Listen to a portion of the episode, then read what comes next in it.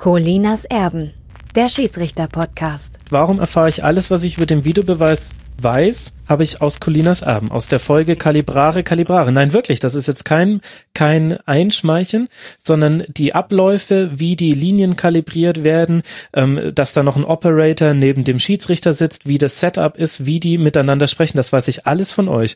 Warum gab es da nicht auch vom DFB noch mehr als irgendwelche Grafiken, die mir mal so zweimal bei Twitter über den Weg gelaufen sind? Ein nicht geahndetes Foul an Christian Gentner mit einer eigenwilligen Kommunikation des DFB dazu. Wir hatten ein falsches Eingreifen des Videoschiedsrichters. Fragwürdige Entscheidung, zumindest äh, diskussionswürdige Entscheidung. Ein gegebener Strafstoß, der nicht unbedingt einer war. Und mögliche weitere, die vielleicht einer gewesen wären, die nicht gegeben wurden. Bei Schalke gegen Bayern gibt es auch auf der einen Seite einen Strafstoß und auf der anderen Seite nicht. Und dann haben wir auch noch die berühmte obszöne Geste von Daniel Bayer. Hätte da nicht auch der Videoschiedsrichter eingreifen können. Keep calm and listen to Colinas Erben. Colinas Erben, der Schiedsrichter-Podcast. Colinas Erben.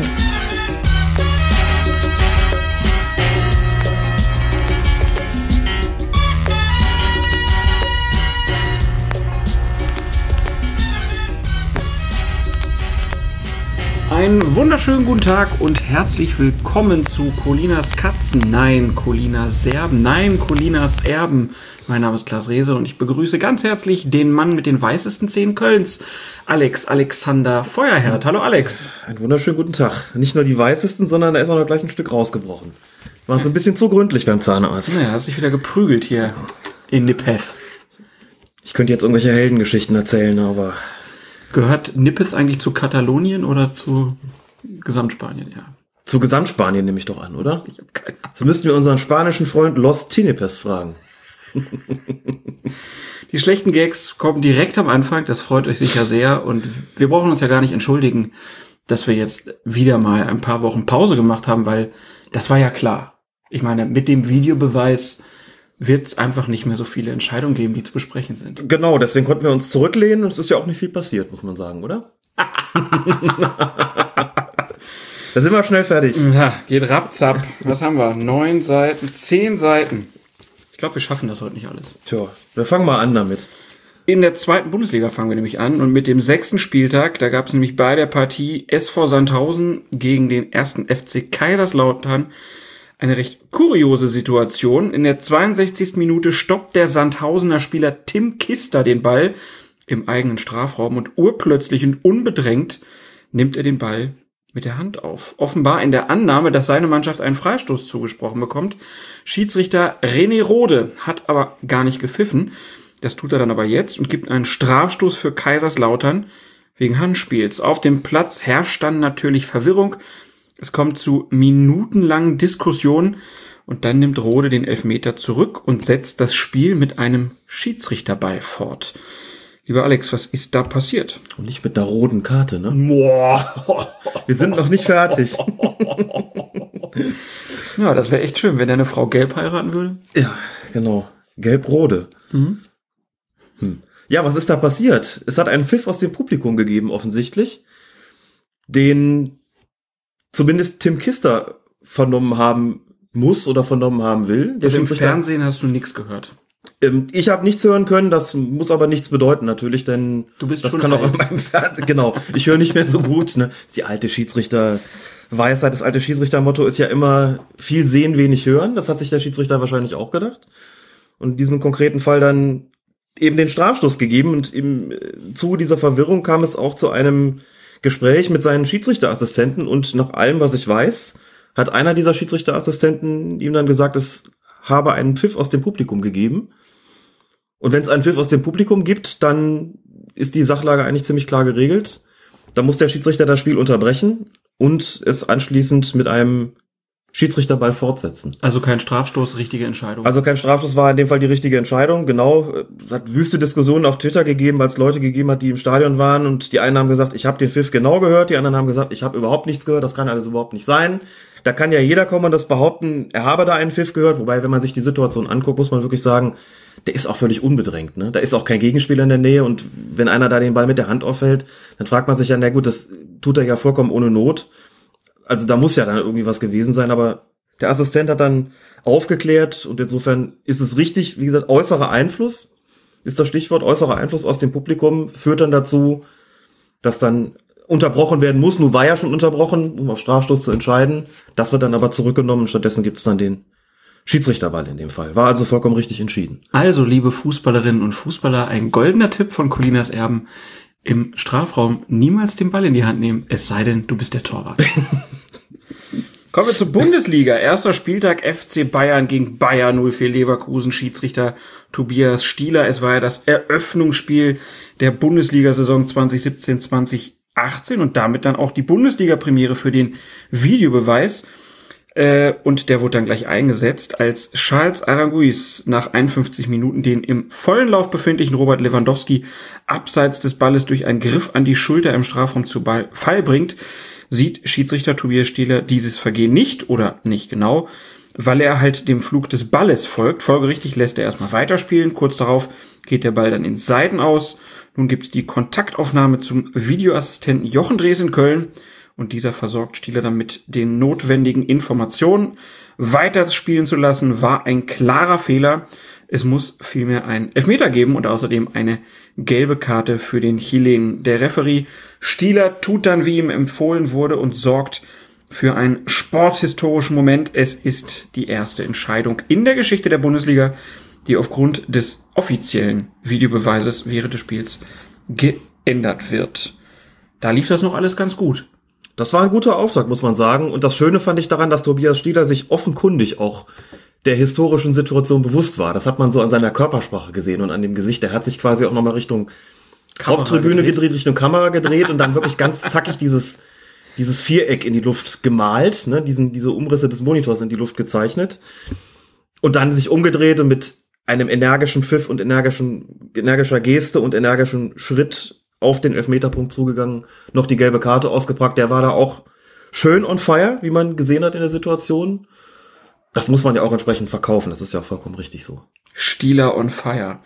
Also in München das Debüt am Freitagabend also erfolgreich verlaufen, aber am Samstagnachmittag klemmt es dann gewaltig und zwar bei der Technik, denn in keinem der Spiele stehen die kalibrierten Abseitslinien zur Verfügung. Wir haben drüber gesprochen in unserer ja fast schon legendären Folge Nummer 87 Kalibrare Kalibrare. Ähm, bei drei Begegnungen fällt dann zudem die Funkverbindung zwischen dem Unparteiischen und dem Videoassistenten über weite Strecken oder sogar ganz aus.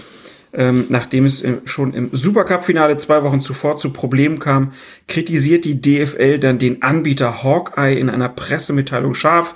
Seitdem läuft es technisch, ich sage angeblich einwandfrei. Nur die kalibrierten Abseitslinien, die gibt es bis heute nicht. Ähm, gibt es eigentlich Infos, wie lange das noch dauert? Nein, mir sind zumindest keine bekannt. Und was ist da sonst so zu Beginn schiefgelaufen aus deiner Sicht? Man, aus meiner Sicht, das ist ja nicht, ist ja keine Frage meiner Meinung. Doch, dazu sind wir hier. Das ist dein Podcast.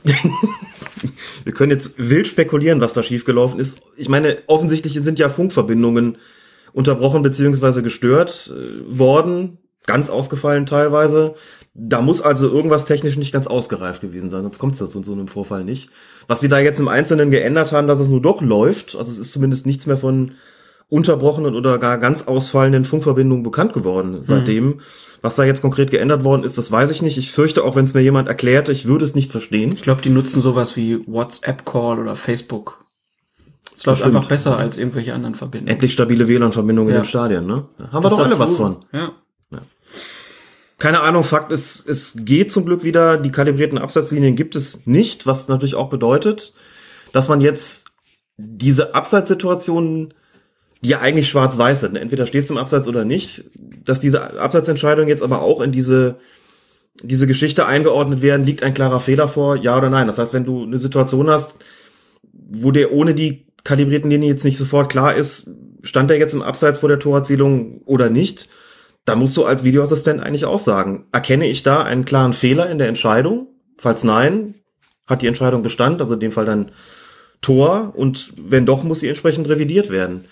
Anders kann das ja nicht gehen, was natürlich auch zu dem Fall führen könnte, dass das Fernsehen irgendwann dann mal mit so einer Linie käme und dann zeigen würde, hier, es war doch eigentlich abseits, wieso hat der Videoassistent das nicht gesehen? An der Stelle kann man dann nur sagen, dann ist das eben so gewesen, dass er mit den zu ihm zur Verfügung stehenden Bildern nur zu dem Schluss kommen konnte, es liegt zumindest kein klarer Fehler vor. Aber bis jetzt hat es da, glaube ich, nichts gegeben. In Italien gibt es diese kalibrierten Abseitslinien. Ich habe da so Bilder gesehen, Standbilder gesehen, auf denen das ganz gut zu erkennen war. In Deutschland bis heute zumindest nicht. Keine Ahnung, ob sich das nochmal ändern wird. Vielleicht zur Halbserie oder irgendwann in den nächsten Wochen. Keine Ahnung. Also darüber ist nicht mehr gesprochen worden. Die Italiener fortschrittlicher in der Technik als die Deutschen. Was sagt Seehofer dazu? Tja. Man ja, weiß es nicht. Man, bleiben also Grauzonen. Man müsste ihn, genau, bleiben Grauzonen. Man müsste ihn fragen, aber das will man ja irgendwie auch nicht unbedingt tun. Und in Italien läuft das. Denn eine Obergrenze eigentlich bei Neisiger? Obergrenze für, für Abseits. Für Abseitsentscheidungen, genau. In Italien machen sie es auch anders. Da ist die Lösung nicht zentral geregelt. Da sitzen die Videoassistenten nicht in einem zentralen Studio wie in Deutschland, in so Köln. Einen kleinen Fiat Puntos vorm Stadion. genau. Die Katze ist unleidlich irgendwie, ne? Ich glaube, das war ich so. Die ist das nicht mehr gewöhnt. Wir podcasten so selten. Weil ich so Jetzt fremdelt sie wieder. Ja, es ist, weil wir die alten Geräte nutzen müssen. Heute hat sie sich gedacht, es kann doch nicht wahr sein. Wir, ja, brauchen, ein, wir brauchen ein Headset für die Katze, glaube ich. Oh Gott. Kommen wir lieber zum zweiten Spieltag. Der erste FC Köln gegen den Hamburger SV Schiedsrichter Felix Brüch am Videoapparat mit dem Lineal bewaffnet, hoffentlich Sören Storks. Nein, nein, das war nicht der nein. Videoassistent. Sondern? Das war der vierte Offizielle, der später eingesprungen ist. Ah, ja, denn es stand in diesem Spiel halt nicht der Videobeweis im Mittelpunkt, sondern die unverhoffte Premiere des Sören Storks. So ist es. Äh, denn Schiedsrichter Felix Brüch hat sich nach knapp einer Stunde verletzt und dann kommt halt, du hast es gesagt, er war der vierte Offizielle, Sören Storks zu seinem vorzeitigen Bundesliga-Debüt. Äh, Storks gehört ja, das wissen unsere Hörer, er gehört zu den vier Unparteiischen, die vor Beginn dieser Saison aufgestiegen sind und nun musste er dann also schneller ran als geplant und das in einem hektischen Spiel, denn äh, Zeit zur Akklimatisation Akklimatisation. Doch, war richtig, ne? Das ist richtig so. Ja. Äh, er hatte keine äh, dafür auf jeden Fall. Im Gegenteil, gleich die erste Entscheidung, Platzverweis. Gelb-rote Karte gegen den Hamburger und ausgerechnet Ex-Kölner Mergi Mavrei. Ähm, ich glaube, das ist auch. Nee, ich kann mich nicht dran erinnern, dass das schon mal passiert ist, dass einer ohne Gelb zu zeigen schon einen mit Gelb-Rot runterschicken musste. Das dürfte komplett neu sein. Ich glaube, es hat so etwa 15 bis 18 Fälle gegeben in der Bundesliga-Geschichte, wo ein anderer Schiedsrichter einspringen musste, weil sich der Hauptschiedsrichter verletzt hat. Die gelb-rote Karte gibt's ja erst seit 1992. Insofern mhm. kann man eh alles vergessen, was da vorgekommen ist. Aber stell dir vor, du springst ein nach einer Stunde. Der erste Pfiff, den du, den du tust, ist die, Frei die Wiederfreigabe des Spiels. Und keine 60 Sekunden später ist der zweite Pfiff einer, der geschieht, weil ein Foulspiel passiert ist. So, und dann guckst du und dann gehst du zum Spieler gehen und sagen, oh, mein Kollege hat mir aufgeschrieben, dass du schon gelb hast. Hm. dann gehst du jetzt duschen. Ja, ich gucke mal nach. Ach, guck, Ach, du guck. hast schon. Aber vierte Offizielle schreibt ja auch mit, ne? Sören, der hat schon gelb Storks, genau. Ja, der schreibt natürlich auch mit. War aber die richtige Entscheidung. Das war die absolut richtige Entscheidung, aber das nenne ich wirklich mal einen Kaltstart. Nach nicht mal 60 Sekunden gleich einen Platzerweis. So eine Premiere zu haben, Dafür braucht man auch starke Nerven. Hat er aber wirklich gut gemacht. Tja, und nach Storks Riesenentscheidung hat er dann noch später weitere heikle Szenen zu beurteilen. Die verstehen aber auch nur die Älteren, oder? Oder gibt's die noch? Frau Lange wird ihn verstehen. Ja. Ich hatte früher so eine Brille wie der Junge in der Werbung. jedes Mal, wenn mein Onkel mich sah, der Optiker war, sagte er, Stork Riesen bitte, Frau Lange. ganz witzig, Helle, ganz witzig. Ja, äh, also Story. bei Storks ging's weiter. Ähm, nach dem Treffer der Kölner zum 1 zu 2 in der Nachspielzeit wälzt sich der Hamburger Kyriakos Papadopoulos nach einer, man sieht das dann im Fernsehen ganz gut, wirklich sehr leichten Berührung von Jon Cordoba. Papadopoulos liegt also schreiend am Boden und erweckt so den Eindruck, das Opfer eines brutalen Vergehens geworden zu sein. Storks hat den vermeintlichen Schlag nicht beobachtet und zieht deshalb dann den Videoassistenten Günther Perl zu Rate. Und der teilt ihm mit, dass da gar keine Tätigkeit von Cordoba vorlag. Ganz im Gegenteil sieht dann Papadopoulos für seine Schauspielerei sogar die gelbe Karte. Das trifft dann allgemein auf Zustimmung. Manche fragen sich allerdings, ob das Vorgehen von den Regularien für den Videoassistenten überhaupt gedeckt war, denn wenn der Referee den Verdacht hat, dass er einen platzverweiswürdigen Verstoß übersehen oder falsch beurteilt hat und er deshalb seinen Videoassistenten um Hilfe bittet, muss die ursprüngliche Entscheidung dann nicht bestehen bleiben, wenn sich herausstellt, dass sie nicht klar falsch ist? Das war jetzt kompliziert formuliert. Also nochmal ganz kurz gesagt, äh, der Schiedsrichter will ja hier nicht prüfen, ob Papadopoulos das falsch gemacht hat, sondern er will gucken, hat ihn ja jemand ja, geschlagen. Genau. Kommt raus, nee, hat ihn keiner geschlagen, darf es überhaupt gelb geben? Und das ist nach wie vor ein, eine Unklarheit in den Regularien, denn, also man muss dazu zunächst mal sagen, offiziell wird dieser, dieser Fall vom DFB nicht so verhandelt, dass Sören Storks die Informationen vom Videoassistenten bekommen hat, dass Papadopoulos da geschauspielert hat. Aha. Sondern offiziell ist das eine Entscheidung, die er selbst getroffen hat, beziehungsweise die er getroffen hat mit Hilfe seines Schiedsrichterassistenten auf dem Feld. Inoffiziell heißt das? Was sagen deine Quellen? Inoffiziell habe ich eigentlich gedacht, dass es so gelaufen sein müsste, um ehrlich zu sein. Inoffiziell habe ich gedacht, der liegt da, Storks steht zwar in der Nähe, aber Papadopoulos ist gar nicht in seinem Blickwinkel, Cordoba auch nicht. Man sieht das im Video auch, das kann mhm. er nicht gesehen haben. Also muss die Information der Schauspielerei, der guckt dahin, muss man dazu sagen, als Papadopoulos liegt. Da stellt er fest, da ist irgendwas. Da ist einer erschossen. So, und natürlich fragst du dann mal deine Assistenten, das muss ja nicht nur der Videoassistent sein, hat irgendjemand was gesehen? Warum mhm. liegt der da? Mhm. Was, was, was ist da geschehen? Und irgendeiner aus der Runde und offiziell eben nicht der Videoassistent, muss ich mal gesagt haben, da war erstens gar nichts mhm. von Cordoba, also da müssen wir nicht irgendwie aktiv werden. Und zweitens war nicht nur nichts, sondern es war wirklich überhaupt nichts. Genauer gesagt, Schauspieler hat Papadopoulos da gerade versucht, eine, eine rote Karte für seinen Gegenspieler zu ähm, provozieren. Und deswegen ist dieser Spieler jetzt mit der gelben Karte zu bestrafen wegen unsportlichen Verhaltens. Ich muss dazu noch mal sagen, rot kann es da nicht geben, auch wenn das natürlich also da platzt jedem der Kragen, wenn, wenn, man das sieht. Ne? Da platzt jedem der Kragen, wenn man sagt, das ist so dreist, das ist so frech, wieso wird der nicht einfach ausgeschlossen? Antwort, weil das die Regeln nicht vorsehen. Da kann man vielleicht der Meinung sein, das sollte anders sein. So ist es aber zumindest stand jetzt nicht. Es ist keine grobe Unsportlichkeit, sondern nur eine einfache Unsportlichkeit. Und deswegen bekommt er dafür auch nur die gelbe Karte. Offiziell, wie gesagt, hat Perl ihm da nichts gesagt. Und diese, diese Frage, die da im Raum steht, was ist denn eigentlich mit also der prüft eine Situation, Tätigkeit ja, nein. Wenn man sagt nein, ist die Prüfung damit dann nicht eigentlich zu Ende. Muss man dann nicht einfach sagen, ja gut, dann passiert da halt gar nichts mehr. Dann geht's da mit Anstoß weiter, weil ja ein Tor erzielt worden ist.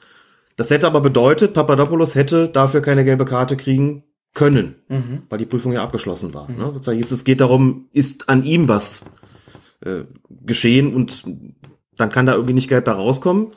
Und dann gibt's im, in den Regularien so ein Passus, der besagt, wenn ein Review vorgenommen wird, muss am Ende die komplett richtige Entscheidung stehen, auch in puncto persönliche Strafen, also Karten, und in puncto Spielfortsetzung.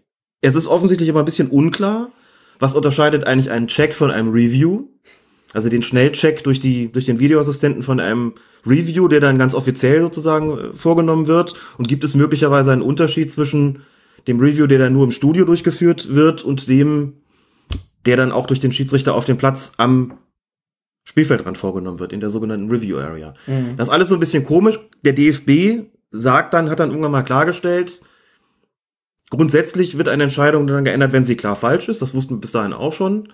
Grundsätzlich ist es aber auch so, wenn das nur ein, ein, ein Review ist durch den Videoassistenten, der Schiedsrichter sich das nicht mehr selbst anschaut, dann kann eigentlich diese Entscheidung nicht, nicht noch weit, also nicht noch dahingehend korrigiert werden, dass man in so einem Fall dann sagt, dann bekommt der Spieler, dessen wegen eigentlich geschaut worden ist, muss es jetzt eine rote Karte geben wegen der Tätigkeit, dann bekommt dieser Spieler eigentlich keine gelbe Karte wegen der Unsportlichkeit. Jetzt sagen natürlich alle, das kann aber doch nicht sein, das ist doch gar nicht im Sinne des Erfinders, da muss doch irgendwie gelb herauskommen. Ist es ja auch, aber da ist zumindest die offizielle Angabe vom DFB, diese Entscheidung ist nicht vom Videoassistenten gekommen, sondern vom Schiedsrichter beziehungsweise dem Schiedsrichterassistenten.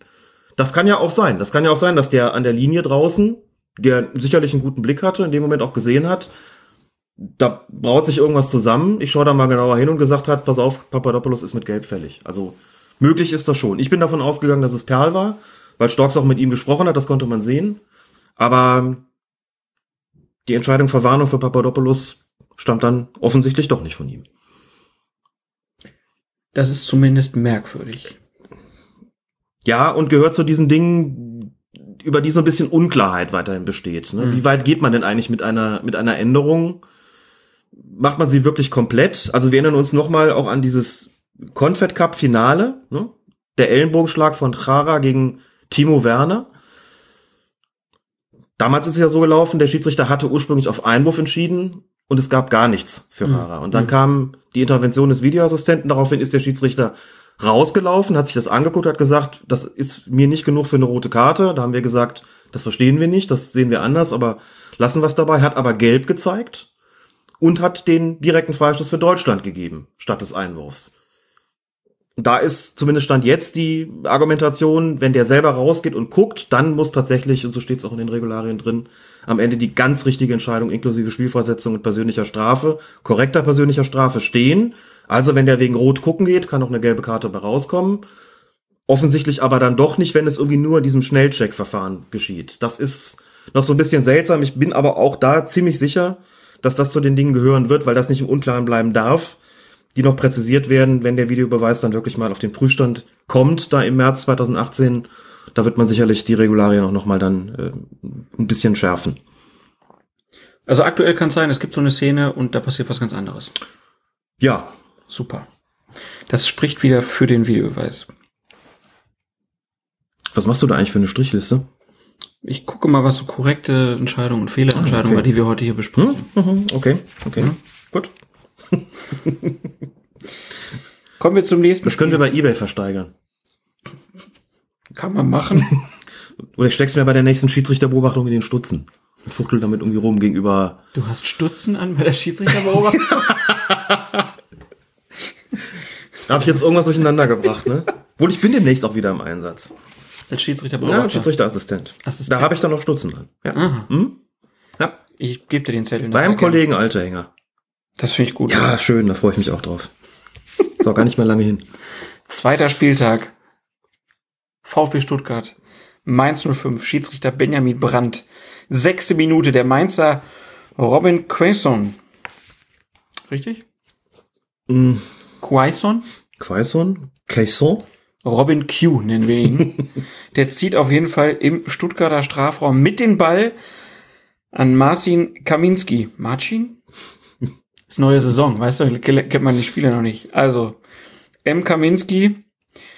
Ähm, oh Gott, also der Mainzer Robin Q zieht im Stuttgarter Strafraum mit dem Ball an M. Kaminski vorbei. Es kommt zu einem leichten Kontakt mit dessen Schienbein. Quaison gerät dadurch aus dem Tritt und fällt. Schiedsrichter Benjamin Brandt lässt weiterspielen. Der Videoassistent Tobias Stieler interveniert ebenfalls nicht. Richtige Entscheidung?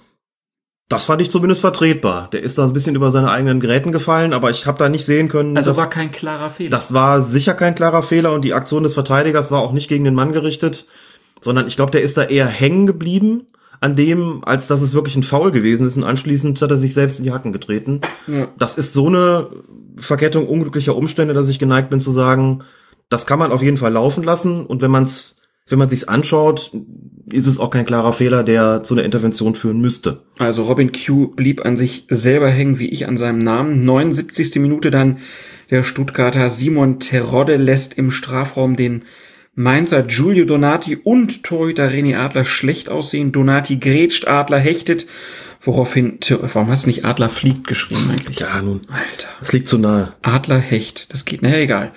Also, Terodde gerät auf jeden Fall in Straucheln und fällt schließlich zu Boden. Wieder sieht Brandt keinen Anlass zu pfeifen, doch diesmal schaltet sich Videoassistent Stieler ein und empfiehlt dem Schiedsrichter einen Strafstoß.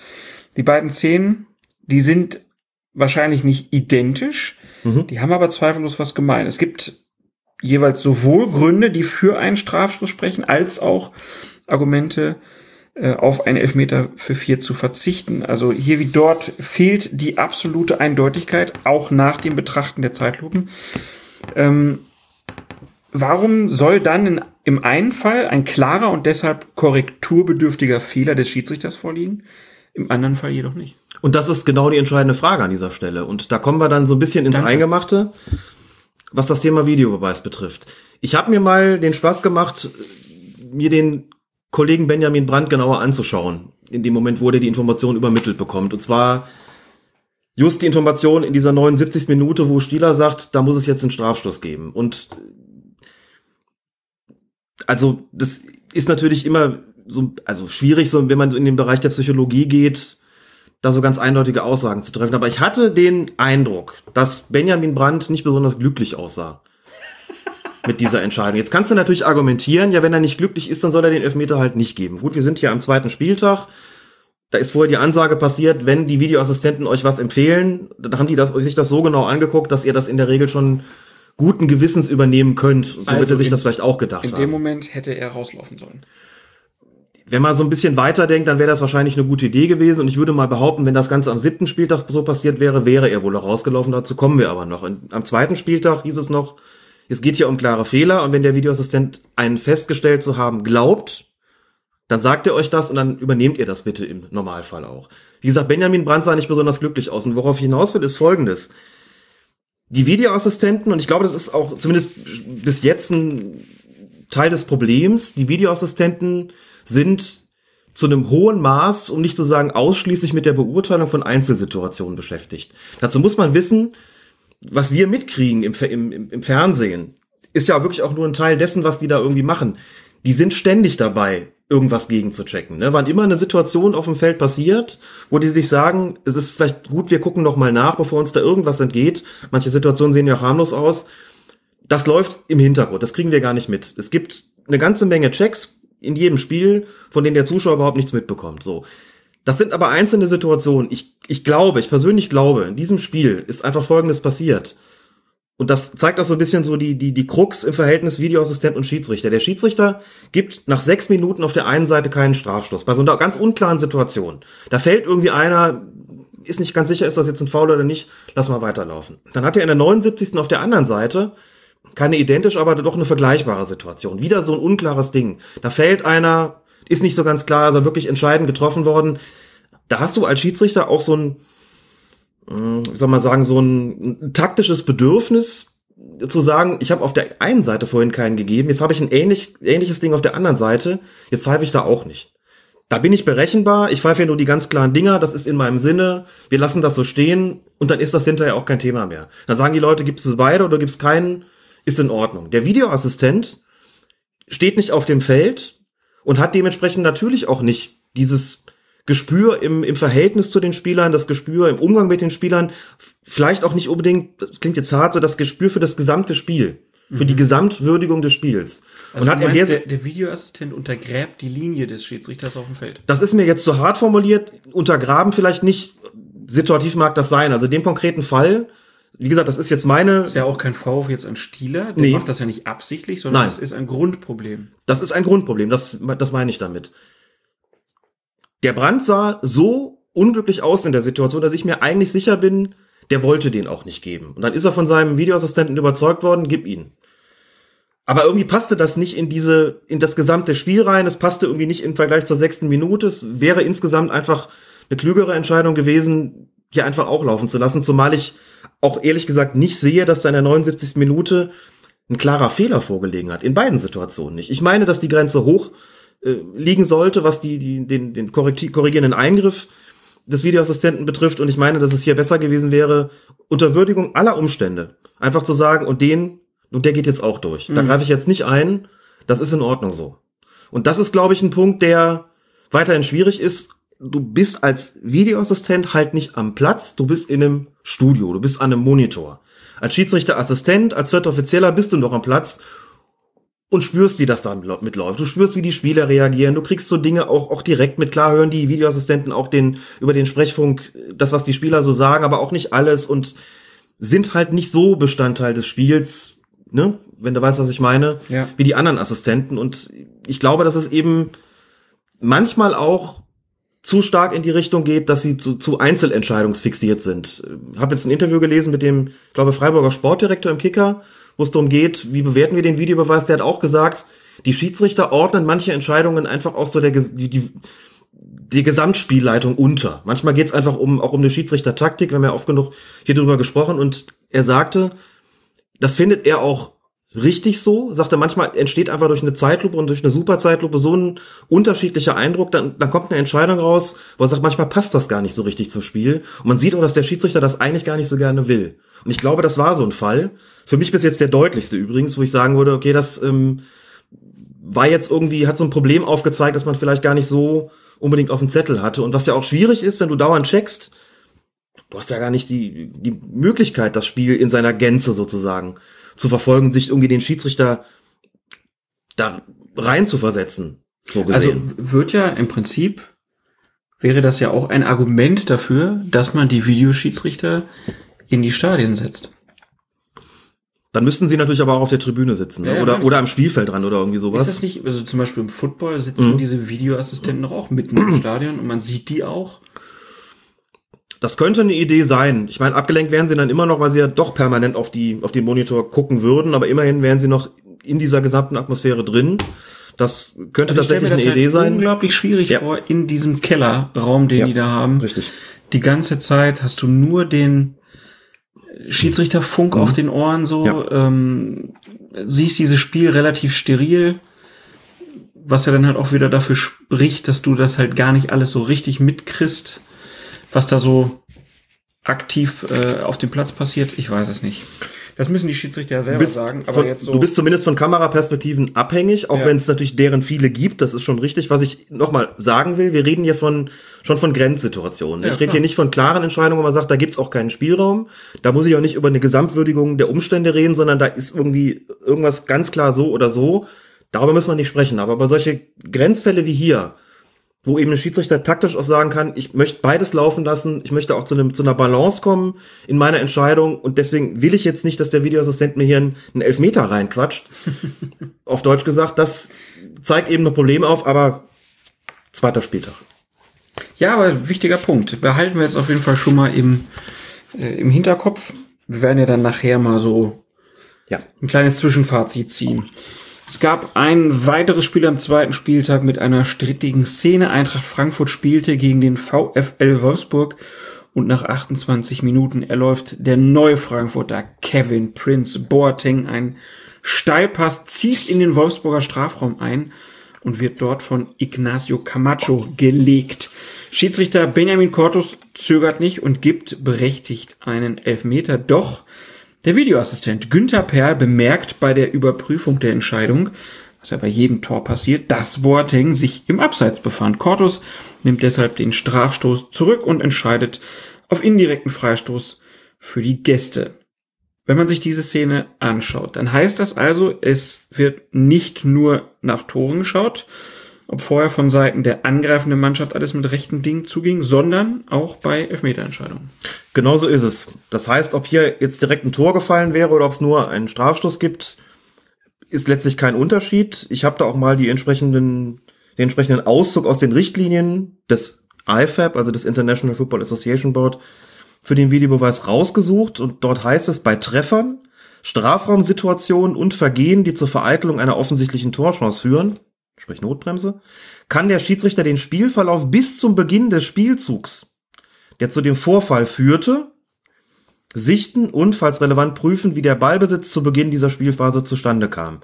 Das heißt hier im Klartext, wenn du einen Strafstoß gibst, musst du gucken, hat sich möglicherweise im unmittelbaren Vorfeld etwas abgespielt, ein Vergehen von Seiten der angreifenden Mannschaft, das dazu führt, dass man diesen Elfmeter eigentlich gar nicht hätte geben dürfen. Heißt konkret, wenn ich erst einen Abseits habe und dann einen Foul im Strafraum, dann nehme ich den Elfmeter zurück, wenn ich ihn vorher gegeben habe und entscheide dementsprechend auf Abseits. Das war also hier vollkommen richtig.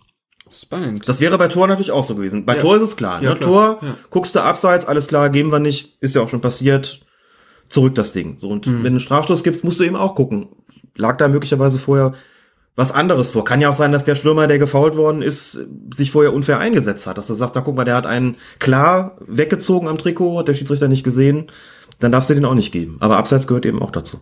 Konnte Günther Perl sogar ohne kalibrierte Linien erkennen. Ja, das war tatsächlich eindeutig. Wir haben ja bis jetzt vor allen Dingen über Fälle gesprochen, in denen der Videoassistent eingegriffen hat. Diskutiert wird aber natürlich auch über Situationen, in, in, in denen er das nicht getan hat. So wie beim Spiel zwischen Leverkusen und Hoffenheim nach dem Ausgleichstor für die Hoffenheimer zum 2 zu 2 durch Marc Uth. Leverkusen Sportdirektor Rudi Rage, nein, Rudi Völler heißt er, der geriet in Rage. Er sagte wortwörtlich, das war ein klares Foul.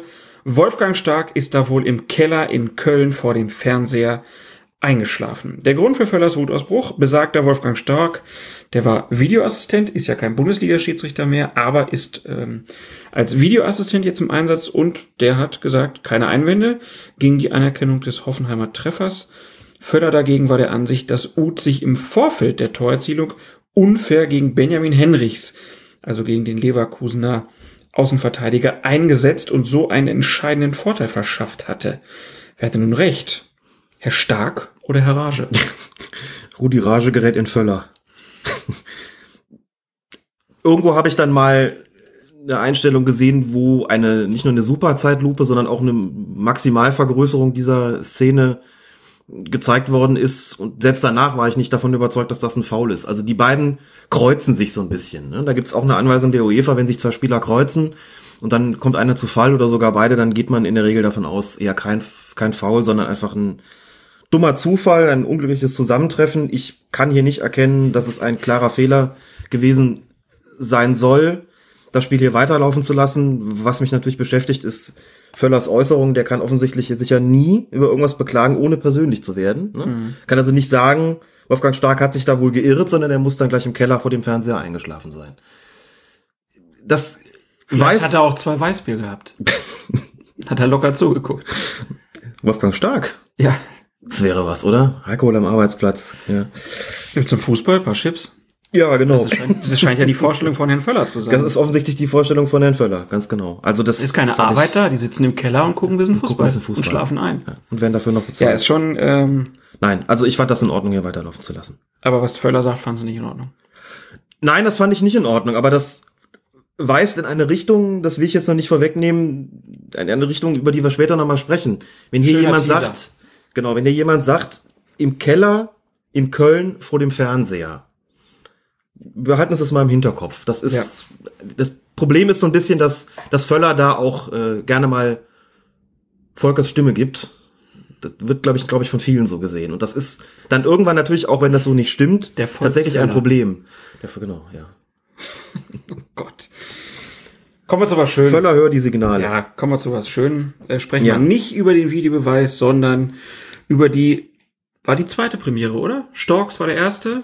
Mhm. Und dann kam Bibiana Steinhaus, die ihr erstes Bundesligaspiel hinter sich gebracht hat. Es war die Partie Hertha BSC gegen Werder Bremen. Ähm, da muss man ja schon mal sagen, irgendwie, das war unabhängig von der Beurteilung ihres Auftritts schon ein sporthistorisches Ereignis, vielleicht sogar mehr als das. Ähm, auf jeden Fall was Besonderes, denn schließlich ist sie nicht nur die erste Schiedsrichterin in der höchsten deutschen Männerspielklasse, sondern die erste Schiedsrichterin in einer großen europäischen Profiliga überhaupt und sie darf wohl mit ihrem Einstand zufrieden sein, denn beide Trainer loben Steinhaus, ebenso die Spieler und auch der Schiedsrichterchef des DFB, Lutz Michael Fröhlich, sagte nach dem Spiel, sie hat nach anfänglicher Nervosität gut in das Spiel gefunden und das sehr ordentlich gemacht.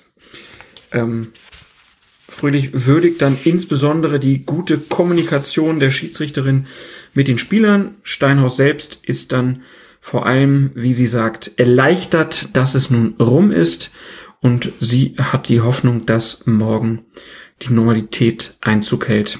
War dann ganz lustig, äh, dass sie dann nach dem Spiel da mit nassen Haaren noch auf das Spielfeld zurückkam. Normalerweise werden Schiedsrichter ja nur in der Mixzone interviewt, aber ähm, Frau Steinhaus musste dann nochmal aufs Spielfeld und dann, dann nochmal Rede und Antwort stehen. Und man hat ihr die Erleichterung, dass jetzt diese ja. Blöden Fragen nach der Premiere, ähm, ja, was heißt blöd? Sind ja irgendwie auch berechtigt, ne? Aber mm, so teilweise war es dann schon ein bisschen drüber wieder, was jo. daraus gemacht wurde. Man hatte das Gefühl, viele wollten sie gern hochschreiben, um sie tief fallen zu sehen. Das war so mein Eindruck. Mhm. Ähm, mhm. Und von daher das haben wir auch in der letzten Folge schon gesagt, äh, ist so einfach Jord, dass das jetzt gut gelaufen ist. Man braucht halt Nervenstärke dafür. Den hat sie natürlich. Ne? Mit, mit 38 Jahren auch ist sie ja, wie gesagt, schon eine der erfahreneren Unparteiischen überhaupt. Der DFB macht sich natürlich auch Gedanken über die Ansetzung. Das heißt, er denkt darüber nach, welches Spiel könnte denn in besonderem Maß in Frage kommen. Und natürlich spielt dabei, das ist ja auch richtig so, eine Rolle, ist das eine, eine Partie, die von vornherein schon Brisanz verspricht, oder ist es eine, von der man sagt, jetzt aufgrund vielleicht der, es gibt keine besondere Rivalität, zwischen Hertha BSC und Werder Bremen. Es ist in dem großen Olympiastadion, das aber natürlich bei so einem Spiel nicht ausverkauft ist. Da ist noch eine Laufbahn dazwischen. Du hast zwei Trainer, die jetzt nicht unbedingt mit Dardai und, ähm, und Nuri, die nicht unbedingt als, nicht gerade als Schiedsrichterfeinde verschrien sind. Also Trainer, von denen du weißt, die verhalten sich normalerweise eigentlich ziemlich ruhig am Spielfeldrand. Das sind eigentlich gute Voraussetzungen dafür. Das sollte man neuen Schiedsrichterinnen und Schiedsrichtern auch bieten, finde ich. Dass sie erstmal die Gelegenheit haben, da reinzukommen. Und trotzdem ist natürlich klar, hier waren wirklich alle Kameras auf sie gerichtet, viel stärker, als das bei ihren Kollegen natürlich, der, die mit aufgestiegen sind, der Fall gewesen ist. Und dementsprechend, ja, braucht man einfach, einfach ein sehr, sehr starkes Nervenkostüm, um das dann auch entsprechend zu überstehen. Aber man hat auch ihre Stärken wieder gesehen. Im Umgang mit den Spielern, wie das Ganze gelaufen ist, wie sie mit denen umgegangen ist, wie sie das Spiel geleitet hat. Das ist das, was sie auch einfach auszeichnet. Und das hat sie in dem Spiel auch gezeigt. Athletisch Probleme? Nee, überhaupt nicht. Nein, überhaupt nicht. Sie hat ja selber gesagt, sie hat da noch mal einiges daran getan. Man versucht ihre Physis, ihre Grundschnelligkeit, ihre ihr Sprintvermögen zu verbessern. Das ist doch Den Eindruck hatte ich auch auch. eine Entscheidung jetzt. aber Sie weiß ja jetzt, ich werde als Bundesliga-Schiedsrichterin, Zweitliga-Schiedsrichterin und so, ich kann mich jetzt nochmal voll auf die Nummer konzentrieren, Ja. weil sie hat ja gesagt, sie war kurz davor, das hinzuschmeißen, um auch einen anderen Berufsweg halt nochmal Mhm. weiterzugehen. Und jetzt hat sie halt die Möglichkeit, sich voll drauf zu fokussieren, konnte ihren anderen Job da wahrscheinlich erstmal ein bisschen hintanstellen. Ähm, das hat ihr wahrscheinlich auch geholfen, dann nochmal in ihrer Entwicklung. Mit Sicherheit, weil du noch mal mehr Zeit dafür hast, kannst du wirklich alle alle Körner dann da reinwerfen, ne? Klar. Und herausragend war dann ja vor allem ja ihr Gespür und ihr Spielverständnis. Du hast es gesagt, ähm, vor allen Dingen vor dem Führungstreffer der Gastgeber in der 38. Minute. Da gab es einen Schubser des Bremers Milos Velkovic gegen Wladimir Darida kurz vor dem Strafraum der Gäste und äh, Steinhaus pfeift nicht etwa sofort einen Freistoß, sondern sie wartet ab, ob sich ein Vorteil für die Berliner ergibt und das ist dann auch der Fall und äh, Matthew Leckie, er läuft dann den Ball und schiebt ihn in das Tor der Norddeutschen. Ich glaube, besseren Einstand kann man sich dann auch nicht wünschen. Also es wird wahrscheinlich auch Applaus aus der Schiedsrichterregel gegeben haben, wenn man so einen Vorteil dann auch erspürt. Ja, das ist, das sind die schönsten Situationen. Da- Das geht mir als Schiedsrichterbeobachter auch immer so. Wenn ich draußen stehe und dem Schiedsrichter oder der Schiedsrichterin gelingt da wirklich so ein, so ein wunderbares Ding. Hatte ich jetzt übrigens am vergangenen Sonntag auch bei einem Spiel in der Landesliga auch eine Schiedsrichterin. Das war eine gar nicht mal so unähnliche Situation. Stand 1 zu 0 für, äh, für die Gastgeber.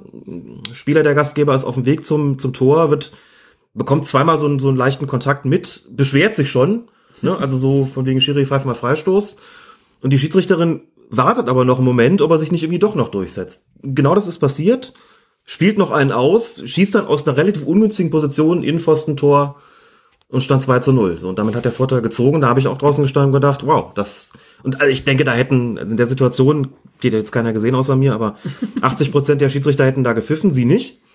Und bei Steinhaus war es eigentlich ganz ähnlich. Zumal ähm, Velkovic da auch so eine, so eine komische Geste macht. Also der rechnet irgendwie auch schon mit dem Pfiff offensichtlich, bleibt dann, bleibt dann weg und es fällt das Tor. Man sieht Steinhaus, wie sie dann zu den Bremern auch geht und sagt, Vorteil.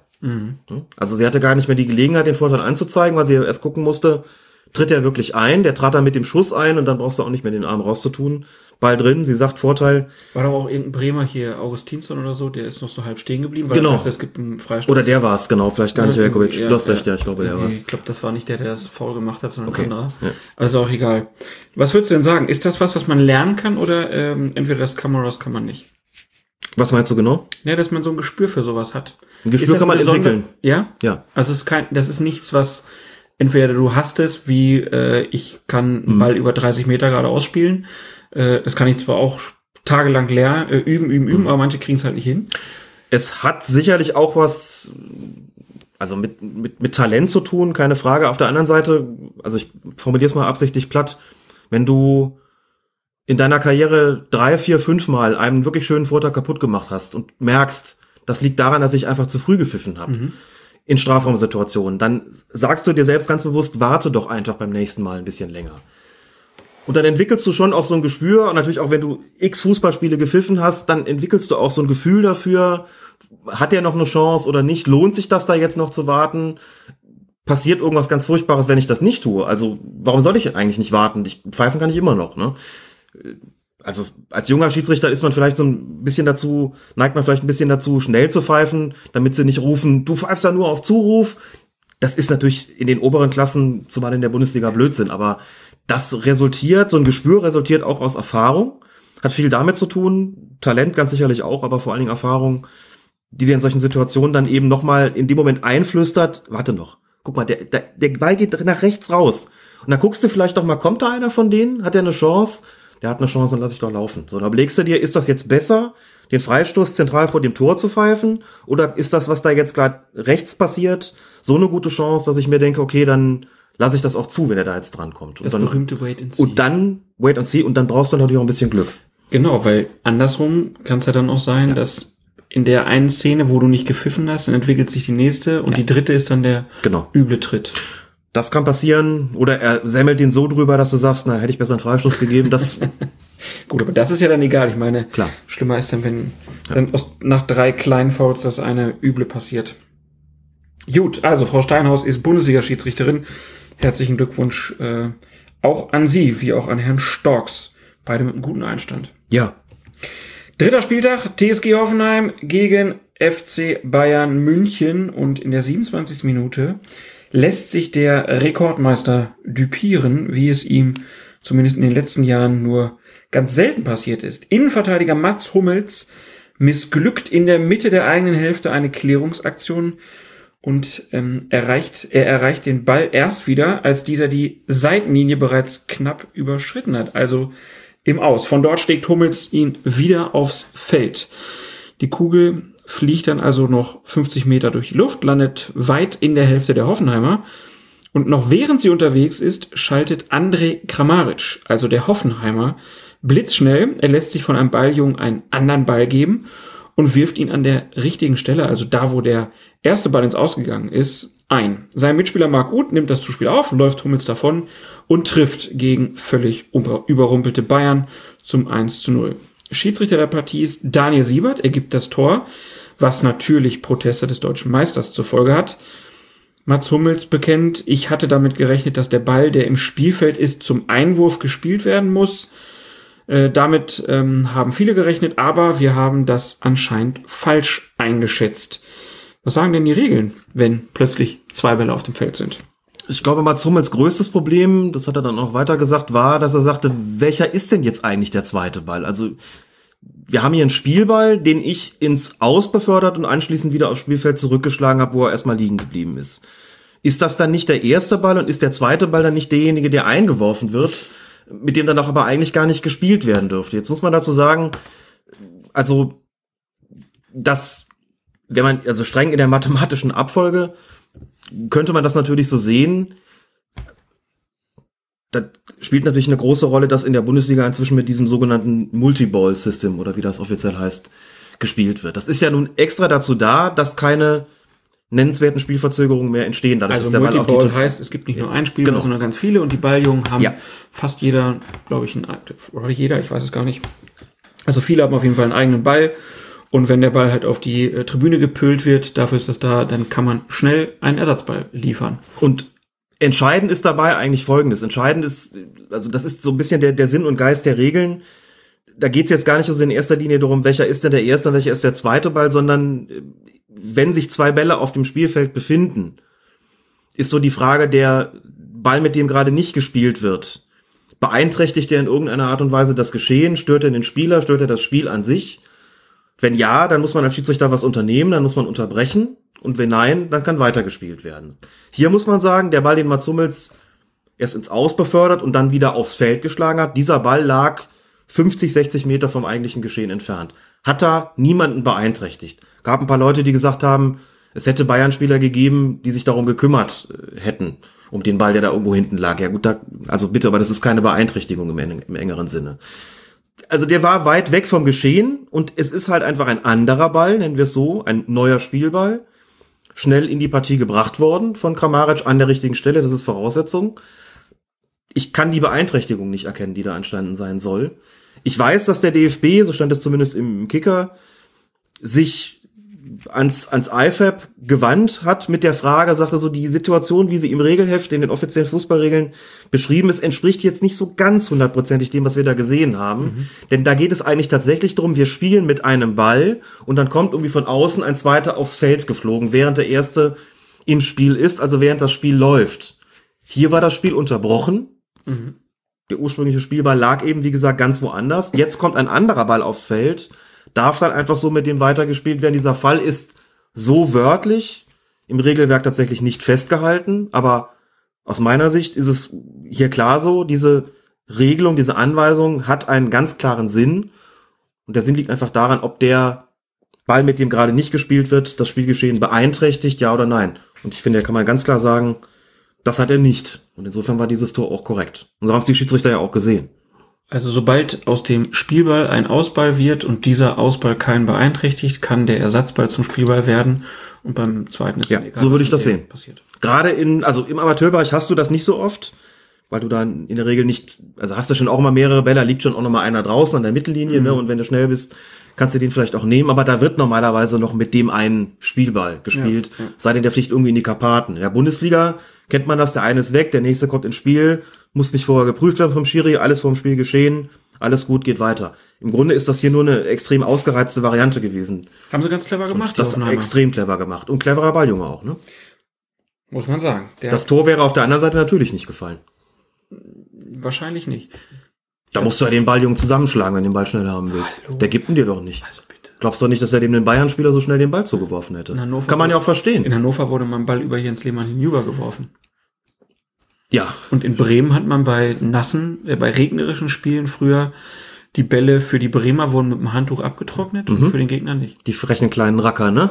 So jung und schon so verdorben. Wie die Ja. Lemke war der Anstifter. Anstifter oder Brandstifter? Was hast du gesagt?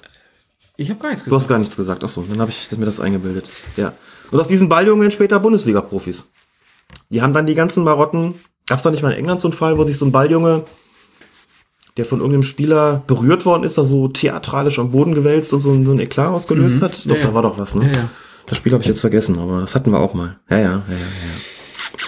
Naja, du hast auf jeden Fall über diese Szene auch äh, in deiner Kolumne für ntv.de geschrieben und über die Sachlage aufgeklärt. Und daraufhin hat Mats Hummels unseren Hinweis-Tweet retweetet und dazu geschrieben, also gibt es keine genau darauf passende Regel, oder? Finde es richtig, dann diese Formulierung zu nehmen und gut, wie es gehandhabt wurde, slash wird.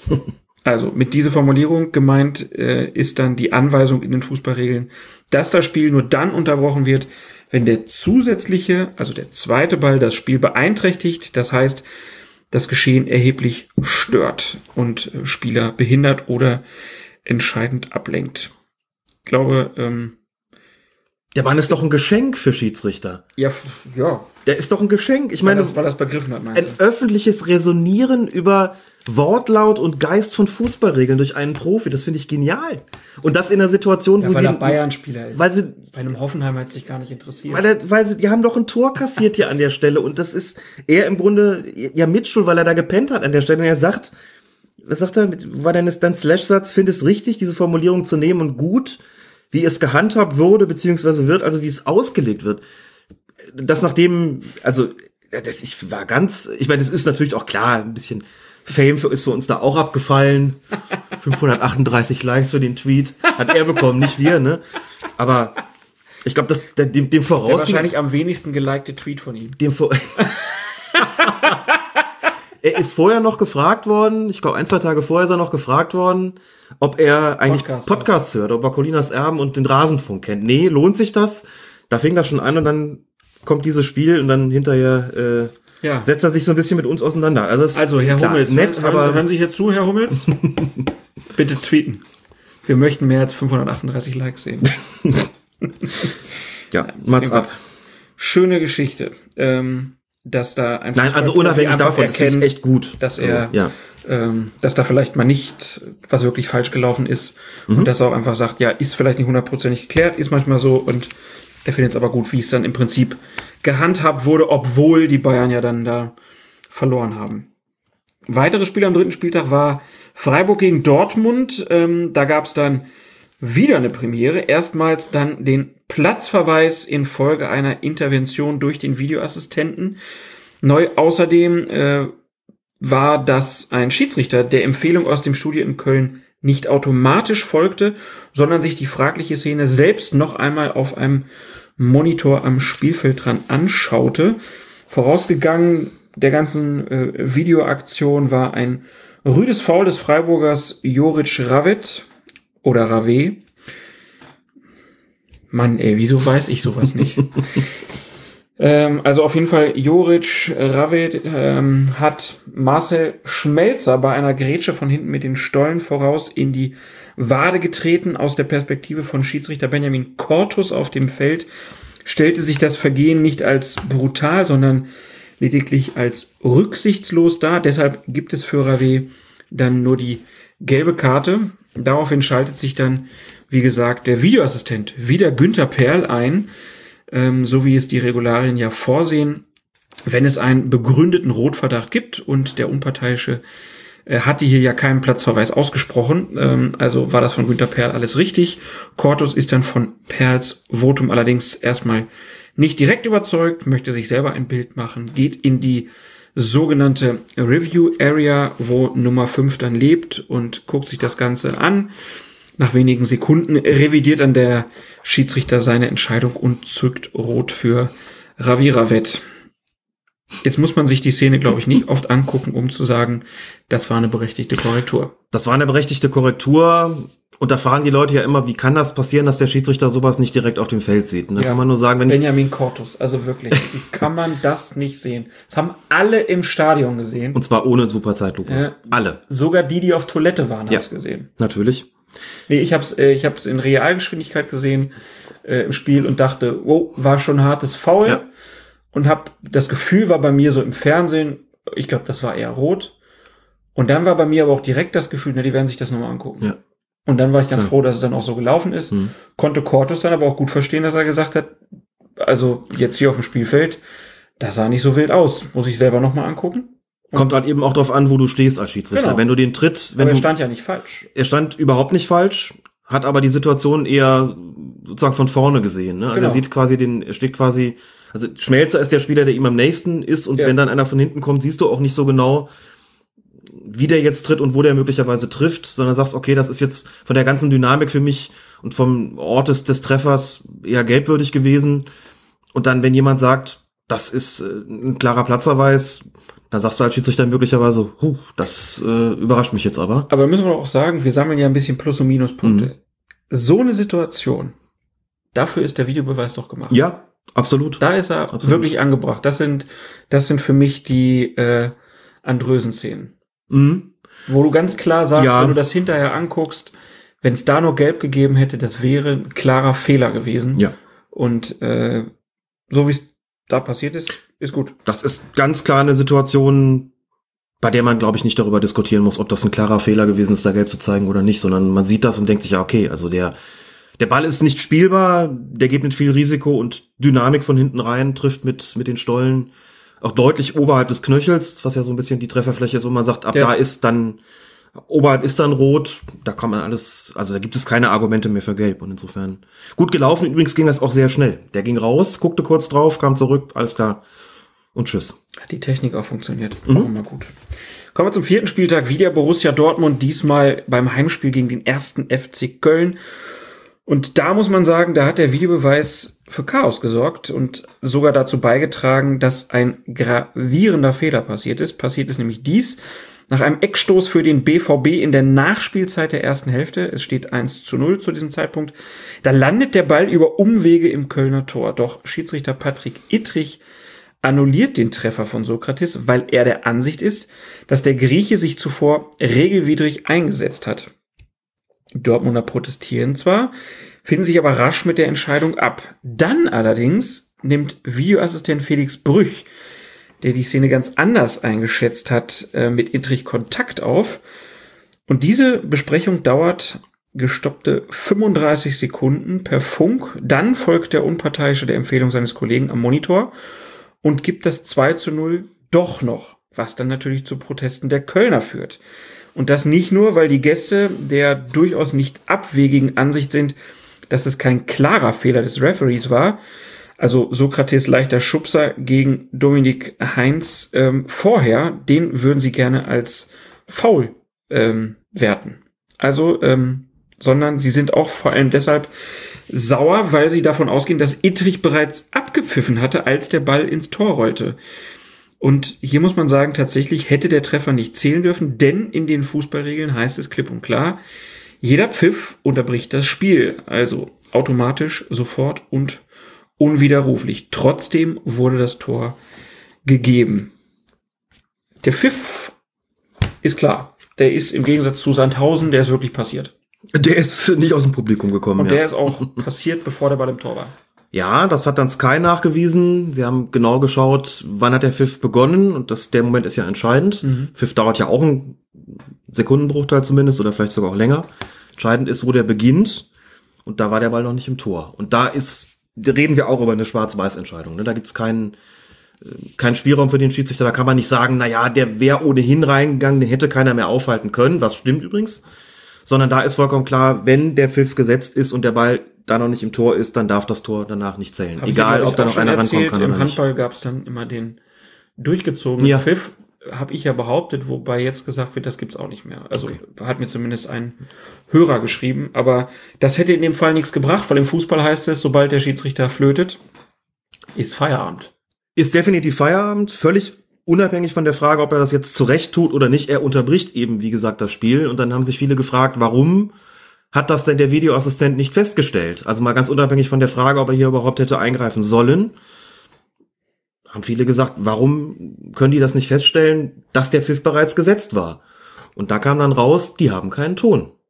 Also die haben vielleicht irgendwie schon Ton während des Spiels, aber wenn der sich da die, die Wiederholung nochmal anschaut, hat er offensichtlich keinen Ton zur Verfügung. Das heißt, das, was Also kein Stadion-Sound. kein, kein Stadion-Sound. er hat direkt die Verbindung nur zum Schiedsrichter. Möglicherweise. Also er hatte offensichtlich nicht die technischen Möglichkeiten, um herauszufinden, ob das Spiel im Moment, in dem Moment, wo der Ball die Torlinie überschritten hat, schon unterbrochen war. So, und dann haben viele gesagt, das gibt's doch nicht, dass der keinen Ton hat. Hätte ich gesagt, naja, also mit so einer Situation äh, rechnet auch keiner. Der musste aber rechnen. Die machen das doch schon so lange. Ja, musst spätestens, wenn sie passiert, ne? Jede Regel musst du doch durchgucken. Das erinnert mich so ein bisschen an das letzte Formel-1-Rennen, wo äh, Vettel wegen einer Zündkerze nicht weiterfahren konnte, wo man halt auch denkt, wie kann denn in der Formel 1 wegen einer Zündkerze ein Auto ausfallen? Da kann ich mir doch nicht sagen, dass hier keiner erkennt, dass der Pfiff passiert, bevor das Tor fällt, obwohl man einen Videobeweis hat. Und dann, das muss man ja auch sagen, hätte Felix Brüch eigentlich gar nicht eingreifen dürfen, denn in dem Moment, wo das Spiel unterbrochen war, hat der Schiedsrichter ja festgestellt, wir haben hier einen Offensivfoul von Sokrates. Wir reden jetzt nicht darüber, ob das berechtigt war oder nicht, nur dann ist vollkommen klar, das Tor kann nicht mehr zählen. Das heißt, wir haben dann auch keine reviewable Situation mehr. Ne? Also keine Torerzielung, wo man gucken kann, ist vorher alles mit rechten Dingen zugegangen, sondern wir haben ein Offensivfoul geahndet und damit ist überhaupt keine Eingriffsmöglichkeit gegeben, denn das gehört ja nicht zu den vier Fällen. Ja. Klar, in dem Moment, wo er, wo der Ball im Tor liegt und danach erst gepfiffen wird, haben wir sie, weil da die Möglichkeit besteht, sich das Ganze nochmal anzuschauen, eben zu sagen, ist die Torerzielung korrekt gewesen und da kommt dann eine entscheidende Situation dazu, die vielleicht auf den ersten Blick gar nicht so, gar nicht so klar gewesen ist. Wir gehen bei der, bei der Prüfung von Situationen, also von diesen reviewfähigen Situationen immer davon aus, da ist ein Tor erzielt worden, das ist grundsätzlich erstmal anerkannt worden, dann findet der Videoassistent irgendwas, um zu sagen, das darf nicht zählen. Die umgekehrte Situation, dass der Schiedsrichter ein Tor eigentlich nicht geben will und der Videoassistent sagt, das musst du aber geben, steht so wörtlich jetzt vielleicht nicht in den Regularien drin, ergibt sich aber dem Sinn nach daraus, weil es eben darum geht, eine Torerzielung kann überprüft werden. ja. So, man geht irgendwie automatisch davon aus, der hat das gegeben und dann stellt man den Fehler fest und nicht, der hat es nicht gegeben und da wird es doch anerkannt. Aber möglich ist das. Extra nochmal nachgeschaut ähm, in den Regularien, weil ein ähm, weil Johannes Aumiller von der Süddeutschen Zeitung, dem ich äh, kurz vorher zusammen in der Sendung war beim Sportredakteur 360, der hatte mich kontaktiert und gesagt, ich muss mal kurz mit dir reden. Ich habe hier eine Frage. Wie ist das überhaupt von den Regeln? Hätte das Tor überhaupt, durfte das überhaupt anerkannt werden? Also der Fall, von dem ich jetzt gerade berichtet habe, Ja, hab ich gedacht, Mensch, das ist so ein Fall, wo ich dachte, ja, jetzt muss ich auch nachgucken, wie das genau in den Regeln drin steht. Fand das dann aber, und es ist ganz klar so geregelt, er kann dann auch den Treffer noch geben, wenn er ihn ursprünglich aberkannt hatte. Aber wie gesagt, natürlich unter der Voraussetzung, dass der Pfiff erst kam, nachdem der Ball schon die Torlinie überschritten hatte. War hier nicht der Fall, also hätte Felix Brücht auch aus dem Grund eigentlich gar nicht mehr eingreifen dürfen. Unabhängig davon finde ich, dass es auch gewagt gewesen ist, in der Entscheidung das Tor nicht anzuerkennen. Also gehen wir mal davon aus, der Pfiff wäre jetzt nach der Torerzielung erst erfolgt. Ähm, fand ich es sehr gewagt, hier einzugreifen und zu sagen, du musst das Tor geben. Denn was Sokrates da gemacht hat, war natürlich nur ja, ein leichter Kontakt, denn er trifft äh, Dominik Heinz, der rempelt seinen Torwart an und der Torwart lässt den Ball fallen. So eine klassische Kettenreaktion, wo ich schon Verständnis dafür habe, dass man als Schiedsrichter sagt, das pfeifst du besser kaputt, bevor ja Ungemach entsteht.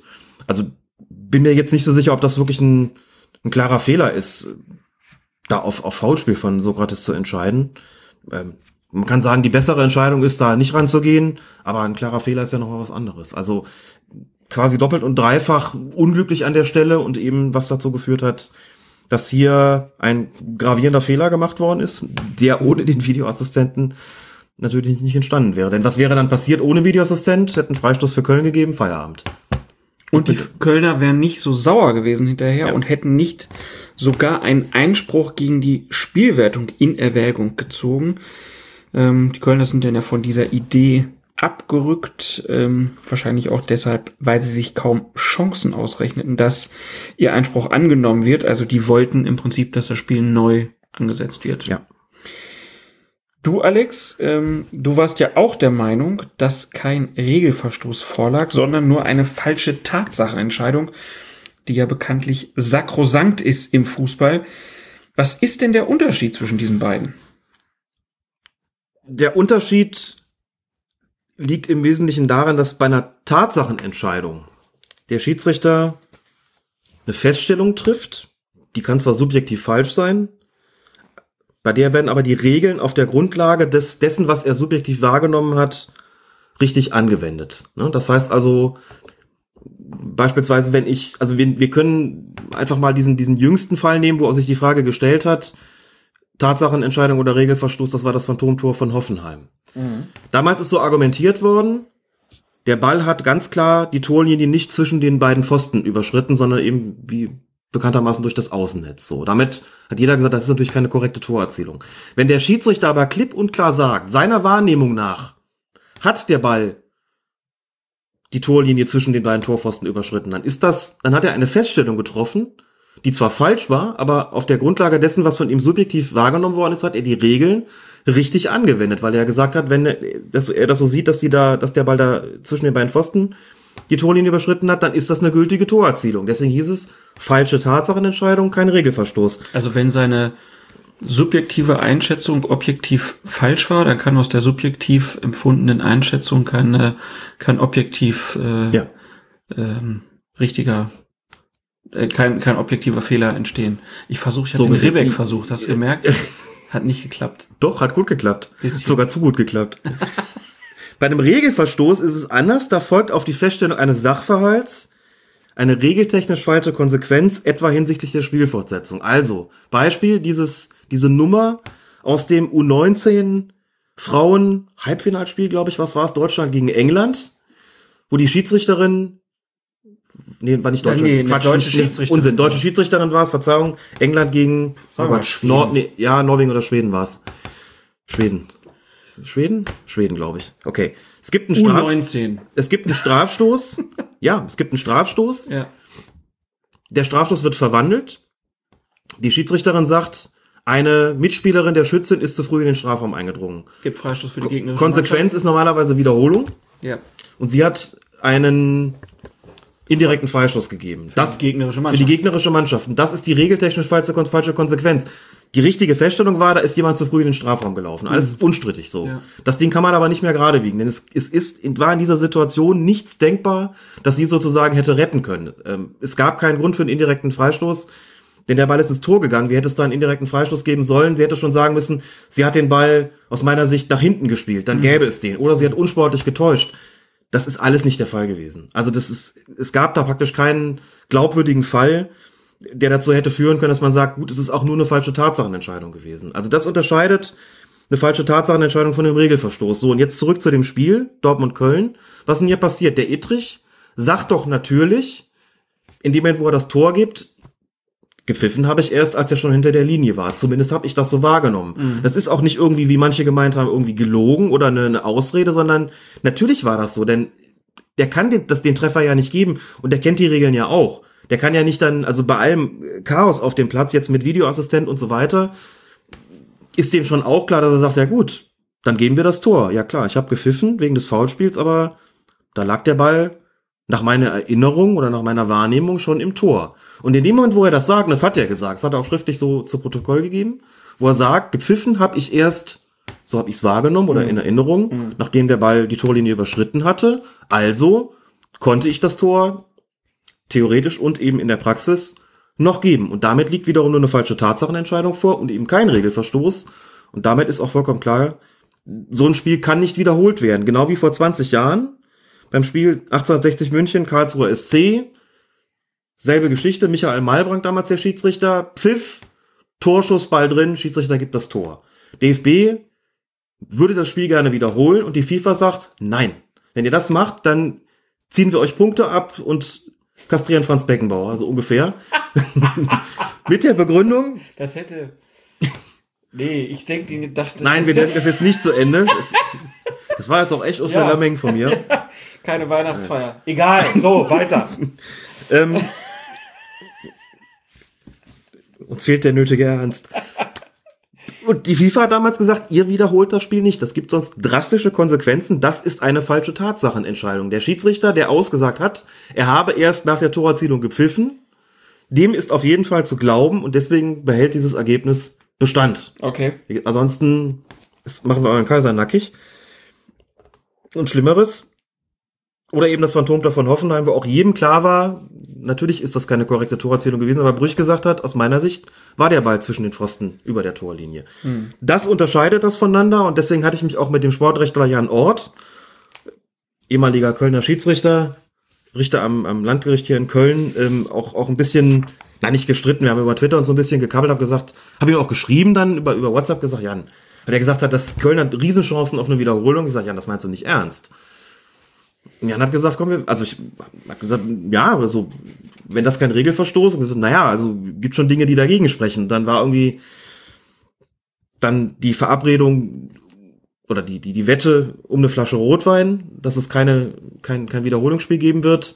Das ist jetzt, sagen wir mal, hinsichtlich der Wette hinfällig geworden, weil es ja nicht zu einer Verhandlung gekommen ist, weil, sondern weil der Ah. FC ja von sich aus, haben dann gesagt, dann trinken wir die Flasche zusammen. Also bringt jeder eine Flasche mit. Mindestens, oder? Ich sehe schon, ich sehe schon. Gut, ich würde vorschlagen, wir machen eine kurze Pause und dann geht's weiter in Stuttgart gegen Wolfsburg. Wenn inzwischen äh, twittert jede Polizei, jede Bundesbehörde twittert und wenn ich aber all die Aufregung, die gerade bei Twitter ja während des Spiels immer besonders hochkocht und wo sich einfach auch viele Journalisten tummeln, da sehe ich als einziges Korrektiv mit einem Schiedsrichterhintergrund sehe ich euch. Du leistest da eine wahnsinnige Arbeit, weil du, was weiß ich, wie viele tausend Replies beantwortest mit einer fast schon engesgleichen Geduld. Also ähm, ja, dafür bewundere ich dich in, äh, in vielerlei Hinsicht, Alex.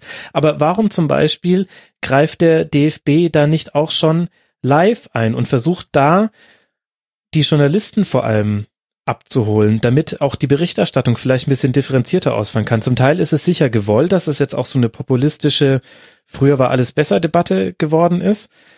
Und zum Teil ist es, glaube ich, aber auch einfach nicht genaue Sachkenntnis. So, Alexis Feuerherdos. Kurze Pause.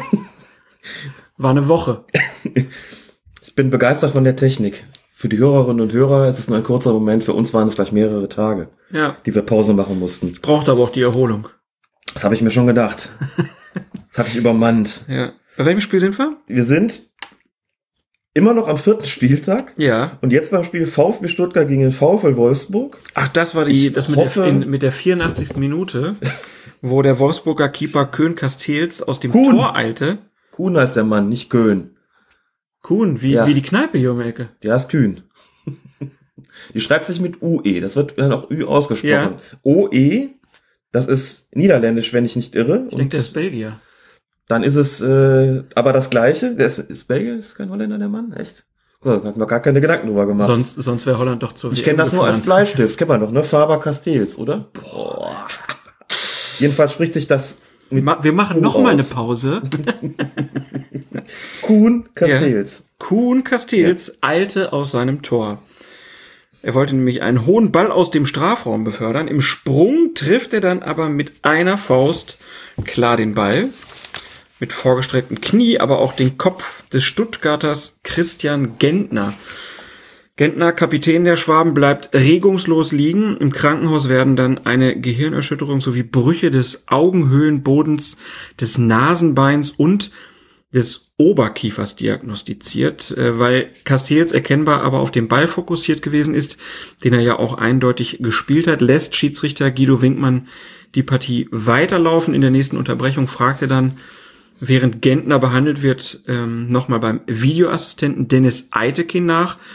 Aber auch für diesen ist nichts Strafwürdiges geschehen. Helmut Krug, Projektleiter des Videobeweises beim DFB, bestätigt diese Einschätzung. Ähm, Es wird eine Erklärung auf Facebook, auf der DFB-Schiedsrichterseite verbreitet. Ähm, Krug sagt darin, die Entscheidung sei regeltechnisch, Zitat, zwar grenzwertig, aber vertretbar, Zitat Ende.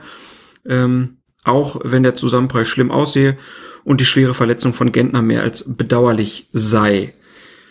Ich glaube erstmal, Christian Gentner ist komplette Hinrunde raus, mindestens.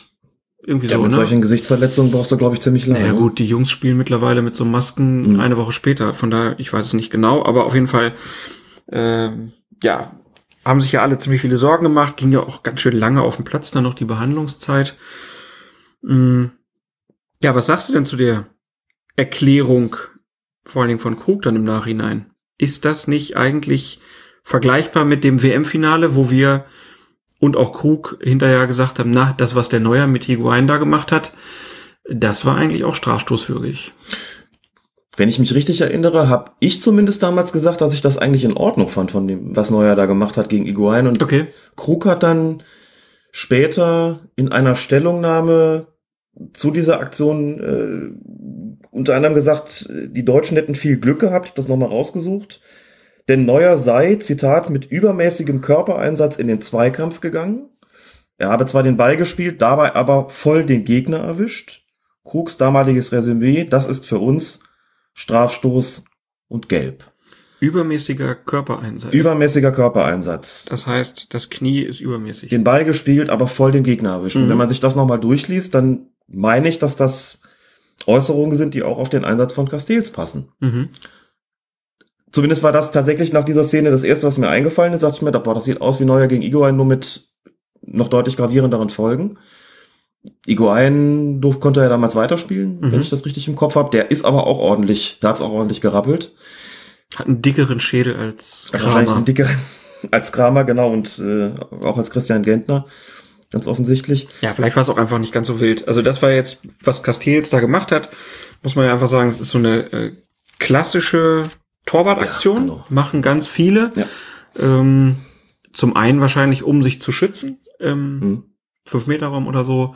Da heißt es dann ja, na, wenn der Torwart rauskommt, dann muss er ihn auch haben. Da haben sich die Torhüter dann daraus abgeleitet, na gut, wenn ich den haben muss, dann müssen die anderen halt weggemacht werden. Nur ist das Problem halt, dass so ein Knie dann in der Höhe ja zu solchen Verletzungen führen kann. Ja. Und da haben wir natürlich so ein Spezifikum des Torwartspiels, das ist gerade schon gesagt.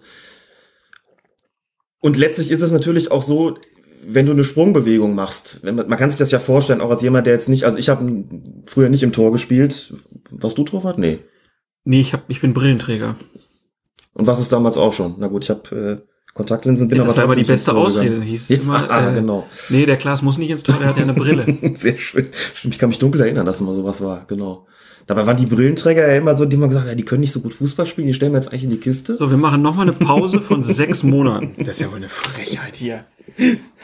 So ein Körperklaus hier neben mir und dann erzählt er mir so. Da hat der Klaas allerdings leider recht, muss man sagen. Ich habe dich ja schon spielen sehen, ne? TK schlank und sowas, muss wirklich sagen. Ne? Also, man möchte dich fast Rheinland Maradona nennen. Kleines, Sch Schaumburg-Lippe Maradona. kleines dickes Rese. Also Spaß beiseite und zurück zu diesem Torwartspiel. Die müssen ja auch eine Sprungbewegung machen und ich glaube, das ist zunächst mal normal, dass man da auch ein bisschen das Knie vorstreckt und den Rest hast du schon gesagt, dass sie sich auch ein bisschen schützen, Gegner auf Distanz bringen, sich Respekt verschaffen. Soweit alles in Ordnung. Und so ein bisschen Kontakt, denke ich, darf da auch entstehen. Aber wenn man, ohne jetzt klar definieren zu können, wo die Grenze verläuft, wenn man wirklich sieht, dass das so rappelt wie bei Neuer gegen Iguain oder dann, hier ist es ja eigentlich noch extremer gewesen, dadurch, durch die äh, gravierenden Folgen, die das Ganze hatte. Der, na klar wollte der Castils das nicht. Der hat auf den Ball geguckt, der hat den Ball klar gespielt, der hat das Knie rausgefahren. Gentner ist, glaube ich, auch stehen geblieben. Da gab es dann Leute, die argumentiert haben, na gut, wenn er soll er halt mit hochspringen, dann wird er auch nicht am Kopf getroffen. Also als ob es da eine Verpflichtung gäbe, so in den Zweikampf äh, zu gehen für den Gentner. Ne? Und klar, weil der stehen geblieben ist, hat er den, das Knie dann an den Kopf gekriegt. Wäre mit hochgestiegen, wäre es nicht passiert, aber das ist ihm ja nicht vorzuwerfen. Ich meine, bitte, also das, darüber muss man nicht diskutieren. Und dann denke ich, ist es vollkommen klar, wenn das so kracht, dann kann man das nicht laufen lassen. Mhm. Dann kann man das nicht laufen lassen, dann muss es an der Stelle geahndet werden durch in dem Fall einen, einen Strafstoß. Ich glaube, der Castells hatte schon gelb in der Situation. Das heißt, wäre dann auch gelb-rot gewesen, sicherlich nicht, nicht knallrot, weil das trotz der gravierenden Folgen für den Gentnern letztlich kein, kein Foulspiel ist. Also wenn man schon sagt, das ist so ein Spezifikum fürs Torwartspiel, dann sagt man, okay, dann gehen wir da halt mit der Verwarnung raus. Mhm. Dann ist es halt ein rücksichtsloses äh, Vergehen, aber nicht vorsätzlich brutal. Dann würde mir gelb auch ausreichen. Aber weiterspielen lassen sollte man da nicht. Dass der Schiedsrichter das in der Situation getan hat, kann ich sogar noch nachvollziehen, gerade weil du das gewöhnt bist, dass die Torhüter so rausgehen. Du guckst auch natürlich als Schiedsrichter in erster Linie darauf, trifft er den Ball, ja oder nein. So, und es ist halt auch nicht immer so einfach, sämtliche Körperregionen in so einem Zweikampf immer voll unter, unter Beobachtung zu haben. Was macht der oben mit der Faust, was macht der unten mit dem Knie? Aber wenn du natürlich einen Videoassistenten hast und der auch nochmal guckt und äh, sieht, was passiert ist, dann würde ich eben das wiederholen, was Krug damals zum WM-Finale gesagt hat. Übermäßiger Körpereinsatz, voll den Gegner erwischt. Das ist für uns Strafstoß und Gelb. Und ich finde, das wäre auch hier die angemessene Bewertung gewesen. Insofern war ich erstaunt, war ich ein bisschen verwundert, dass Helmut Krug diese Szene anders einschätzt, als er das eben 2014 im Weltmeisterschaftsendspiel getan hat. Oder besser gesagt danach getan hat. Was würdest du denn generell sagen? Müsste man das Torwartspiel da mal ein bisschen anders bewerten? Also wir haben ja immer mal wieder so Sachen, wo dann gesehen wird, ah, die Spieler machen das und das, das wollen wir aber eigentlich nicht. Mhm. Müsste man da die Torhüter vielleicht auch mal ein bisschen mehr ins Auge nehmen? Ich denke, dass zunächst mal wichtig ist zu sehen, also erstmal, erstmal geht es um die Reihenfolge. Spielen sie, wird zuerst der Gegner getroffen und dann der Ball, dann ist die Sache ohnehin klar. Ne? Dann müssen wir nicht darüber diskutieren, dass ein Foul vorliegt. Ist es umgekehrt, wird also der Ball klar getroffen und der Gegner dann danach aber auch, wie in diesem Fall, muss man darüber diskutieren, wie heftig ist denn der Körpereinsatz gewesen? Ist das in einem, ist das noch im Rahmen, wo du sagst, da ist jetzt niemand wirklich das ist keine gesundheitsgefährdende Spielweise gewesen und so ein bisschen Kontakt musste auch erlaubt sein und zumindest spielt er ja zuerst äh, den Ball. Dann haben wir eine die, Situation. Die, die Gegenfrage ist ja dann immer, warum darf ein Torwart sowas, Ja. aber ein Feldspieler nicht? Weil dem Torwart natürlich in der Praxis gewisse, doch gewisse Sonderrechte zugestanden werden, weil man natürlich beim Torwart sagt, der hat eine Sonderrolle im Fußball. Ist das nicht aber sehr ähm, antiquiert eigentlich?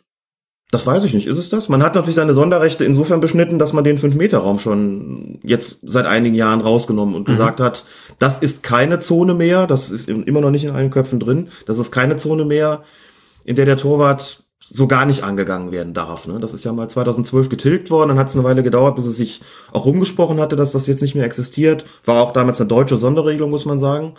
Sicher, man kann jetzt darüber diskutieren, ob man ihm das zugestehen will, aber der hat natürlich auch ein anderes Spielverhalten, dadurch, dass er seine, seine, seine Arme und seine Hände eben einsetzen darf. Und wenn das so ist, muss man darüber diskutieren, wie viel will man denn da? Also Verteidiger geht ja nicht mit, äh, mit ausgestreckten Armen irgendwie so in so einen Zweikampf rein.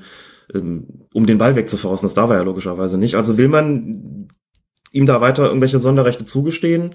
Denke schon, dass bei der Sonderrolle, die er eben spielt im Fußball, dass es grundsätzlich in Ordnung ist und ich wäre auch vollkommen einverstanden damit zu sagen, man schaut halt, ist in erster Linie der Ball ähm, sozusagen das Objekt der, äh, der Begierde des Torwarts in dem Moment oder ist es der Gegner und was passiert eigentlich, was resultiert aus diesem Zweikampf? Und wenn es so scheppert, wie in, wie in dem Fall, denke ich, dann kann man das auf keinen Fall laufen lassen.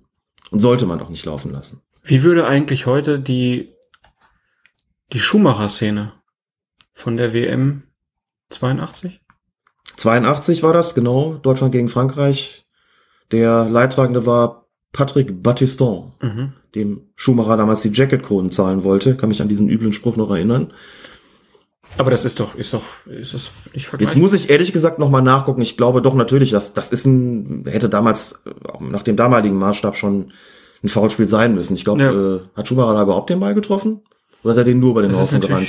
Ich glaube, er hat ihn sogar verfehlt. Und wenn, dann hat er ihn, hat er den Battiston zuerst getroffen, meiner mhm. Erinnerung nach. Jetzt bin ich nicht vorbereitet auf diese Szene, müsste noch mal nachgucken, aber ich habe das irgendwann zwischendurch mal nachgeschaut und äh, bin, weiß noch, dass ich damals, als ich das nochmal getan habe, das ist jetzt ein paar Monate her, zu dem Ergebnis gekommen bin, warum hat der eigentlich nicht gepfiffen? der kommt da raus, rennt den über den Haufen und das hätte man auch 1982 mit einem, mit einem, ich glaube, es war außerhalb des Strafraums auch noch, mit dem Freistoß ja. ahnen müssen. Mhm. Naja, ähm, gut. Müssen wir im Auge behalten. Bin ich gespannt, ob es da vielleicht nochmal irgendwann äh, eine Meldung zu gibt. Ist ja dann auch eigentlich immer so klassisch, klassisch in der Winterpause vielleicht, wo dann nochmal drüber gesprochen wird, ob vielleicht das Torwartspiel von den Schiedsrichtern ein bisschen anders bewertet werden es soll. Es gibt, glaube ich, keine Tendenzen in diese Richtung, das zu tun.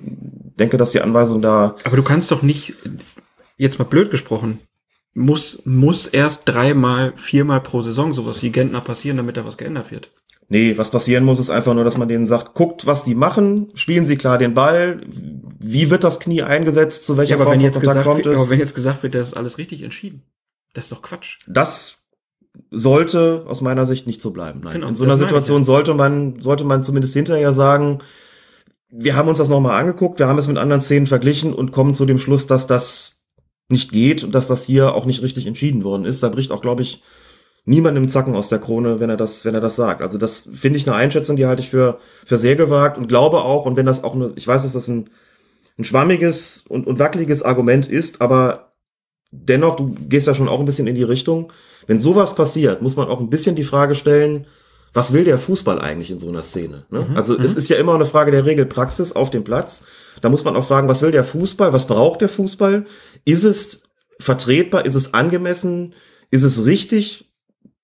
Sagen wir ruhig auch nach, nach moralischen Maßstäben und eben nicht nur nach regeltechnischen. Ist es richtig, sowas laufen zu lassen? Der berühmte fußballkulturelle Code. Der fußballkulturelle Code und der sollte, meine ich, du ja auch, an dieser Stelle ganz klar lauten, sowas muss abgepfiffen werden, sowas muss eine Verwarnung nach sich ziehen und wenn es im Strafraum passiert, auch ein Strafstoß.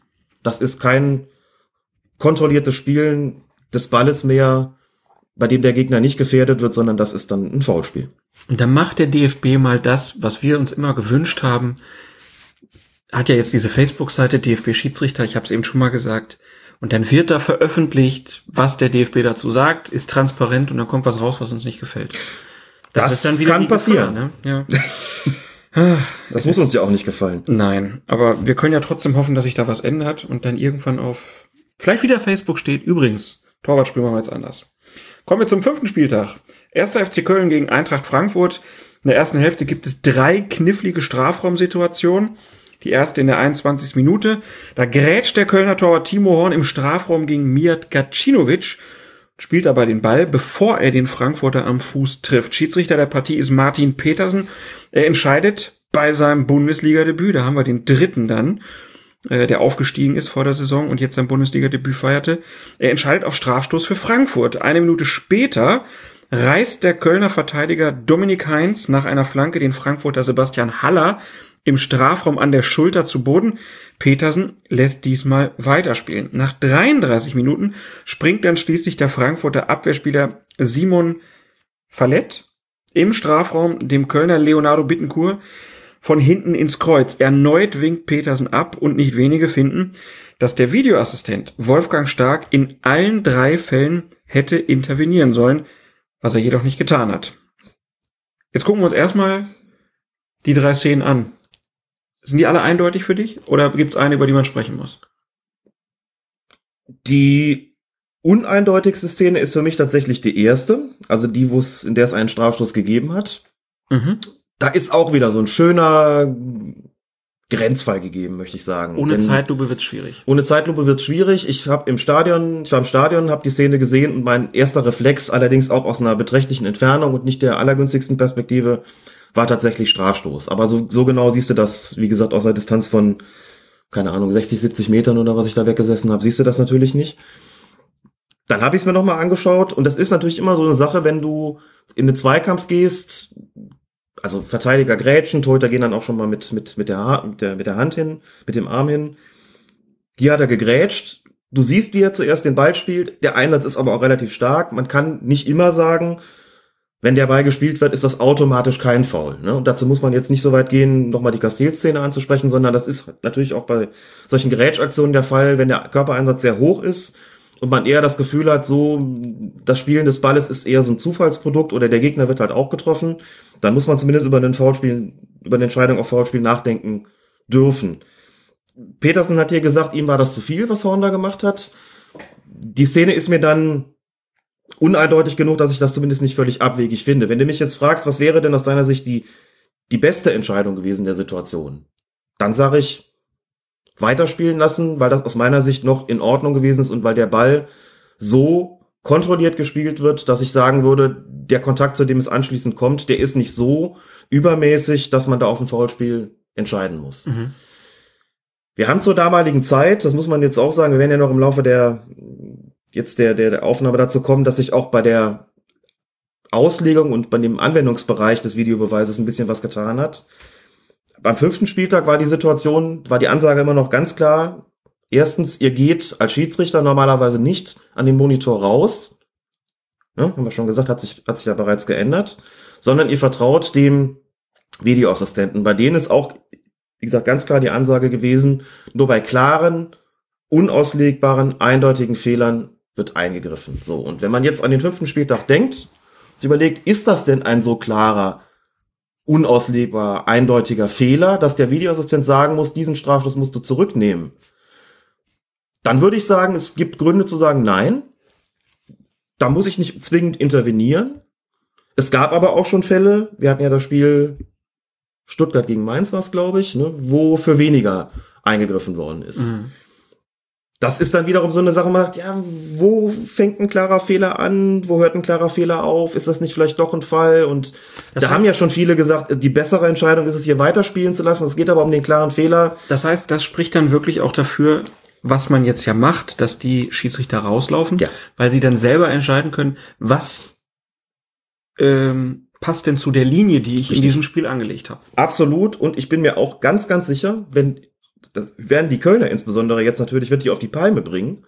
Klar, Noch aber, mehr. aber noch mehr auf die Palme bringen. Aber dennoch, diese Szene würde, da bin ich ganz sicher, heute dazu führen, dass der Schiedsrichter rausliefe. Mhm. Das würde heute dazu führen, dass der Videoassistent sagt, pass auf, guck's dir selber nochmal an und schau, wie du das entscheiden möchtest. So. Aus meiner Sicht kann der Videoassistent ja sagen, liegst du da zumindest nicht komplett daneben mit deiner Strafstoßentscheidung, aber wir müssen vielleicht auch eine saubere Entscheidung treffen. Also geh doch einfach nochmal selber gucken. Mhm. Und da muss der Schiedsrichter eben überlegen, ist das für ihn eine Aktion, wo er sagt, nein, es ist falsch gewesen, was ich da gemacht habe. Ich nehme das zurück. Oder ob er sagt, nee, das ist immer noch vertretbar. Die Entscheidung hat Bestand.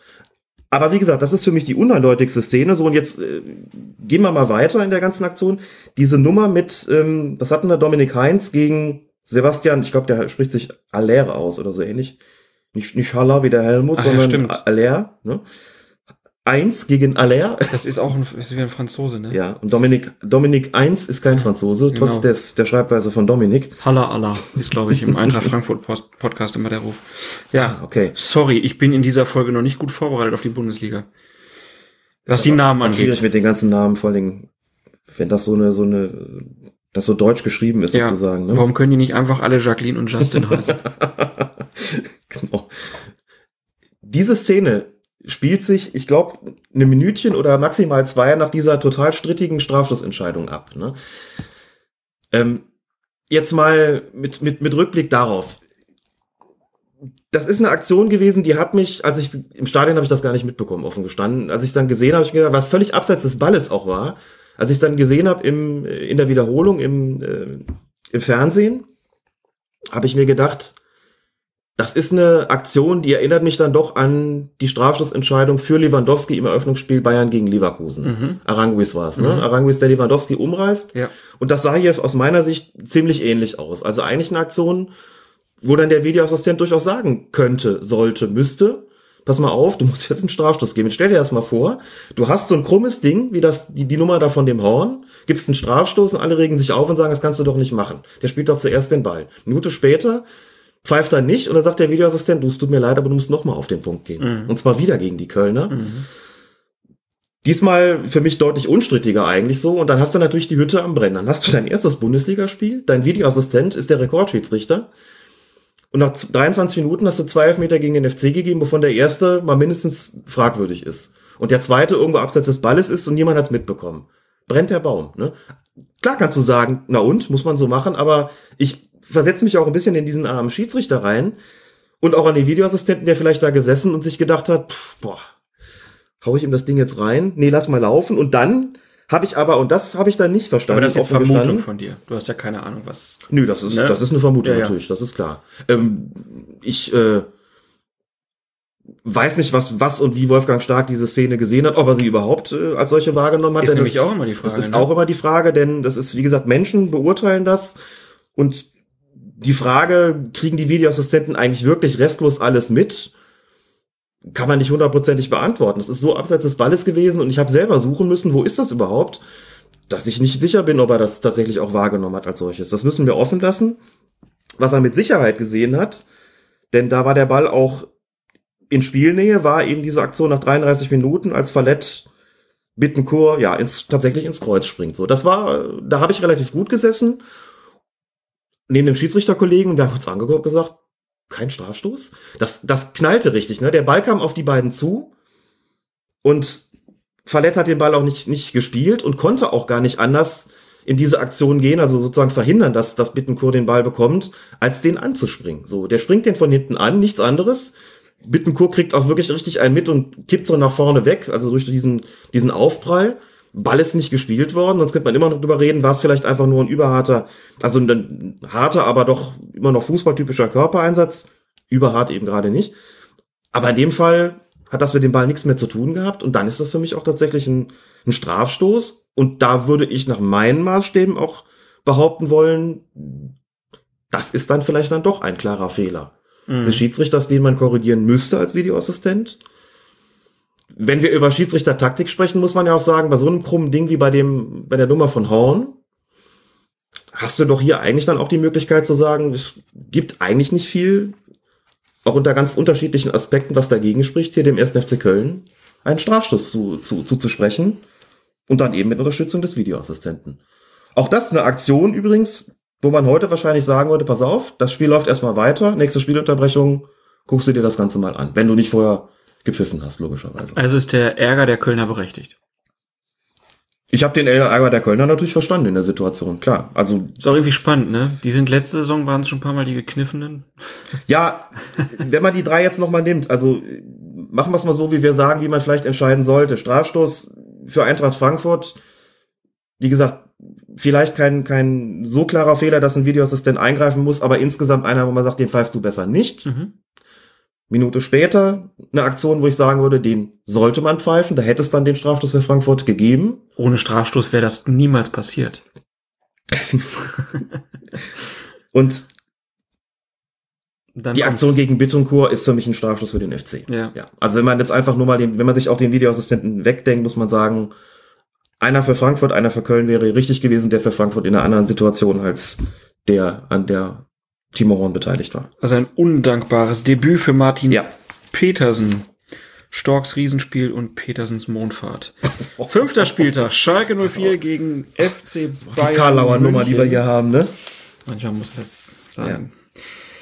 Ja, ähm, ja da ging es auch um den Videoassistenten. Auch die Schalker klagten nach dem Spiel vehement über den Videoassistenten, weil dieser dem Unparteiischen, das war Marco Fritz, in der 23. Minute mitgeteilt hatte, dass das Handspiel von Naldo im eigenen Strafraum als strafbar zu bewerten sei. Fritz hatte ursprünglich auf Eckstoß entschieden, gab dann aber schließlich doch einen Elfmeter. Schalke machte geltend, dass Naldo der Ball von einem anderen Körperteil, nämlich seinem Fuß, an den Arm gesprungen sei und das sei, so hätten es jedenfalls die DFB-Schulung vor der Saison äh, gesagt, ein klares Indiz dafür, dass keine Absicht vorliege. Die Schalker Schalker verwiesen dabei auf eine Ansicht ähm, nach, ja, nach ihrer Ansicht nach identische Situation beim Spiel von Schalke gegen Hannover 96 am zweiten Spieltag. Damals war dem Hannoveraner Salif Sané der Ball ebenfalls vom Fuß an den erhobenen Arm gelangt. Es gab jedoch keinen Elfmeter und keine Intervention des Videoassistenten. Helmut Krug bemühte sich dann danach in einem Interview ähm, mit der Sportschau den Unterschied zwischen beiden Fällen zu erläutern, der vor allem in der Armhaltung beider Spieler begründet liege. Sané habe seinen Arm, mit dem er dann das Handspiel beging, doch noch relativ nah am Körper gehabt. Naldo dagegen äh, sei bei seiner Gerätsche schon mit beiden Armen noch ähm, deutlich über Kopf Höhe in den Ball gegangen, fast in Torwartmanier, sagte Krug. Das sei, nochmal Krug, ohne jede Frage eine unnatürliche Vergrößerung der Körperfläche und damit auch dann strafbar, wenn der Ball von einem anderen Körperteil an den Arm springt. Ist das für dich eine plausible Erklärung? Ja, für mich ist das schon plausibel. Für viele andere war das aber keine plausible Erklärung und das. Das heißt, es gab wieder Tod und Hass, Colinas Erben. Was ist das für ein Versmaß? Ja gut, man muss sich manchmal bemühen, damit das noch da reinpasst. Jetzt haben wir natürlich das leidige Thema Handspiel und jetzt haben wir noch die Kombination zwischen dem leidigen Thema Handspiel und dem leidigen Thema Videoassistenten. Teuflische Kombination, muss ich sagen. Und man hat das ja zunächst mal zur Kenntnis zu nehmen, dass die Spieler und Vereinsverantwortlichen von Schalke 04 sagen, Moment mal, da gab es doch so eine Schulung, ich meine, das ist ja ungewöhnlich, dass mit der argumentiert wird. Ne? Mhm. Diese Schulung, die vor der Saison immer mal stattfinden und teilweise auch während der Saison nochmal nachjustiert wird, dass da jemand sagt, wir haben aber gelernt, erstens, wenn der Ball von einem anderen Körperteil an den Arm springt, lässt man grundsätzlich weiterlaufen. Fangen wir einfach mal damit an. Das ist grundsätzlich tatsächlich eine Maßgabe, die wir auch schon öfter äh, bemüht haben. Aber es ist natürlich nach wie vor nur ein Anhaltspunkt unter vielen, der nicht ausschließt, dass es wiederum andere Kriterien gibt, die das, die den sozusagen ich hätte fast gesagt, überstimmen, die ihn, die ihn toppen. Ne? Also ganz konkret bei Naldo, muss man sagen, der geht da mit beiden erhobenen Armen, grätscht er da in den Zweikampf und ist auch im Nachteil. Das muss man auch sagen. Ein Schiedsrichter sieht ja auch, und auch ein Videoassistent, wie ist der eigentlich überhaupt in diesem Zweikampf positioniert? So, ich glaube, das war, ich meine, es wäre James gewesen von Bayern, der da im Ballbesitz war. Und Naldo hat schon im Prinzip nur noch eine Möglichkeit. Er muss sich möglichst bereit machen, um überhaupt noch zu verhindern zu können, dass der Ball dann in den Strafraum fliegt. So. Und was der da gemacht hat, der Naldo. Ich habe auch noch mal mit Ralf Gunisch gesprochen, dem Ex-Profi, der auch auf Twitter sehr aktiv ist und ihn gefragt, sag Ralf, du hast schon mal in einem anderen Fall gesagt, dieser Spruch, da oben haben die Arme nichts verloren, sei nicht in jedem Fall richtig. Es könne halt auch zu Situationen kommen, in dem Spieler diese Haltung einnimmt, um das Gleichgewicht zu halten. Ich glaube, das ging damals um das Spiel Schalke gegen Dortmund und ein Handspiel von Marc Bartra kurz vor Schluss. Der auch mit ganz weit hochgerissenen Armen den Ball geht und dann springt der Ball auch vom, von seinem Fuß an den erhobenen Arm und Ralf sagt damals, wie soll der denn in den Zweikampf gehen, wenn nicht so? So, der muss ja irgendwie das Gleichgewicht halten.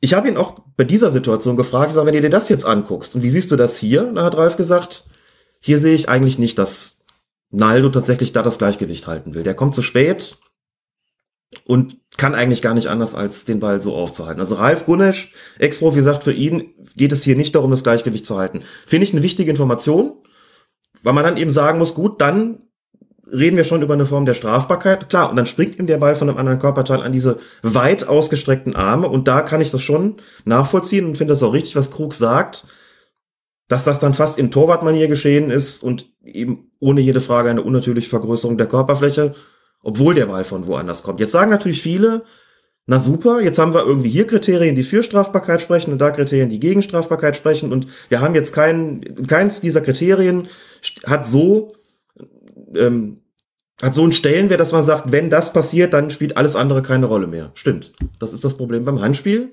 Das haben wir seit Jahren das Problem. Und wenn Leute sagen, das gibt's doch nicht, dass das so uneindeutig ist, dann muss man die Leute mal fragen, was, was wollt ihr denn? Dann kann man es ja nur so regeln, dass man jeden Kontakt mit der Hand, äh, wenn der Ball kommt, für strafbar hält, was dann dazu führen würde, dass die Spieler eben absichtlich angeschossen werden und sowas. Also Man das müsste- bleibt natürlich weiterhin ein Problem. Man müsste mal so einen Baum entwerfen. Es gibt doch immer die Fragen, so ja, nein, Mhm. und dann geht der Mhm. Baum, teilt sich so auf. Und dann ist die erste Frage, Ja. war es ein absichtliches Handspiel? Ja. Pfiff, Freistoß. Mhm. Nein. Und dann kannst du aber nicht direkt sagen, nee, äh, ist kein Handspiel, sondern man müsste es dann auffächern. Genau. Und der Schiedsrichter muss diesen ganzen Baum dann innerhalb von Sekundenbruchteilen sozusagen durchhecheln. Ja. Nein, er muss natürlich spontan situativ entscheiden, was habe ich da eigentlich gesehen. Marco Fritz hat in der Situation gesagt, für mich ist das nicht strafbar. Videoassistent guckt und kommt zu dem, zu dem Schluss, nein, das ist so eben eine eindeutig unnatürliche Vergrößerung der Körperfläche gewesen, dass man hier auf Strafstoß entscheiden muss. Wenn man das jetzt vergleicht mit dieser Geschichte mit Sané, und jetzt wird's ja einfach hochgradig kompliziert, und dann wollen natürlich die Schalker wissen, wo ist denn da der Unterschied? Und dann sagt Krug, der Unterschied besteht in der Armhaltung. Sané grätscht da auch rein, zieht den Arm aber so ein bisschen an den Kopf, eher aus der Flugrichtung des Balles raus, ist auch nicht mit beiden Armen da ausgestreckt reingegangen. Also ich kann den, den Unterschied schon nachvollziehen, verstehe aber natürlich, dass man ein Problem damit haben kann, wenn man sagt, ja gut, das sind aber doch Nuancen. Und wie sollen wir das klar voneinander unterscheiden? Und da muss man sagen, ja stimmt, es sind Nuancen und diese Nuancen genügen eben manchmal, um das eine vom anderen zu trennen. Wobei Krug auch gesagt hat, sie hätten bei Sané eigentlich gerne einen Strafstoß gesehen. Sie hätten auf jeden Fall einen Strafstoß äh, akzeptiert. Er sagt aber, das ist für ihn eben nicht so eindeutig, dass der Videoassistent eingreifen soll, während bei Naldo das zu eindeutig gewesen ist und eine Intervention des Videoassistenten begründet. Sprich, Helmut Krug hat da diesen beiden Beispielen klargemacht, wo für ihn oder wo für den DFB, für die Schiedsrichterkommission, der Unterschied verläuft zwischen einem klaren Fehler, der einen Eingriff nach sich ziehen muss, des Videoassistenten, und der Situation, dass es eben kein klarer Fehler ist. Aber auch da muss man sagen, inzwischen würde sicherlich oder höchstwahrscheinlich würde Marco Fritz wahrscheinlich rausgehen und selbst nochmal gucken. Du hast das eben mit dem Baum so abgetan. Ich glaube, wenn man den Videoassistenten draußen hat, dann muss es genau danach gehen. Weil nur dann kannst du es Weil der mehr. Zeit hat, meinst du? Nee, es Mhm. geht beim Videoassistenten darum, dass möglichst alle Fälle gleich bewertet werden. Ja, So.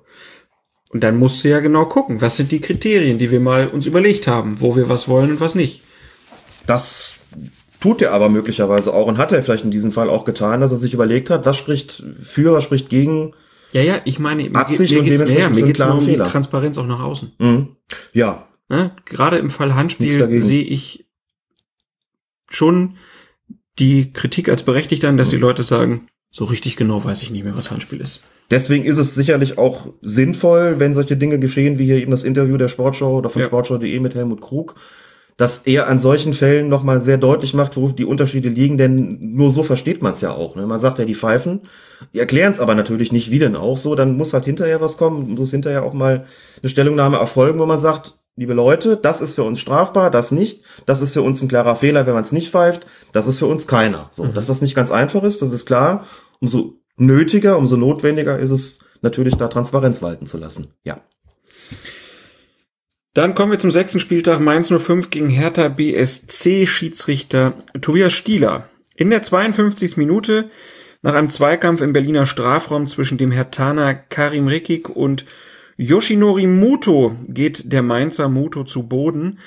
Stieler lässt weiterspielen, sehr zum Unmut der Gastgeber aus Berlin. In einer Spielunterbrechung kurz danach kontaktiert dann der Videoassistent Benjamin Cortus über Funk den Unparteiischen und fragt ihn, ob er eigentlich Rekiks Stoßen gesehen habe. Stieler verneint und verrät nach der Partie den Grund. Er habe bei diesem Duell, Zitat, nur auf die Füße geschaut. In diesem Bereich ist es ja tatsächlich zu keinem strafwürdigen Kontakt gekommen. Der Referee beschließt dann, an den Spielfeldrand zu laufen, um sich dort in der Review Area den Oberkörpereinsatz des Berliner Verteidigers selbst nochmal anzusehen. Das dauert in diesem Fall nur wenige Sekunden. Danach zeigt Stieler an, die Entscheidung wird geändert. Es gibt nun doch einen Strafstoß für Mainz. Rekik erhält zudem für sein Foul die gelbe Karte und auch Muto wird verwarnt, denn er hat nach dem Zweikampf die Umrisse eines Fernsehers in die Luft gezeichnet und den Referee so zur Konsultation des Videoassistenten aufgefordert. Und das ist strikt untersagt.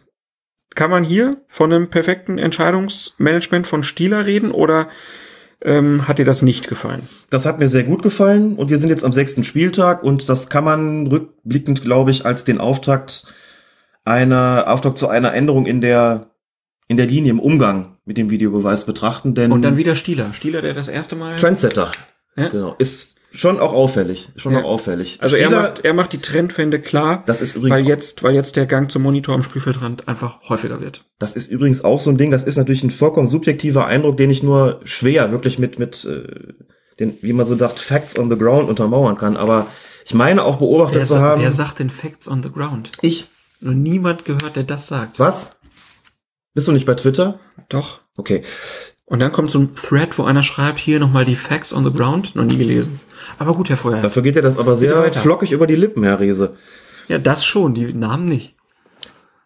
Ich habe so ein bisschen den Eindruck, dass es auch, was auch, glaube ich, ganz normal ist, sehr unterschiedlich ist, wie die Schiedsrichter zu dem Videobeweis stehen. Also es gibt da natürlich jetzt keinen, denke ich, der das rundweg ablehnt, aber man merkt auch schon Unterschiede so in der Lust, ihn anzuwenden. Ne? Bei Tobias Stieler ist es wirklich körperlich zu merken, das ist auch sein Projekt, das will er, dem will er wirklich zum Erfolg verhelfen und wenn der irgendwelche Maßnahmen ergreift, dann unterstreicht er das eben sehr deutlich, auch, auch körpersprachlich so. Und in diesem konkreten Fall hat es offensichtlich vom, vom DFB auch die Anweisung gegeben, Jungs und Mädel, wenn ihr euch unsicher seid, wenn ihr vielleicht noch mal gucken wollt, wenn sich das irgendwie anbietet, dann macht das einfach mal. Wir werden da gleich noch mal etwas ausführlicher drauf zu sprechen kommen. Und in diesem konkreten Fall ist es ja auch ganz interessant gelaufen. Also zunächst mal, weil das auch viele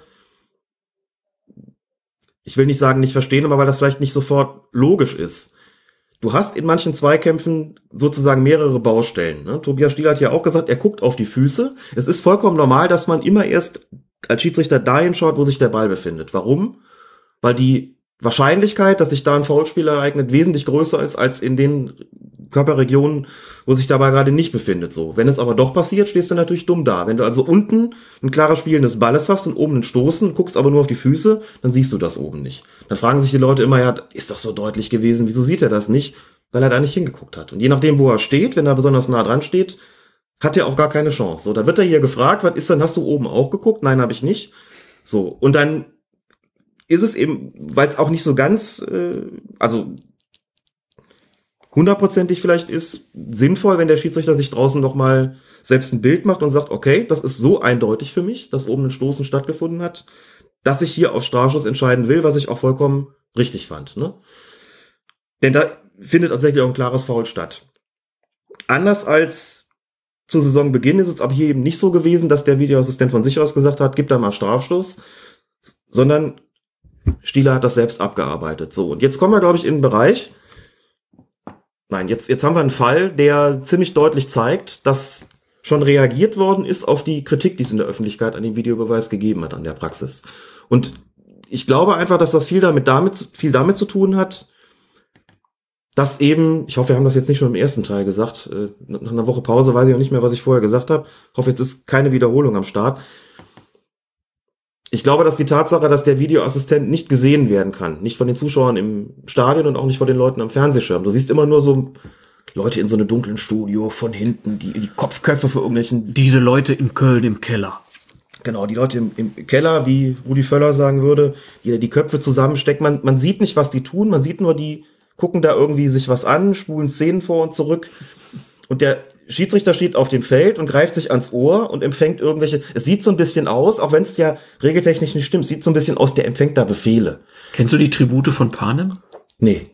Da, da, da, die machen so ein ganz übles Spiel, wo dann Kinder gegeneinander antreten und da gibt's halt auch so eine Zentrale, so eine Videozentrale, wo dann halt äh, so gesteuert wird, was da so passiert äh, auf dem Spielfeld. Das könnte man den Eindruck kriegen, als ob die da so im Dunkeln sitzen und die geheimen Ja. Anweisungen geben. Vielleicht ist das auch Quatsch, aber es fiel mir gerade ein. Mhm. Ja, aber, aber so ein Eindruck entsteht ja offensichtlich oder ist ja offensichtlich entstanden, um es noch ein bisschen, bisschen äh, zugespitzer zu formulieren. Ich glaube, viele hatten so den Eindruck, die Schiedsrichter werden da irgendwie ferngesteuert. Ja, genau. Ferngesteuert aus der Zentrale in Köln, ne? also auch so, das äh, mag sicherlich auch nochmal eine Rolle spielen. Der sitzt da nicht irgendwie in Stadionnähe im Ü-Wagen und auch nicht irgendwie auf der Tribüne. Der sitzt irgendwo so in so einem zentralen Ort, dunklen Ort und steuert Schiedsrichter fern. Die hören das und sagen und empfangen von, von Befehle von irgendwo. Das ist auch so ein, so ein, so ein Bild, was da, glaube ich, entsteht, mit dem viele ein Problem gehabt haben, das natürlich in dem Moment auch überhaupt nicht transparent ist. Jetzt muss man sagen, wenn ein Schiedsrichter rausläuft und beugt sich da über, den, über die Bande und guckt in den Monitor, dann sehen die Leute auch nicht, was der da gerade, sich da gerade anguckt. Aber irgendwie ist der Mann halt im Stadion, man kann den beobachten, man sieht, wie lange das dauert, man kann seine Körperhaltung beobachten, dann quatscht er vielleicht nochmal mit den Leuten in Köln, unterhält sich darüber, was sehen wir denn da gerade und irgendwie ist da schon mehr Transparenz und ich glaube, es gibt auch mehr Akzeptanz, wenn der Schiedsrichter, also der, der auf dem Feld entscheidet, selber nochmal guckt und zurückkommt und sagt, ich habe das jetzt nochmal gesehen, ich entscheide jetzt auf der Grundlage meines Eindrucks so und so. Mhm. So, das hat aber natürlich auch so ein bisschen das Kriterium, ganz klarer Fehler verdrängt. Auch darüber werden wir später nochmal äh, noch mal sprechen, inwieweit das in Ordnung ist. Aber hier kommt er halt zurück und sagt, ich habe selber angeguckt und gibt einen Strafstoß und hat dafür Akzeptanz. Weil die mhm. Leute sagen, er hat es ja selbst gesehen. Mhm. So. Gelb muss kommen wegen des Foulspiels. Das war richtig. Und dann hat es mir auch gefallen, auch da ist eben Tobias Stieler sehr konsequent, der dann sagt, du hast einen Fernseher in die Luft gemalt, dafür kriegst du Geld. Das steht so drin, das haben wir so gesagt bekommen, das finden wir auch richtig und deswegen setzen wir das auf den Platz auch so ist um. Ist im Prinzip wie das Fordern der Karte. Es ist im Prinzip wie das Fordern der Karte, nur dass es jetzt, weil es neu ist, nochmal wesentlich expliziter gesagt worden ist. Ne? Wobei ich auch da schon Fälle erlebt habe, wo ich sagen muss, oh, da hätte man auch schon, ich glaube, Boateng hat einmal auch so, so, so eine Geste gemacht. Ich habe auch schon gesehen, diese, dass, so, dass es so Umgehungsversuche gibt. Ne? Nicht Fernseherzeichen, sondern so ein äh, mit, mit Daumen und einem kleinen Finger so, ein, so eine Telefongeste andeuten. Man sollte sich einfach, mhm. unsere Hörerinnen und Hörer machen das bestimmt gerne wieder mit, die rechte Hand einfach mal ins Ohr legen. Ja. Aufs Ohr zeigen. Oder ja. irgendwie, genau. genau. Also da gibt schon auch die ersten Versuche, das, das zu umgehen. Also äh, perfektes Entscheidungsmanagement, fand ich. Und habe gedacht, das ist doch eigentlich auch eine gute Möglichkeit, um für diesen Videobeweis eben Akzeptanz zu bewirken und das war ja offensichtlich auch so gewünscht. Mhm. Also jetzt im Nachhinein betrachtet, wie gesagt, offenbar der Auftakt dazu, mit diesem Videobeweis in der Praxis anders umzugehen. Öfter mal selber gucken. Schiri Monitor sozusagen. Ne? Nicht Telefon, aber Monitor. Gut. Dann kommen wir zum siebten Spieltag. Da gab es ja dann gleich sechsmal den Videobeweis, so oft wie an keinem anderen Spieltag zuvor. In vier Fällen nutzten die Referees dabei die Review Area, in den übrigen zwei tun sie es nicht, weil es dabei jeweils um die Frage geht, ob ein Foulspiel tatsächlich innerhalb des Strafraums stattgefunden hat, ähm, wie die Unparteiischen das entschieden haben. Und ja, das ist dann ja keine Frage, zu deren Beantwortung sich der Schiedsrichter die Bilder selbst nochmal ansehen muss. In diesen beiden Fällen werden die Schiedsrichter dann übrigens korrigiert. Die Fouls wurden knapp vor dem Strafraum begangen. Ähm, deshalb gibt es dann jeweils nur einen direkten Freistoß. Von den Situationen, in denen die Review Area aufgesucht worden ist, wollen wir uns jetzt mal zwei genauer ansehen. Eine Szene aus dem Spiel Gladbach gegen 96.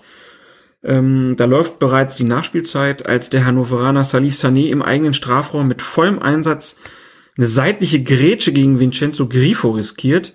Dabei trifft er erst den Ball, bevor er dann den Gladbacher regelrecht abräumt. Schiedsrichter Christian Dingert entscheidet auf Elfmeter eilt nach einem Gespräch mit dem Videoassistenten Wolfgang Stark aber an die Seitenlinie zum Monitor. Als er dann aufs Feld zurückkehrt, bestätigt er seine Entscheidung nochmal. Ähm, hat Stark hier also, weil er ja irgendwie eingegriffen hat, hat er also einen klaren Fehler gesehen und Dingert nicht? Oder ist, ist es etwas anderes, wenn ein Schiedsrichter sich eine Szene selbst nochmal ansieht, als wenn er seinem Videoassistenten sozusagen blind vertraut? Mhm. Dazu habe ich mir das Reglement nochmal angeguckt. Dazu muss man sagen, es gibt äh, dieser Video, zu diesem Videobeweis ein dickes Handbuch auf Englisch. Das gibt es nicht online, das habe ich aber trotzdem. Da sind viele, viele Fälle wirklich haarklein beschrieben. Und es gibt eine Zusammenfassung, auch in deutscher Sprache, des Protokolls des IFAB zum Videobeweis. Das gibt es online und das ist zunächst mal so die, die Grundlage eigentlich ja für den für den Videobeweis als solchen. Hab also wenn du sagst auf Englisch ganz detailliert, wie kann man sich das vorstellen mit mit äh, Bildern, Fotos, Videos, wie wird da gearbeitet? Nee, es geht eigentlich um deutlich mehr konkrete Einzelfälle und wie darin zu entscheiden ist. Also nur ein ein Beispiel diese Geschichte, die wir so ein bisschen hatten bei dem Spiel zwischen Dortmund und Köln, als es um die Frage geht, ähm, wie ist das eigentlich mit dem Videobeweis nach einer Torerzielung? Da konnte man ja davon ausgehen, in der Regel wird es so sein, es fällt ein Tor, das der Schiedsrichter gibt und dann sagt, sieht der Videoassistent vielleicht, ein, dass da ein Vergehen stattgefunden hat und dementsprechend ähm, wäre das Tor dann zu annullieren, weil es ein klarer Fehler ist, es zu geben, dass man da sagt dann jeder, ja klar, Tor erzielt, Tor ist anerkannt worden, wird jetzt zurückgenommen, weil eben ein Vergehen der angreifenden Mannschaft festgestellt worden ist. Aber wie ist es umgekehrt?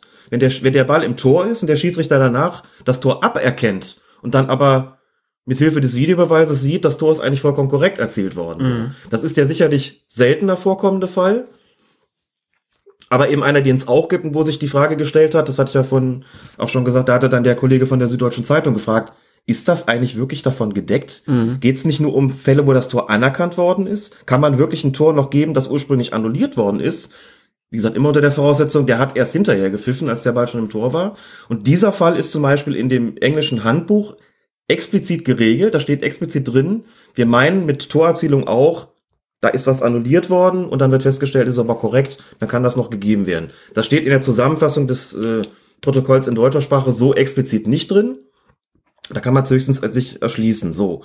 Und jetzt aber zurück zu dieser Geschichte mit, mit der Frage, ist es eigentlich ein Unterschied, der Schiedsrichter sich die Szene selbst draußen nochmal anschaut oder ob er ähm, seinem Videoassistenten quasi blind vertraut? Da gibt es sicherlich unterschiedliche, sagen wir mal, Lesarten des Protokolls. Ich würde sagen, dass auf der einen Seite steht zwar ganz klar drin, solange nicht festgestellt wird, dass eine Entscheidung klar falsch ist, bleibt sie bestehen. Also die Entscheidung auf dem Feld. Auf der anderen Seite steht zu dieser Nummer mit dem, mit der Review Area sehr viel drin.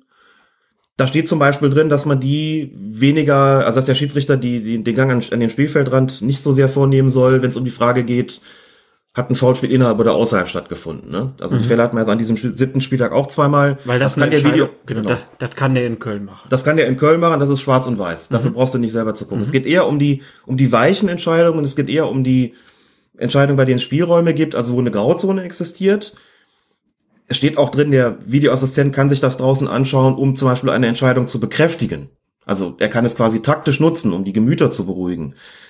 Das sind alles Situationen und wo dann auch noch äh, außerdem noch drin steht, wenn er sich das angeschaut hat, soll er anschließend die komplett richtige Entscheidung treffen. Also auch hinsichtlich der Frage persönliche Strafe und Spielfortsetzung. Das liest sich für mich insgesamt alles so, dass man sagen könnte, wenn der selber rausgeht und sich das anguckt, dann hat er auch dann die Möglichkeit, sich zu korrigieren, wenn das vielleicht wenn vielleicht nicht jeder sagen würde, das ist ein glasklarer Fehler. Mhm. Das widerspricht natürlich aber auf der anderen Seite diesem Punkt, der, der klar besagt, eine Entscheidung wird nur geändert, wenn sie klar falsch ist. Aber jetzt müssen wir uns mal vorstellen, vielleicht so zwei Dinge dazu. Wenn ein Schiedsrichter sich selbst das Video anguckt und zu dem Schluss kommt, dass eine Entscheidung geändert gehört, dann ist er ja der Meinung, ich habe da was falsch gemacht. Das würde mir persönlich übrigens schon als Kriterium dafür genügen zu sagen, dann ist der Fehler, dann ist es auch klar falsch. Mhm. Wenn der rausgeht und sich das anguckt und sagt, nee, das können wir so nicht lassen und das dann ändert, würde ich sagen, dann hat er im Grunde genommen für sich ja schon einen klaren Fehler festgestellt. Warum soll er sonst ändern? Ich meine, macht das lange genug, um zu wissen, du korrigierst dich wirklich, man korrigiert sich selber sehr ungerne und macht das wirklich nur dann, wenn du sagst, okay, da habe ich einfach daneben gelegen. Also das würde mir an der Stelle schon reichen, wenn der Schiedsrichter für sich genommen sagt, uh -uh, das muss ich jetzt, das muss ich jetzt einfach ändern. Ähm, das ist der erste Punkt. Ich glaube, es wäre auch eigentlich schwer zu vermitteln, wenn er das nicht dürfte. Wenn er dann irgendwie so an so ein, so ein Protokoll dahingehend gebunden ist, dass er sagt, na ja, gut, wenn ich das jetzt so sehe, muss ich sagen, ich glaube, das war dann doch eher falsch als richtig, aber ist ja nicht klar falsch, also kann ich das nicht ändern. Ich glaube, das ist schwierig zu vermitteln und dazu mhm. kommt dann noch ein, ein, weiterer Punkt. Und der zeigt so ein bisschen die, die theoretischen Schwächen des Videobeweises, meine ich. Es ist am Anfang gesagt worden, es wird Entscheidungen geben, bei denen es mehrere Meinungen gibt und bei denen eine Mehrheit von, sagen wir mal, 60 Prozent, 70 Prozent sagen, für uns ist das falsch. Aber eine andere, mehr, andere Minderheit sagt halt, nein, so klar falsch ist das vielleicht nicht. Und die ersten schon gefragt haben, zu wie viel Prozent muss eine Entscheidung denn falsch sein, dass sie korrigiert werden darf? 100 oder reichen doch 90 so? Mhm. Das wird schon schwierig. Und ich glaube, wenn, wenn du eine Entscheidung des Schiedsrichters hast, wo du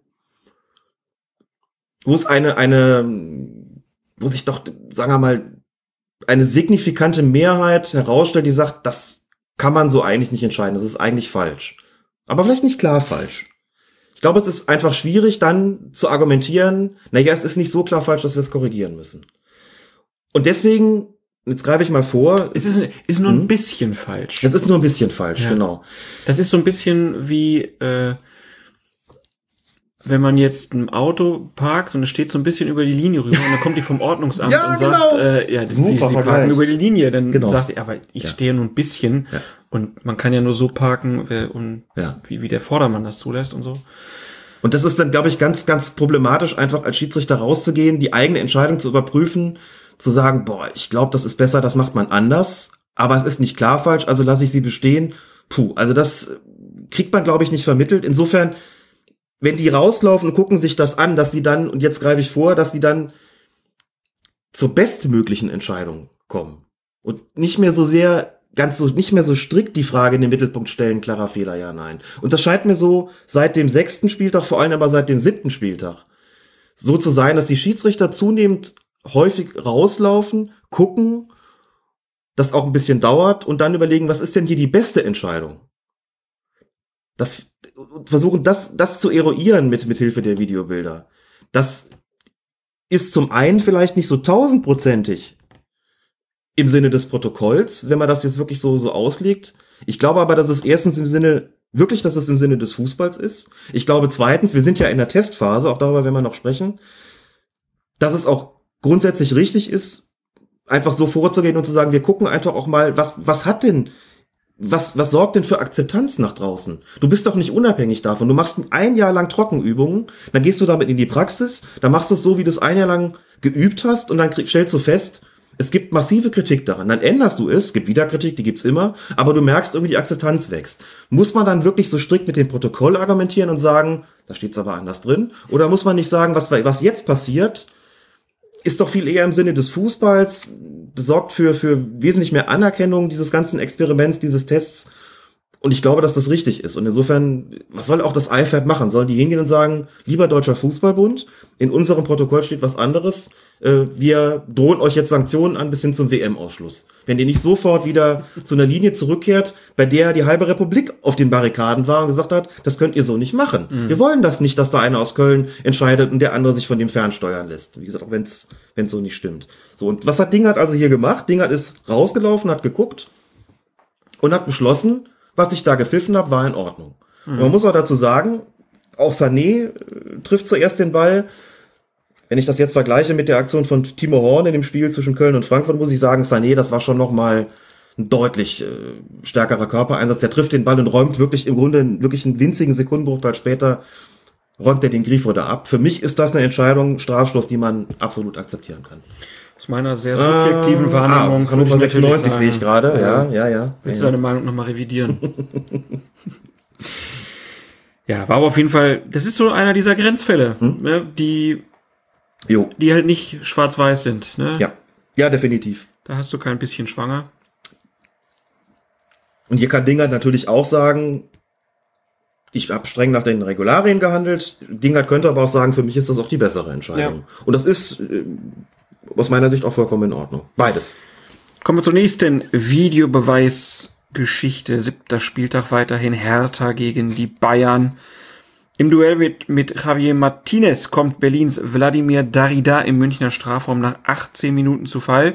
Schiedsrichter Harm Osmers zeigt sofort auf den Elfmeterpunkt, entscheidet sich aber nach einem kurzen Gespräch mit dem Videoassistenten Sascha Stegemann dafür, die Review Area in Anspruch zu nehmen.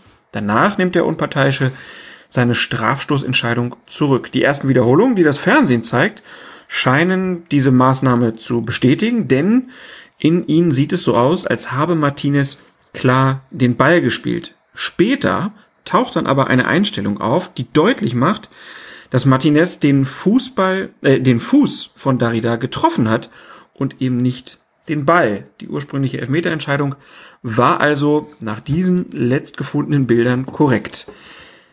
Jetzt ist natürlich die Frage, wie konnte es passieren, dass durch den Videobeweis eine richtige Entscheidung in eine falsche umgewandelt wurde? Darüber kann man, glaube ich, nur spekulieren. Den Videoassistenten stehen ja äh, bestimmte Bilder zur Verfügung.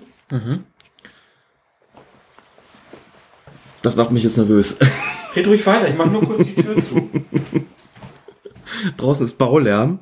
Der Kollege ist jetzt gerade aufgestanden. Jetzt machen wir mal so richtig so, genau, Live, Live Production hier. Ich habe gedacht, Liegt du würdest das so hinkriegen. Ich krieg das so hin, aber das hat mich jetzt doch irritiert. Ich dachte, was mag er vorhaben? Also nochmal, darüber kann man letzten Endes im Grunde genommen nur spekulieren. Die Videoassistenten stehen bestimmte Bilder zur Verfügung. Ich glaube, es sind, ich meine, es wären 21 Kameraperspektiven. Was haben wir da gelernt in Köln? Irgend sowas. Mindestens. Über, über 20. Meine Tochter würde sagen 1000. Ja. ist ihre Um nicht Tausende, wenn nicht gar Dutzende. Und auf der Grundlage müssen sie entscheiden. Und wenn du die ersten Wiederholungen davon siehst, aus ganz vielen Perspektiven, sieht man eigentlich immer, ich zumindest, sieht klar so aus, Martinez spielt zuerst den Ball und das Daridada-Feld hat mit dem Körpereinsatz von Martinez nichts zu tun. Und da kannst du dich halt auch fragen, so wie läuft das dann ab beim Videobeweis? Genau. Da sitzt ähm, Herr Stegemann und guckt sich eine erste Szene an, sagt, ist kein Strafstoß. Zweite Szene ist kein Strafstoß. Dritte Wiederholung ist kein Strafstoß.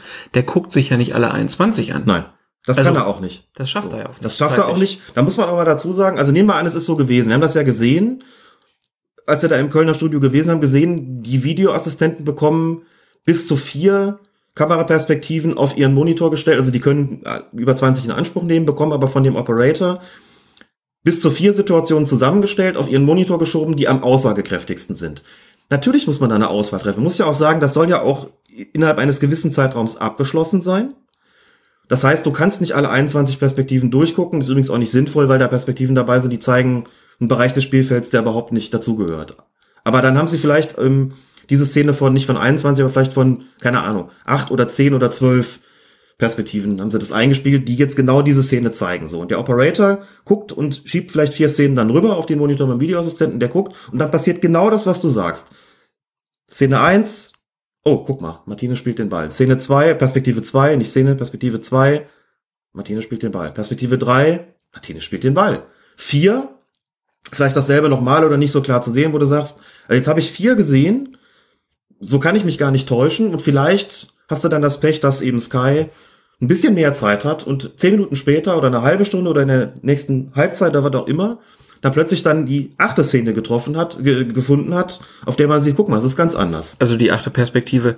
Die, die Frage ist ja aber auch irgendwie, wie kann es eigentlich sein, dass eine Szene aus mehreren Perspektiven so unterschiedlich Tja. aussieht, ne? Ja, genau. Und das ist dann immer auch die Sache, die könnte man eigentlich jedes Mal anführen, wenn man, wenn wieder eine Szene kommt, wie konnte der Schiedsrichter das denn nicht sehen? Genau das ja, ist der weil er Punkt. eine ganz eigene Perspektive hat. Und aus dieser Perspektive hat er es nun mal so und nicht anders gesehen. Haben wir ja auch schon ein paar Mal gesagt. Und jetzt zeigt sich, das passiert selbst mit Fernsehbildern so, dass man vielleicht ne, fiktiv vier Perspektiven hat und alle zeigen, dass das ist ganz klar kein Strafstoß. Jetzt sagen die Leute, das habe ich auch gelesen, dann müssen sie sich eben Zeit lassen, müssen alle Perspektiven durchgehen. Aber da sage ich nochmal, also steht auch unter Zeitdruck natürlich, wenn du vier gesehen hast und auch da einfach denkst, jetzt, das ist wirklich eindeutig, da können Bilder dann vielleicht auch täuschen, dann führt das dann eben möglicherweise dazu, dass, dass man sagt, nein, das, da hat kein Vergehen stattgefunden. Ist dann halt Pech, wenn es doch stattgefunden hat und zeigt eben, dass selbst mit Hilfe der Fernsehbilder, mit Hilfe des Videobeweises nicht immer alles sofort total objektiv aufzulösen ist. Und ich denke, das war der Grund, also es ist wie gesagt Spekulation, aber es kann im Grunde genommen ja nicht anders sein, denn da sitzt ein erfahrener, erfahrener Schiedsrichter, der guckt sich das an und äh, sagt, ja, nach allem, was ich hier sehe, hat das nicht vorgelegen. Also wenn da eine Perspektive kommt, die das Gegenteil zeigt, da ist theoretisch auch denkbar, dass er das auch gesehen und sich das irgendwie nicht richtig hingeguckt hat. Das glaube ich aber nicht. Ich glaube, dass er diese Perspektive gar nicht hatte. In dem Moment. Sonst hätte er anders entschieden. Sonst hätte er anders entschieden. Sagt, guck mal, und da sieht man es jetzt nämlich. Mhm. Da ist es auch einigermaßen eindeutig. Ne? Und äh, Fröhlich hat gesagt zu der Szene, nein, den, die Entscheidung hätte Bestand behalten müssen. Bedauerlich, dass es nicht so war, aber auch das passiert halt bei Tests. Ist ein bisschen doof natürlich, dass es jetzt dann ähm, die Bayern betrifft, weil ja eh schon alle sagen, jetzt haben sie dann dreimal einen Elfmeter gekriegt nach Videobeweis, jetzt kriegen sie einmal einen gegen sich, dann wird der zurückgenommen und dann stellt sich heraus, es stimmt gar nicht. Ne? Ja, gut, das ist unglücklich, aber Und dann wieder Hertha Bayern. Letzte Saison die Nachspielzeit, Ja. jetzt der Videobeweis. Ja. Da wird doch dran gedreht. ja, ja, ja, ja, genau. Der genau. Einfluss der CSU in Bayern ist zu groß. Der reicht bis Berlin. Achter Spieltag Stuttgart gegen Köln, 88. Minute. Es steht 1 zu 1. Bei einem Angriff der Kölner kommt es im Stuttgarter Strafraum zu einem Zweikampf zwischen dem Stuttgarter Dennis Aogo und dem Kölner Seru Girassi und dabei zu einem Fußkontakt der beiden. Girassi fällt, Schiedsrichter Benjamin Cortus entscheidet auf Strafstoß und ergreift sich ans Ohr, um anzuzeigen, dass er Kontakt mit dem Videoassistenten Harm Osmas aufnimmt. Die beiden sprechen eine Weile miteinander, dann läuft Cortus in die Review Area und dort schaut er sich die Bilder eine ganze Weile an. Als er auf das Feld zurückkehrt, sind mehr als drei Minuten vergangen. Cortus schnappt sich den Ball und signalisiert so, ich nehme meine Elfmeterentscheidung zurück und es gibt dann einen sehr schnell ausgeführten Schiedsrichterball. Ähm, bevor wir jetzt zu dessen Ausführung kommen, würde ich jetzt erstmal mit der Frage beginnen, hat der Schiedsrichter Benjamin Cortus sich da zurecht korrigiert? Ich finde schon. Und ich finde es auch gut, dass er sich Zeit dafür genommen hat. Das hat natürlich Tiefes, tiefes Durchatmen in Köln. tiefes Durchatmen in Köln. Ja, gut, das Ich habe GIFs zugeschickt bekommen, ja. wo ich dann gesagt habe, na ja, aber und die haben trotzdem anders das gesehen. Diese Hm. Szene scheint man Hm. wirklich anders bewerten zu können. Also das die scheint mal so entscheiden zu können, dass es doch einen Strafstoß geben muss, sagst du? Ja, Ja, also ich die Subjektivität macht der Objektivität hier einen Strich durch die Rechnung. ah, verstehe, verstehe, was du meinst. Knick, Du ne? musst, du musst, du musst mal ironischer gucken. Die Zuschauer, äh, Zuhörer, die hören das ja raus hier. Schon jetzt an eine Uhr, meinst du? Nein, die wissen schon, oh, der Rese wieder. Ich So. hab, ich hab das gesehen und hab mir, so wie das ganze Fallmuster da auch ist, gedacht, klarer Strafstoß. Den hat er auch gegeben, dann greift er sich ans Ohr. Moment, was heißt Fallmuster? Es sah aus deiner Sicht nicht nach einem Robbenfaller aus, sondern es Nein. war Ja, Klares so wie der. Girassi fällt, habe ich mir gedacht, der kann auch eigentlich nur so fallen, weil er getroffen worden ist. Mhm. So kann man sich täuschen übrigens. Ne? Nochmal, wir haben es ja schon ein paar Mal gesagt, als Schiedsrichter in Echtzeit kriegst du natürlich nicht jedes Detail so genau mit, wie du das der, mit der Zeitlupe kannst, sondern du guckst natürlich immer auch ein bisschen darauf, das, was du da gesehen hast, was du wahrgenommen hast, passt das eigentlich zu dem, was danach passiert. So Und du manchmal hast du einen Spieler, der fällt auf eine Art und Weise, wo du denkst, der kann sich niemals so freiwillig hingeworfen haben. Der muss auch getroffen worden sein. Du bringst ja Informationen in deinem Kopf zusammen, die du da beobachtest und ergänzt die auch mit deinen Erfahrungen beispielsweise. Fand ich total nachvollziehbar. Und dann dauert das halt eine ganze Weile und dann sagt er schon bei Eurosport, der Kommentator scheint eine kompliziertere Angelegenheit zu sein. Das war's ja auch. bei Eurosport. Hm? Das lief. Das lief. Okay, Das lief. Guck mal an, das läuft schon eine ganze Weile. ich mach ein. Und es ist übrigens qualitativ auch alles sehr gut da, finde ich. Von, Die Vorberichterstattung, ne? Vorberichterstattung, genau. Aber auch die, die, die Kommentatoren da, ich bin da wirklich Auch was über die Schiedsrichter voll, voll des Lobes. Bis jetzt, nach allem, was ich mitbekommen habe, ja, würde ich so sagen. Auf jeden Fall sagt der Kommentator zu dieser Szene, Der Kommentator hat sich relativ schnell festgelegt, kein Strafstoß. Mhm. Das fand ich schon bemerkenswert und hat dann so ein bisschen das ausgespielt. Das kann ich aus seiner Perspektive, glaube ich, auch verstehen. Gesagt, also ich verstehe jetzt gar nicht, warum die so lange gebraucht haben. Ich habe das sofort gesehen. da hab ich gedacht, Junge, du stehst auch nicht da unten und musst das jetzt entscheiden und musst die Verantwortung für diese Entscheidung übernehmen. Das ist doch ein Unterschied. Das ist ja immer so ein Punkt, dass die Leute sagen, was dauert das so lange? Ja, Leute, dann stellt euch mal hin für 50.000 und in der 88. Minute von dem Spiel, das 1 zu 1 steht und ihr wisst genau, was ich da jetzt mache, wird dieses Spiel wahrscheinlich entscheiden, wenn der Strafstoß bestehen bleibt. Dann lasse ich mir Zeit und gucke mir das genau an und bin davon überzeugt. vor das allen Dingen, vor allen Dingen wenn, man, wenn man dann noch die weitere Geschichte sieht, dass die Kölner dann noch den Gegentreffer Und dass die bekommen. Kölner noch den Gegentreffer, das, das wusste ja noch Nein, keiner, nein, das aber passte ich meine, natürlich ja, dazu. das passte ne? dann da wirklich Ja. noch mit rein. Also da bin ich doch auch hundertprozentig überzeugt. So, und jetzt kommen wir endlich zu der, zu der Situation an sich. Das war kein Foul.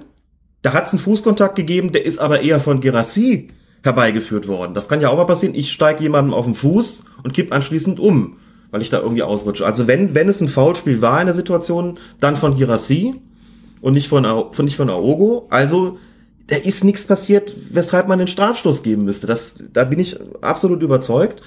Dann stellt sich die, die nächste Also, Frage, du- was mache ich denn jetzt also mit der du, Situation? Moment, du würdest sagen, ganz klare Schwarz-Weiß-Entscheidung. Weil mich haben einige Kölner dann gefragt, ist das denn ein klarer Fehler?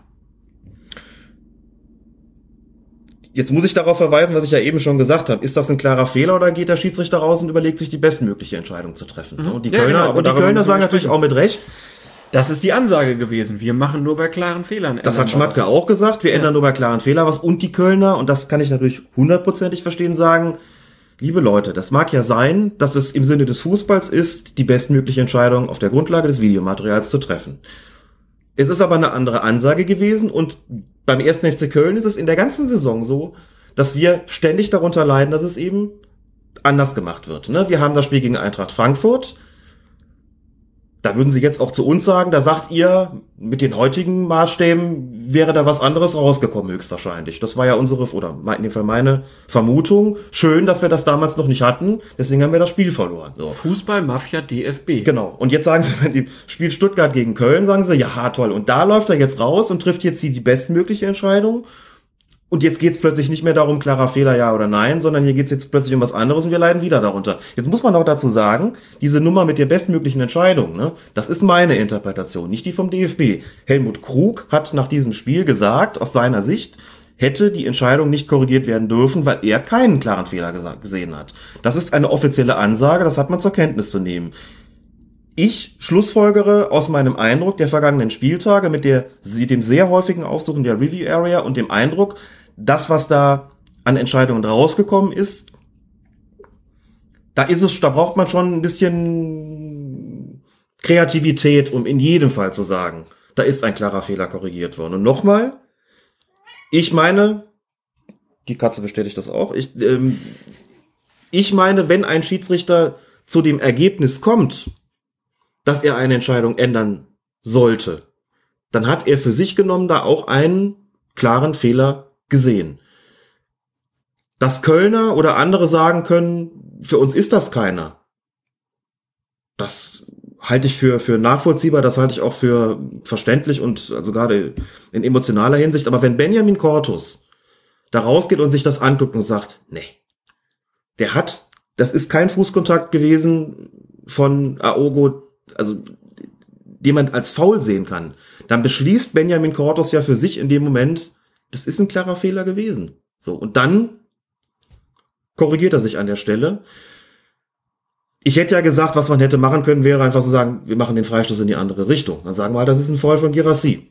Benjamin Cortus hat gesagt, ich gebe einen Schiedsrichterball. Ein Schiedsrichterball gibt es, gibt es natürlich dann, wenn überhaupt kein Vergehen stattgefunden hat. Ich als Schiedsrichter also irrtümlich gepfiffen habe. Deswegen hat er gesagt, ich gebe diesen Schiedsrichterball. Das heißt, er hat auch kein Foul von Girassi gesehen, das man hätte geben können aus meiner Sicht, aber kannst auch sagen, gut, eigentlich hätte ich gar nicht pfeifen dürfen. Eigentlich hätte das Spiel weitergehen müssen. Die Katze hat Die Hunger. Katze hat Hunger, glaube ich, ne? Ja. Jetzt geht's an die Kartoffeln und an die Zwiebeln. Sie hat, sie hat auch schon mehrfach mich hier an den Beinen gestreift. Jetzt geh mal. So weit ist es schon. Jetzt kümmere dich um deine Katze. Ich Gleich. unterhalte die Hörer so lange. Du unterhältst die Hörer so lange, dann steige ich jetzt gerade aus und krieg ein paar Krümel. Alexander Feuerherd erhebt sich, er sprintet in die Küche und erreicht der schwarzen Katze. Sehr elegant. Ihr Katzenfutter. Feuerherd bückt sich erneut, räumt die Küche auf. Es raschelt und da ist er wieder. Ich mache jetzt mal den Klopp. Waren Sie früher Tierfilme? Feuerherd, ein possierliches Tierchen, wieder am Platze. Also, So, also er hat auf Schiedsrichterball entschieden. Warum er, Schiedsrichterball? Ja, weil er der Ansicht war, da hat überhaupt kein Foul stattgefunden. Ich hätte also gar nicht pfeifen dürfen, weil ich es aber getan habe. Muss das Spiel jetzt mit einem Schiedsrichterball fortgesetzt werden. Das ist ja die Spielfortsetzung nach Ja. einem irrtümlichen Pfiff. und dann gibt er den Ball einfach dem Stuttgarter Teuter. Dann gibt er den Ball einfach dem Stuttgarter Torhüter. So. Und alle drumherum total aufgeregt, reißen die Arme in der Luft, denken noch, hä, wie, kein Elfmeter. Und ja, Riesenaufregung. Genau. Benjamin Cortes kommt mit dem Ball zurück in der Hand, ist umringt von, ich habe es nicht durchgezählt, sagen wir mal zehn Spielern, fünf Kölner, fünf Stuttgarter, die sich um ihn herum aufbauen, in Erwartung, so, der lässt jetzt den Ball fallen und dann sind da zehn Leute, die auf diesen Ball draufgehen. Also zunächst mal aus der schiedsrichterpsychologischen Sicht grauenvoll. Ne? Du hast zehn Leute um dich rum, denkst ja, wenn ich jetzt fallen lasse, dann gibt's hier gleich eine Treterei, wenn ich Pech habe, ist mein Schienbein durch. Kann ich so nicht machen. Option eins sagen Leute, kommt mal runter, so können wir hier keinen Schiedsrichterball ausführen, das gibt Mord und Totschlag, wir müssen uns irgendwie auf irgendwas einigen. Möglichkeit zwei, ich überlege doch mal kurz, jetzt ist, glaub, kommt, glaube ich, was ins Spiel, was vielleicht gar nicht so viele gesehen haben. Ich habe mir diese Szene nochmal angeschaut. Wie ist das konkret abgelaufen? Es gab diesen Zweikampf Aogo Girassi. Dann fällt Girassi hin, Schiedsrichter pfeift Elfmeter, aber sozusagen, als er das, in dem Moment, wo er das tut, läuft der Ball durch. Da ist kein Kölner mehr in der Nähe. Dieser Zweikampf, der, dem kein Foul stattgefunden hat, jedenfalls nicht von einem Verteidiger, der Ball läuft weiter durch und wer bekommt ihn am Ende des Tages? Herr am Ende des Zieler. Spieltags? Ron Robert Zieler. Nein. Doch. Also der Und jetzt fragen wir uns Ja. nochmal, ob es dann tatsächlich so abwegig gewesen ist, habe ich am Ende des Tages gedacht, ich bin ganz entsetzt von mir. Jetzt fragen wir uns doch nochmal, wenn man das mit dem Hintergrund Herr wissen, Rummenigge, was ist los? ob das wirklich so abwegig gewesen ist, dann hinzugehen und dem Zieler den Ball zu geben. Es war zumindest derjenige, der nach diesem Zweikampf zwischen Ogo und Gerassi den Ball hatte, der ihn unbedrängt aufnehmen konnte, denn die Kölner hatten keine Chance mehr, aus diesem Angriff noch irgendwas zu machen, weil Gerassi der Letzte in der Ecke war. Okay, kann ich, kann ich nachvollziehen, aber so wie er es dann gemacht hat, da standen halt acht Kölner noch am Strafraum. Die waren total unsortiert. Ja. Das fand ich dann schwierig. ja, dass das jetzt in, selbst wenn man sagt, Zieler soll den Ball bekommen, so ein bisschen, bisschen übereilt war, da würde ich ja mitgehen. Da würde ich ja sagen, dass äh, vielleicht hätte man sie doch erstmal nochmal alle beruhigen sollen und irgendeine Möglichkeit finden, sondern sagt, wir, wir machen jetzt auf eine Art und Weise mit diesem Schiedsrichterball weiter, der das Einverständnis möglichst vieler mit sich bringt. Ich glaube bloß nicht, dass das wirklich möglich gewesen wäre. Denn Mhm. da war so eine Aufregung auf dem Platz. Klar, 88 Minuten, gerade Elfmeterentscheidung kassiert. Weiß ich nicht. Aber Und abgesehen es war davon halt fand ich jetzt. Stuttgart gegen Köln. Ne? Beide ja. standen eher unten drin Genau. und äh, die Kölner so richtig und dann sowas. War auf jeden Fall keine einfache Szene. Ähm, die Lösung von Cortus nicht unclever, aber auch Ja. ein bisschen unglücklich. Das fand ich gut gesagt. Nicht unclever, aber ein Danke. bisschen unglücklich. Das trifft es, glaube ich, auf den Punkt, ja.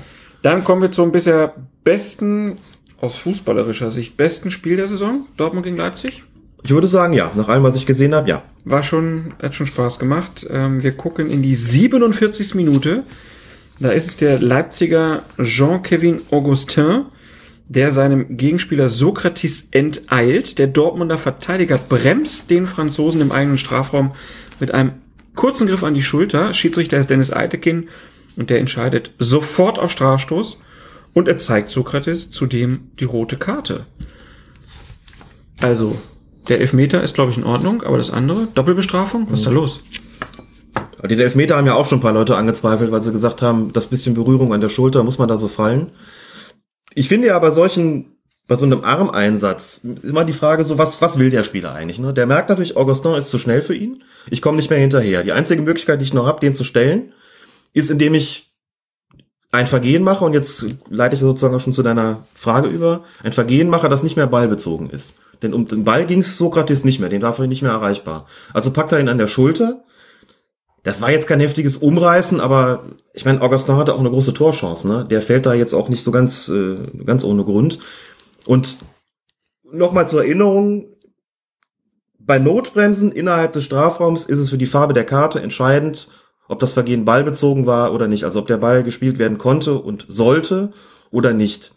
Wenn Sokrates da grätscht und verfehlt knapp den Ball und bringt den, zu, bringt den halt zu Fall, dann gibt's außer dem Strafstoß eine gelbe Karte. Warum? Ballbezogenes Vergehen, der sollte ja gespielt werden.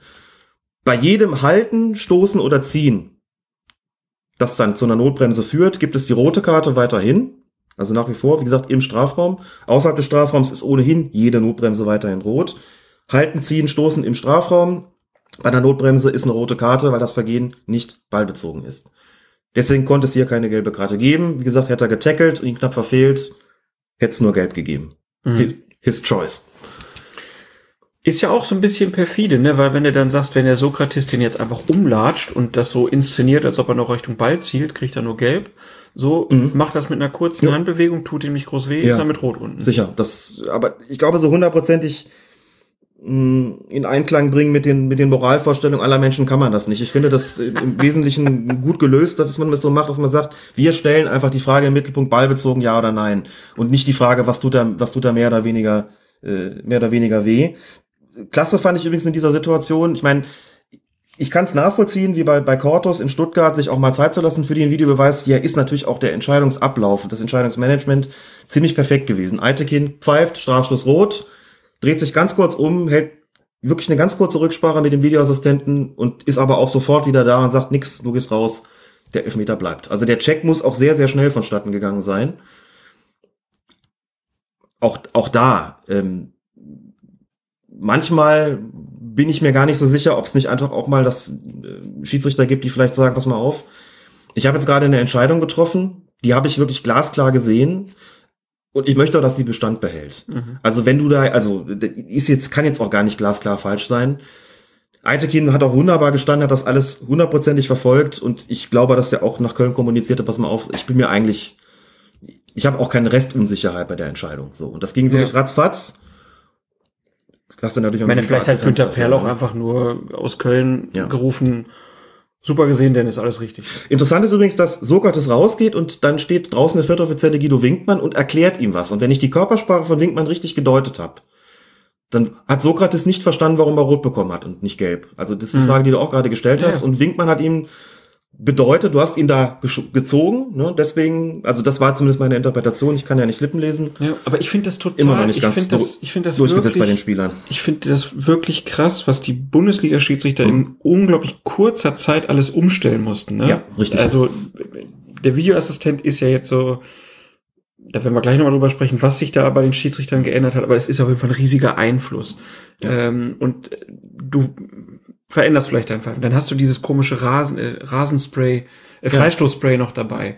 Ähm, dann hast du auf internationaler Ebene hast du dann noch mal zwei Leute mehr da draußen stehen. Da bist du ohne Videobeweis, in der Liga bist du mit Videobeweis. Ja.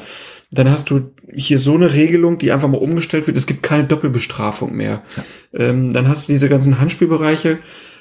Die ganzen Fußballer versuchen dich sowieso die ganze Zeit ähm, zu verklapsen und ja, es ist, es ist alles schneller geworden. Du hast noch mehr Kameras. Mhm. Es, also, das ist schon ein Job, der mit einer großen Herausforderung verbunden ist. Und das wird manchmal, finde ich, so ein bisschen Absolut. vergessen bei der ganzen Nummer. Also Absolut. da wird ja dann wirklich immer so getan, als ob da nur Blinde rumlaufen, die durch Zufall an diese Stelle gekommen sind. Ähm, aber die Ausbildung, die die ja da genießen und was die da so machen, das ist schon, ist schon bemerkenswert. Und in so einer Szene so zu reagieren, also auch mit der ganze Auf, Auftritt so Hm. drumrum, Hm. war von Dennis Eitekin halt schon echt stark. Und Dennis Eitekin wurde ja auch nach dem Spiel von allen gelobt. Dennis Eitekin ist nach dem Spiel von allen gelobt worden und das bei zwei Strafstößen und zwei Platzverweisen, die er hatte im Spiel. Und das bei einem Spiel, wo es halt ja, Ja. um richtig viel geht. Was, was fünf Tore gab es. Mhm. Also schon krass. Also Dortmund in Unterzahl, Leipzig macht das Tor. Dortmund dann aber nur zehn Minuten in Unterzahl, denn Stefan Ilsanker reißt bei einem Konter Pierre-Emerick Aubameyang abseits des Balles um und sorgt so dafür, dass der schnelle Dortmunder ähm, als mögliche Anspielstation nicht mehr in Frage kommt. Ilsanka hatte schon gelb und er kriegt dann von Eitekin die gelb-rote Karte. Fantastische Entscheidung. Auch das fantastisch entschieden. Das Schneller so Konter. zu sehen, das so umzusetzen, auch wie er da hingegangen ist, Ja. das ging alles. Ratzi fatzi. Das, was sich äh, die Trainer ja auch wünschen, dass man halt taktische Fouls auch da schon so bewertet, klar umgesetzt. Ja, Dummes Ding auch, ne? Von, von Ilsaka, muss man sagen. Weil wird weit nach rechts rausgespielt. Wahrscheinlich Ja, ja. hätten die Dortmunder Ja. den gar nicht mehr bekommen. Und in der Mitte packt er schon zu. wenn du auf die Minute guckst, natürlich, aber auf der anderen Seite, du weißt halt, wenn ich Aubameyang durchlaufen lasse, ist es wie ein Elfmeter. Und im. Endeffekt, die Leipziger haben gewonnen. Klar, alles richtig gemacht an der Stelle. Da dürfte auch der Assistent gut mitgearbeitet haben. Und er wird auch gehofft haben, dass das nicht so ausgeht, wie es dann ausgegangen gut. ist. Also, Natürlich. das ist ja immer die Sache. Lustig auch in der Situation, Ilsanker äh, bekommt gelb-rot, geht auf Eitekin zu und malt auch so dieses, dieses Viereck. Ich glaube dreimal insgesamt. So einen kleinen Fernseher. Willst Ja. du nicht mal mal gucken? Willst du nicht noch mal gucken? Eitekin lässt sich darauf gar nicht ein und, ne? Willst du noch eine gelbe Karte? Genau. Kriegst du noch eine? Röter als gelb-rot äh, geht ja nicht, deswegen. äh, Ilsanka geht mit gelb-gelb-rot vom Platz. Genau, äh, hat er noch eine draufgekriegt. Ähm, dazu muss man doch mal sagen, äh, ich glaube, dass das allgemein bekannt ist, eine gelb-rote Karte ist auch nicht reviewfähig. Ne? Mhm. Das ist eine weitere Verwarnung. Das heißt, hier hätte es, selbst wenn Eitekin das gewollt hätte, hätte es das überhaupt nicht geben können. Nur weil ich das gerade vorstelle, stell dir mal vor, es hätte die Möglichkeit gegeben, dann Review zu machen. So, der zeigt also gelb-rot. Ilsacker malt dreimal den Fernseher in die Luft. Dann sagt Eitekin, ich guck mal nach, stellt fest, oh, war doch nicht gelb-rot. Kommt zurück und sagt, aber fürs Malen kriegst du gelb und jetzt gehst du doch raus. das hätte ich lustig gefunden. Ja. Ja, lustig. In Anführungszeichen. Ich male Fingerchen in die Luft. Mhm. Male. Malen, genau. Also da Eitekin Luft. ohne Videobeweis, aber dann kurz danach, da braucht Eitekin dann die Unterstützung seines Videoassistenten. Pierre-Emerick Aubameyang ist wieder mit im Spiel. Er ist im Laufduell mit Upamecano und äh, er kommt zu Fall. Eitekin hat zunächst auf Abstoß entschieden, nach Rücksprache mit Günter Perl. Er war der Videoassistent im Kölner Studio. Ähm, schaut der Schiedsrichter dann nochmal auf dem Bildschirm am Spielfeldrand nach und er sieht, dass der Leipziger den Dortmunder kurz, aber folgenreich am Fuß getroffen hat und deshalb nimmt Eitekin den Abstoß zurück und gibt einen Elfmeter für den BVB. Das war ganz spannend, weil man hatte so bei Eitekin das Gefühl, hm, das war jetzt komisch. Das war jetzt komisch, Ne? genau. Das sah irgendwie Ja. so unglücklich aus. Und wir suchten ja auch so ein bisschen nach Spielen, wo dann der Videobeweis sehr gut war. Und da war er sehr gut, weil so eine Szene hätte letzte Saison wahrscheinlich keinen Elfmeter Nein. gegeben. Hundertprozentig nicht, zumal auch noch schwer zu beurteilen war, es war nicht nur, sah nicht nur komisch aus, sondern die haben sich ja quasi nur ganz kurz überhaupt im Strafraum befunden in dieser Ecke. Die sind ja so, so schräg rausgelaufen und haben den Strafraum überhaupt nur, nur ganz kurz betreten gehabt. Und Ja. exakt in dem Moment ist der Kontakt entstanden. Und dann laufen sie beide wieder raus und dann kommt Aubameyang ja deutlich außerhalb überhaupt erst zu Fall. Aber der Kontakt selbst war im Strafraum, was auch in Echtzeit praktisch nicht zu sehen gewesen ist. Und dafür ist natürlich dann der Videobeweis, und das ist ein Treffer gewesen, wo man sagen muss, klar, das äh, war möglicherweise von Upamecano nicht so gewollt, aber der Treffer war, war eindeutig. Der war auch folgenreich und damit war, war es ein Foul. Und weil es eben im Strafraum war, hat es den, Straf, den Strafstoß gegeben. Wenn der Kontakt außerhalb stattgefunden hätte, wäre es übrigens beim Abstoß geblieben. Mhm. Denn dann wäre es ja nicht äh, korrigierbar gewesen. So gab es den Strafstoß. Und was ich auch ganz toll fand, muss ich an der Stelle auch mal sagen, war, wie Eitekin die Entscheidung verkauft hat. Der kommt zurück, zeigt an, es gibt Strafstoß und dann geht er zu zwei Leipzigern und macht auch mit, mit sehr viel Empathie, sagt so, Jungs, was ich da gerade draußen gesehen habe, er war ja nochmal selber gucken, Ja. was ich da gerade draußen gesehen habe, war eine völlig klare Sache und deutet es auch noch an, indem er halt so, ne, er hat sagt, du hast ihn da, da war so ein, da war so ein Streifen des Fußes. Super gut verkauft, gegenüber den Spielern und auch nochmal dem Publikum über dann ja auch Transparenz walten lassen. Er hat angezeigt, ich habe gesehen, was passiert ist und dann gucken die Zuschauer, sehen dann die Zeitlupe, also die Fernsehzuschauer und, und stellen fest, okay, das ist also passiert, im Stadion auch. So stellt man Transparenz her, so sorgt man für Akzeptanz. Das fand ich, fand ich ganz, ganz großartig, wie man überhaupt sagen muss, du hast ja schon angedeutet, das war eine, eine bärenstarke Leistung von Eitekin. Seit er die neue Frisur hat, ist er auch noch viel besser geworden. Weg vom Mittelscheitel hin zum Seitenscheitel kommt alles auch irgendwie viel, äh, noch mal viel, keine Ahnung. Also wir sind ja auch ein Mode-Podcast. Wir müssen uns auch mal Ja, ja. um die Frisuren der Schiedsrichter kümmern, Stimmt. die sich ja normalerweise nicht ändern. Ne? Ja. Also eigentlich sind die Frisuren der Schiedsrichter, die bleiben ja über die Saison gesehen immer gleich, hat man das Gefühl. Siehst ja eigentlich kaum einen, wo du sagst, oh, guck mal, jetzt aber, ja, aber gewachsen, ne? Mhm. Wir könnten auch mal wieder zum Friseur gehen. Oder dass du sagst, oh, der lang hat ihm aber besser gestanden, umgekehrt. Ja, ja. Bei Eitekin ist auffällig, der Scheitel plötzlich zur Seite und nicht mehr in der Mitte. Und seitdem auch noch mal, nein, Spaß beiseite. Warum fand, gibt es bei Schiedsrichtern eigentlich keine Bärte? das ist eine gute Frage.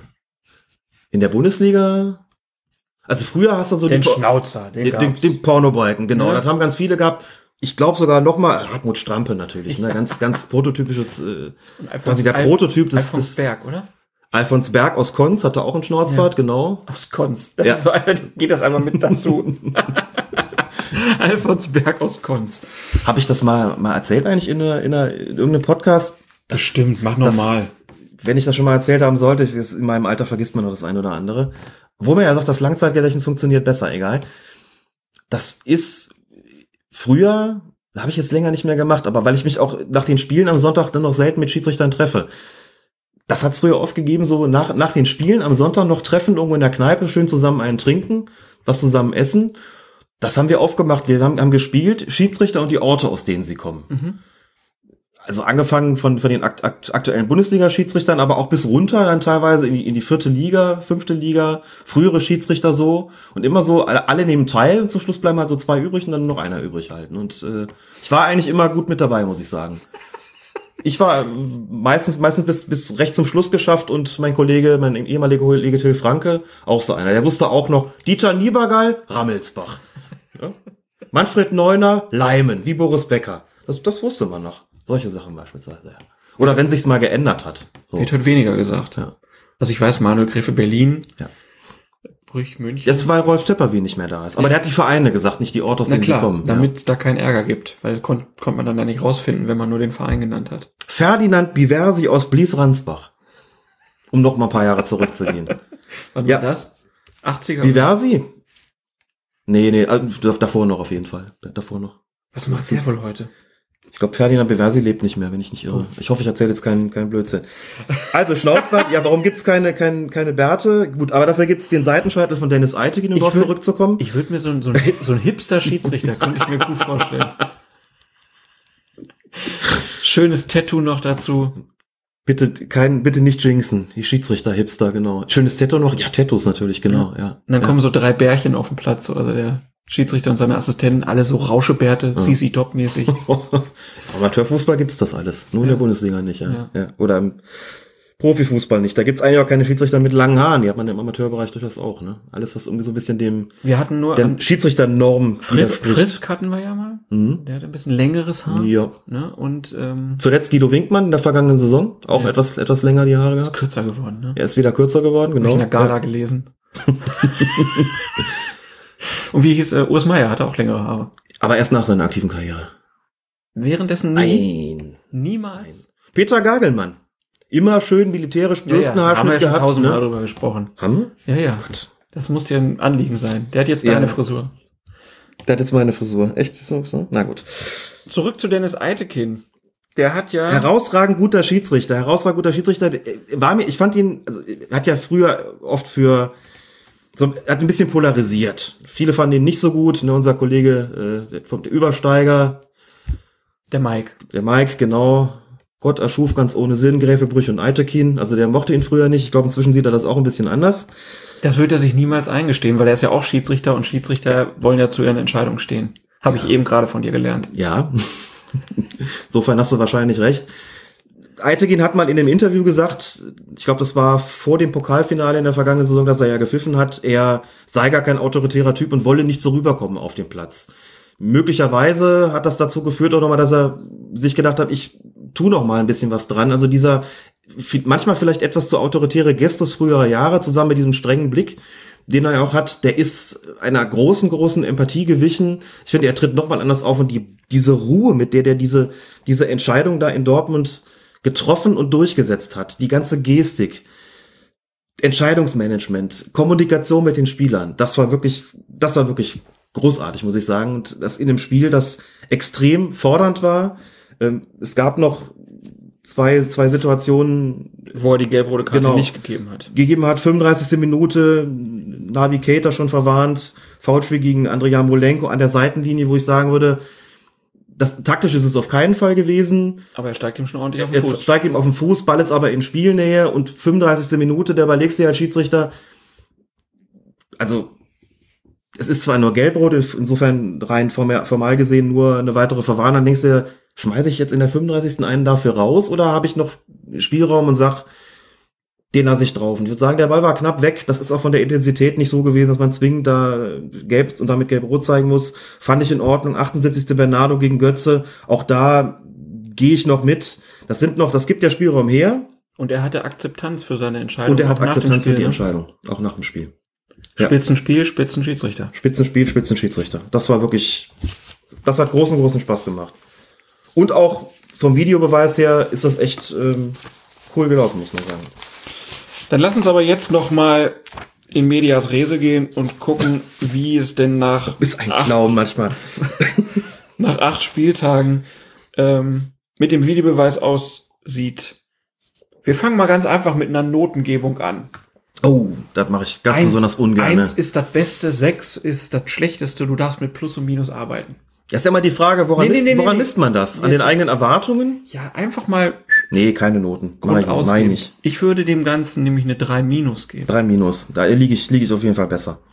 Ja. Wenig überraschend. Mir geht's aber wirklich um das Komplettpaket. Ja. Mir geht's nicht nur um die Entscheidung. Wir haben ein paar Entscheidungen gehabt, wo wir einfach sagen müssen, da ist einfach alles richtig gelaufen. Mhm.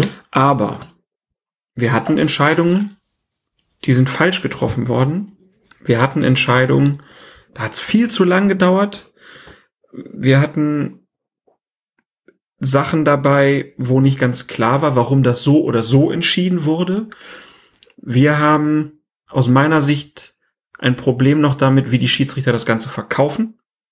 Mhm. Und wir haben auch ein Problem damit, wie der DFB das Ganze verkauft, aus meiner Sicht. Ja. Ähm, von daher, deshalb, wenn ich das Komplettpaket sehe, dann äh, bisher eine 3 minus, aber noch nicht versetzungsgefährdet, heißt das natürlich, weil ähm, ja, da glauben wir ja alle nicht dran, dass der Videobeweis nochmal wieder abgeschafft wird. Äh, auch wenn wir uns jetzt mal den, wenn wir das uns angucken, was drumherum für ein Hype aufgebaut wird, wie die Diskussionen laufen, wenn die Kölner sich aufregen und äh, Völler über die Männer in Kölner lästert und so, dann könnte man ja denken, das wäre jetzt so der Spatenstich für das Grab des Fußballs. Hm. Hm. Man merkt der ganzen Geschichte an, dass es sich um eine Testphase handelt. Das finde ich auch ehrlich gesagt überhaupt nicht schlimm. Man merkt der Sache. Naja, überhaupt nicht schlimm. Da muss man ja schon mal, das ist auch ein Kritikpunkt, finde ich, den man anbringen können. Du übst hier am ja. Am lebenden Objekt. Und das habe ich nicht anders erwartet. Ja, Und aber warum macht man das dann direkt in der Bundesliga?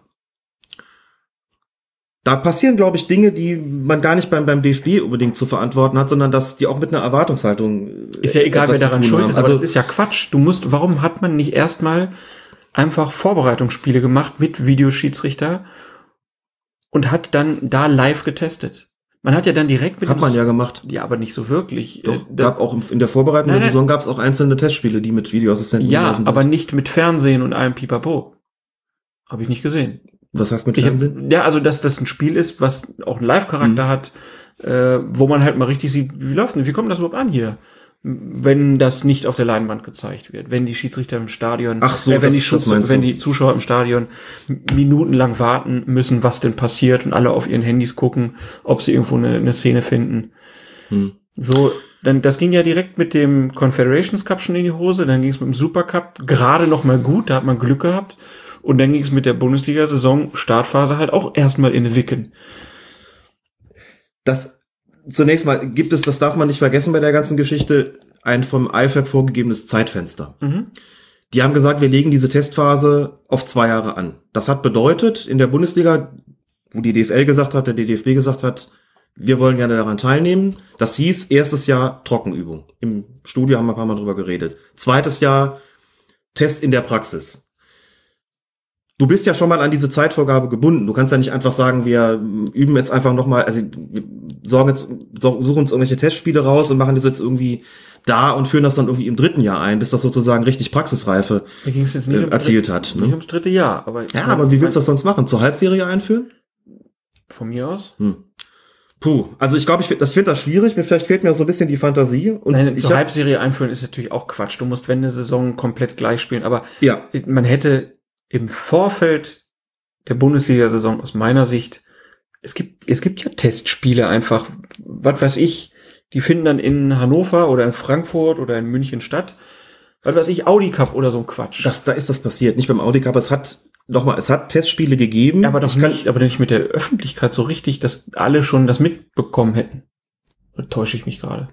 Ich habe doch keine Videos. Du wirst niemals diesen, du wirst niemals diesen, diesen, diesen Stellenwert natürlich erreichen. Es hat Testspiele gegeben. Ich erinnere mich an eins von Hertha BSC gegen, habe ich vergessen, französische oder englische Mannschaft war es, glaube ich, war gegen, ich glaube gegen Liverpool. Ja. Meine Hertha gegen Liverpool im Olympiastadion mit Videobeweis, mit mit Videoschiedsrichter, Videoassistent Wolfgang Stark in dem Fall, weiß ich Ja. noch, ist übertragen worden, hat es auch gegeben.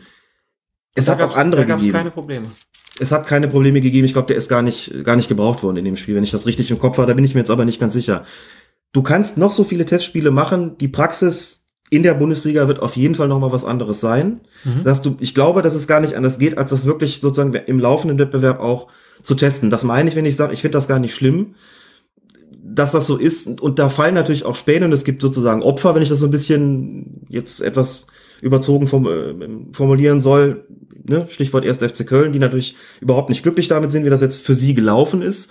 Andere sind da, glaube ich, schon, schon eher happy.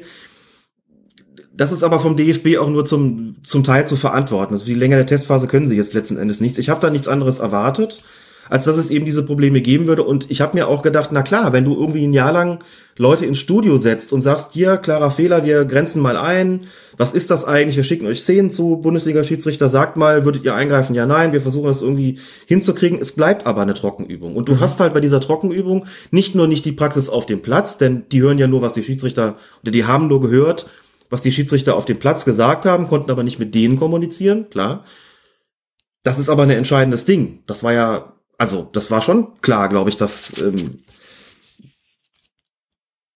sich die Sache dann auch ändern würde, wenn man das Ganze macht. So, das ist das ist das eine. Das andere ist, was du überhaupt nicht hast, ist eben die Reaktion der Öffentlichkeit. Wie kriegen die das mit? Wie reagieren die denn darauf, wenn mal so, wenn hier mal so entschieden wird und da mal so und das heißt, das sind ist trotzdem einheitlich Wahl kein klarer Fehler und so. Wie reagiert die Öffentlichkeit auf die Vorgaben des DFB für die Schiedsrichter was, und die Videoassistenten, was ist ein klarer Fehler?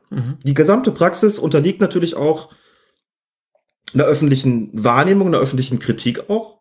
Das ist ein Punkt, den kannst du kaum antizipieren und dementsprechend musst du darauf reagieren. Und der DFB hat darauf reagiert, indem er versucht hat, wie schon gesagt, die Akzeptanz nicht zuletzt dadurch zu steigern, dass sie die Schiedsrichter jetzt öfter rausschicken und sagen, guckt mal selber, was ich für eine gute Idee halte und auch meine, das ist entsprechend umgesetzt worden, diese, diese öffentliche Kritik, die es gegeben hat. Was ich, wo ich ausdrücklich zustimme, was du gerade gesagt hast und was mir überhaupt nicht gefällt, möchte auch wirklich in aller Deutlichkeit sagen, ist die Art und Weise, wie der DFB das kommuniziert.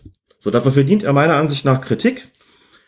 Mir hat jemand am Wochenende einen Screenshot geschickt aus einer Sendung im italienischen Fernsehen. In Italien gibt's den Videobeweis ja auch bekanntlich seit Beginn dieser Saison.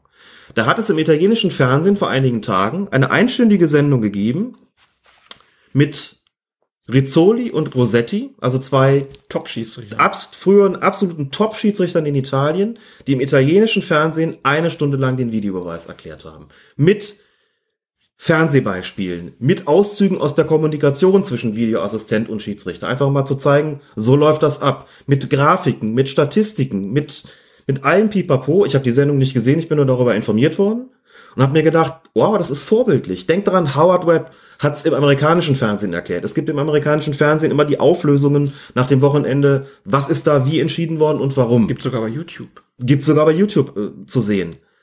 Wie es in Portugal läuft, weiß ich nicht, da gibt's den Videobeweis auch. Keine Ahnung, wie sie es da aufbereiten, aber wir haben jetzt zumindest mal Italien, USA, auch Holland geht offensiver damit um.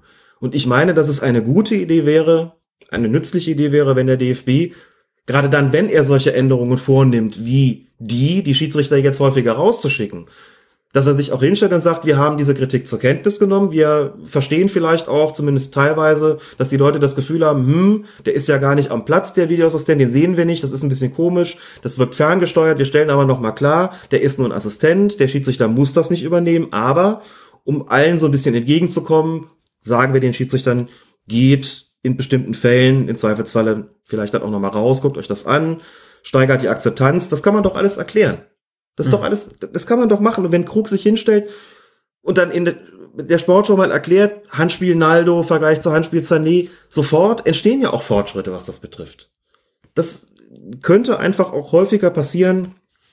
Dann ist man auch nicht auf Mutmaßungen angewiesen, nicht auf eine Interpretation, wo man dann, wo vielleicht dann irgendwann mal doch ein Interview kommt und dann heißt es, nee, war doch irgendwie anders, als man es irgendwie wahrgenommen hat. Also das finde ich ein, tatsächlich ein Problem. Wäre ja auch, wäre auch technisch überhaupt kein Problem, was? da in Köln einfach äh, so ein Videozuschaltbereich einzurichten. Und dann könnten die Sender, die halt übertragen, also wir haben ja jetzt Eurosport, The Zone, äh, wir haben die öffentlich-rechtlichen und wir haben Ja. Sky, dann könnten die einfach mit denen kommunizieren und sagen, wie ist denn das? Dann müsste man nicht mehr mit so viel Mutmaßungen arbeiten. Ne? Richtig. Es wäre auch, und ich verstehe auch vollkommen den Vorschlag und finde ihn auch sinnvoll zu sagen, warum zeigt man das, das, was man im Fernsehen sehen kann, nicht auch auf der Stadionleinwand? Wenigstens das, so. Dann finde ich problematisch, aber dafür kann natürlich auch, können die Schiedsrichter nichts, der DFB nichts, was diese, was die Gestik betrifft. Ist es ja so, dieses Monitor in die Luft malen passiert ja sowohl, wenn der Schiedsrichter rausläuft, als auch wenn er eine Entscheidung ändert. Mhm. Die Geste ist gleich für beides, ne? Nur wenn er Kontakt zu seinem Videoassistenten aufnimmt, greift er sich ans Ober. Die unterscheidet sich davon. Aber wenn er dann das Ding in die Luft malt, das war zum Beispiel jetzt beim Spiel Stuttgart gegen Köln so, der malt ein Viereck in die Luft und der Reporter sagt, aha, habe ich's doch gesagt, er nimmt die Entscheidung zurück. Hat er aber nicht, er lief raus. Warum passiert das? Weil der Reporter das, das wahrnimmt und sich denkt, okay, Entscheidung wird korrigiert. Hätte ja auch sein können. Ja, klar. Nein, er läuft aber raus, ist dieselbe Geste, kommt zurück und malt das Viereck nochmal. Da müsste es unterschiedliche Gesten dafür geben. So ist das missverständlich und das ist nicht gut. Das ist definitiv nicht gut. Weiterer Punkt, und ich glaube, das ist was, da haben wir noch gar nicht drüber gesprochen. Ich kenne das ja nicht in der Praxis, diesen Videobeweis, also nicht selbst. Aber ich stelle mir das auf Deutsch gesagt scheiße schwer vor, wenn du gerade vor 50, 60.000 Leuten eine spielrelevante Entscheidung getroffen hast. Dann gibt's eine Kommunikation mit deinem Videoassistenten, dann sagt er, lauf mal raus und guck dir das an. Du läufst aus der Praxis auf den Platz dann mit, keine Ahnung, 160 Puls nach draußen und guckst dir da, während irgendwie 60.000 Leute darauf warten, dass was passiert, guckst du auf einen Monitor und, ich, und siehst Fernsehbilder und bekommst von deinem eigenen Spiel eine völlig andere Perspektive. Ich glaube, dass diese Umstellung von Entscheidung auf dem Platz plötzlich Fernseh gucken, ich glaube, dass die unter, dass das, dass das ähm, extrem ist. Mhm. Ich glaube persönlich, dass das extrem ist. Ich glaube, dass das mega anstrengend ist für die Schiedsrichter, in dem Moment umzuschalten, vom, von live auf den Platz aufs Fernsehbild. Dann noch, wie gesagt, mit, mit erhöhtem Puls, mit Stress, mit Zeitdruck, mit allem. Und da jetzt wirklich kühlen Kopf zu bewahren und zu gucken, was sehe ich da gerade eigentlich, ne? Du siehst ja lauter Perspektiven, die du auf dem Platz gar nicht hattest. Ja, wenn, wenn ich das die ganze Zeit vor dem Fernseher gucke und das gewöhnt bin, kein Problem. Aber auf dem Platz, das ist was komplett anderes. Und dann musst du deine Entscheidung treffen. Dann heißt es hinterher noch, das hat aber lange gedauert. Ey, das geht im Grunde sogar noch schnell. Wenn ich das zugrunde lege aus der Schiedsrichterperspektive, finde ich auch das gut gelöst. Es sind, es hat eine Reihe von Entscheidungen gegeben, die korrigiert worden sind. Du hast recht, es hat Entscheidungen gegeben, die, die falsch, also die, die ähm, verschlimmbessert worden sind sozusagen. Mhm. Es hat eine Vielzahl von Entscheidungen gegeben, die korrigiert worden sind, wo man sagen muss, ich glaube, das ist gut so gewesen. Auch solche Sachen wie zurückgenommene Strafstöße, weil das Foul gar nicht innerhalb war, sondern außerhalb, ne? wie am siebten Spiel, da hat man gleich zweimal. Wunderbar. Wunderbar, muss man sagen. Wäre sonst mit Sicherheit nicht passiert. Strafschüsse, die gegeben worden sind, man sagen muss, ja, das, das ist einer, das äh, ist dem Schiedsrichter halt durchgegangen. Nachträgliche rote Karten gegeben, zurückgenommene Strafstöße nach Aktionen im Strafraum und so weiter. Das verbessert ja die Entscheidungsqualität insgesamt schon. Also das, das äh, kann man, glaube ich, schon sagen. Was man auch sagen muss, ich habe zwischendurch dann mal, mal verschiedene Texte gelesen, wo es heißt, ah, es hieß immer, es sind maximal zwei, vielleicht zwei äh, Berichtigungen, zwei, zwei ähm, Eingriffe durch den Videoassistenten pro Spieltag. Jetzt gibt's zwei pro Spiel. Das Problem ist, es stimmte nicht. Mhm. Ne? Also es ist eine Erwartung geäußert worden von Seiten des DFB. Wir werden etwa, wir werden etwas mehr als zwei Korrekturen pro Spieltag haben. Erfahrungswert aus der vergangenen Saison.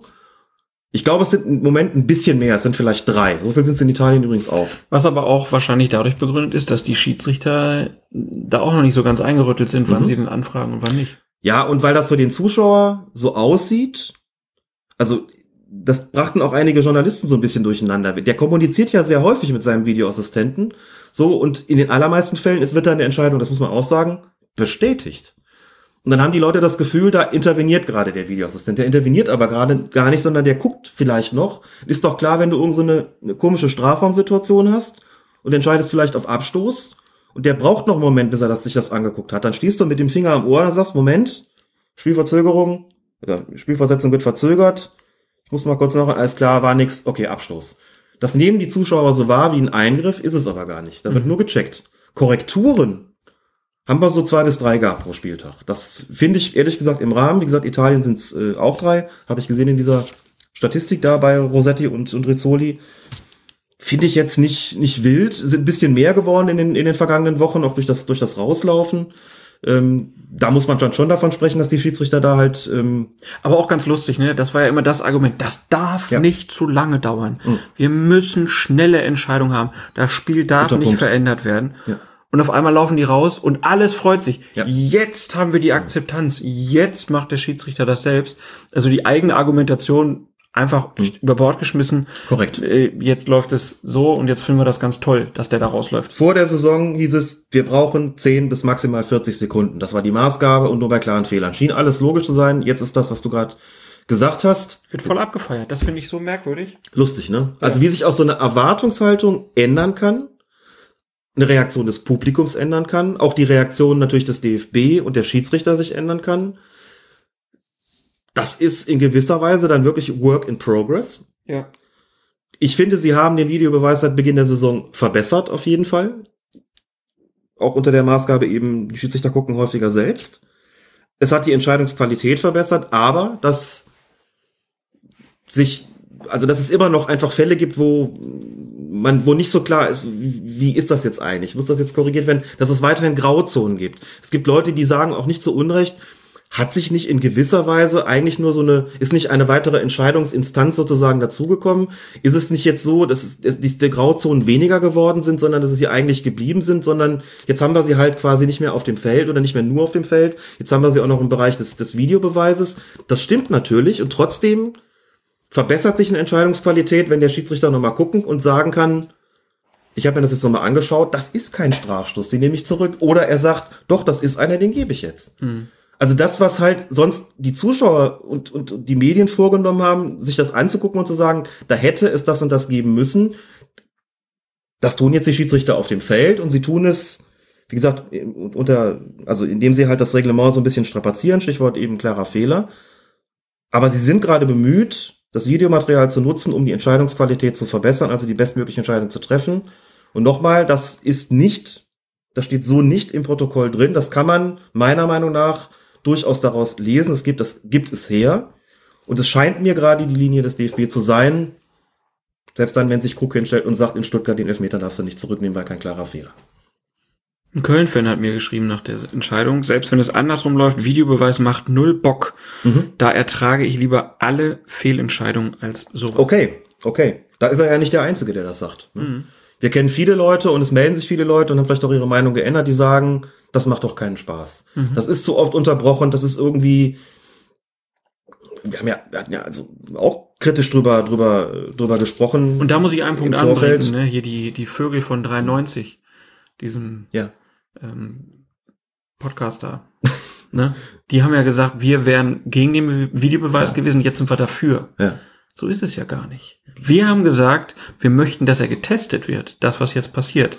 Mhm. Eine abschließende Bewertung des Ganzen traue ich mir tatsächlich noch nicht zu. Nein, nein, nein. Äh, ich finde das ja ganz stark. Also der, der, der Kölner, der mir das geschrieben hat, äh, der hat schon gesagt, wenn diese Videohütchenspieler auch nur eine Saison mehr kriegen, gehe ich kommendes Jahr zum VfL Handball gucken. Mhm. Khaled, das habe ich jetzt hier sogar im Podcast gesagt. Ne? Also wenn die weiterlaufen, dann war es das leider mit dem FC. Sorry. Khaled ist FC-Fan? Ja.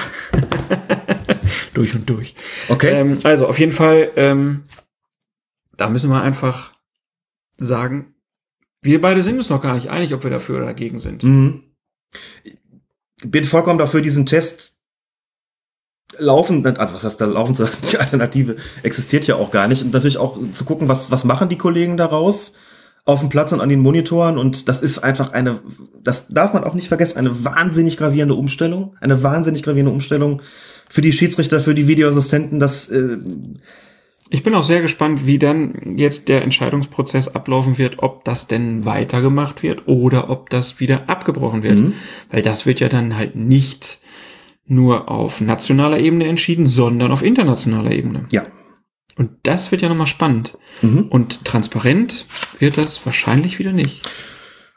Das muss man sehen. Wie gesagt, die Transparenz würde ich mir da auf jeden Fall sehr wünschen. Aber Ich kann die Leute ja auch verstehen, die sagen, also ich meine, äh, die Position, finde ich, ist mir ja gar nicht fremd, einfach zu sagen, Fußball wird vom Menschen gespielt, Fußball wird vom Menschen entschieden, diese Menschen machen Fehler. Der Stürmer, der millionenschwer ist, schießt den Ball aus einem Meter am Kasten vorbei, der Schiedsrichter sieht einen klaren Strafstoß nicht. Klar, aber es geht um viel, deswegen will man die Fehler der Schiedsrichter möglichst gering halten, deswegen macht man den ganzen Spaß jetzt. Das ist auch der Unterschied zum Amateurfußball, wo es eben nicht um so viel geht. Alles Argumente, die ich nachvollziehen kann. Und vor allen Dingen der Schiedsrichter steht weniger in der Kritik. Es ist jetzt mehr der Videoschiedsrichter. der Jetzt in steht der Kritik Videoassistent Das hat in der super Kritik. funktioniert. Genau. ähm, klar, das natürlich, das das sind dann solche solche Folgen davon. Das das bleibt ja überhaupt nicht aus, dass äh, nicht mehr diskutiert wird, wenn es den Videobeweis gibt. Das, das habe ich ja auch mal gesagt. So, da komme ich mir im Nachhinein so unfassbar naiv vor. Was habe ich mir denn vorgestellt? Wozu das führen soll. Ne? Insbesondere vor dem Hintergrund, wie definiert man eigentlich, also wie grenzt man das Ganze ein? Du musst dem ja einfach ein, musst dem ja Regularien geben, auf einer rein theoretischen Ebene, Und das muss dann in der Praxis funktionieren. Und man sieht eben auch, und das muss man eben auch dazu sagen, diese, diese Regularien sind wirklich zunächst mal Theorie. Die Praxis muss auch daran angepasst werden, so. Und deswegen würde ich den Leuten, das ist immer bei Twitter insbesondere immer schwierig, ja, aber da ist doch kein klarer Fehler. Sagen, Leute, lasst die Praxis doch mal laufen und seid auch ein bisschen flexibel und guckt, wie sich das so zueinander irgendwie groovt, dass das aufeinander abgestimmt wird. Die werden auch, wenn sie es fortsetzen, 2018 diese Regularien natürlich nochmal anpassen auf der Grundlage der Erfahrung in Deutschland, den USA, Italien, Portugal, Holland, Belgien teilweise auch. Die machen nur einige Spiele mit, mit Videoassistenten und werden sich überlegen, was haben wir denn für Erfahrungen, was müssen wir dann möglicherweise ändern? Und dann werden wir das sehen. Und deswegen Nerven behalten. Nerven behalten, auch wenn es insbesondere Fans des ersten FC Köln begreiflicherweise schwerfällt. Auch kurios, ne? Die sitzen hier in Köln mit dem, mit dem Videoassistenten und ausgerechnet der Verein der Stadt leidet darunter. Ist auch so schön, dass Kann das Zufall sein? ich finde das auch immer schön, wenn der Schmatke dann so despektierlich sagt, ah, die Leute da im Keller in Köln. Finde ich, passt dann immer ganz lustig. Ähm, hat denn das jetzt das, die, die Schiedsrichter schon verändert?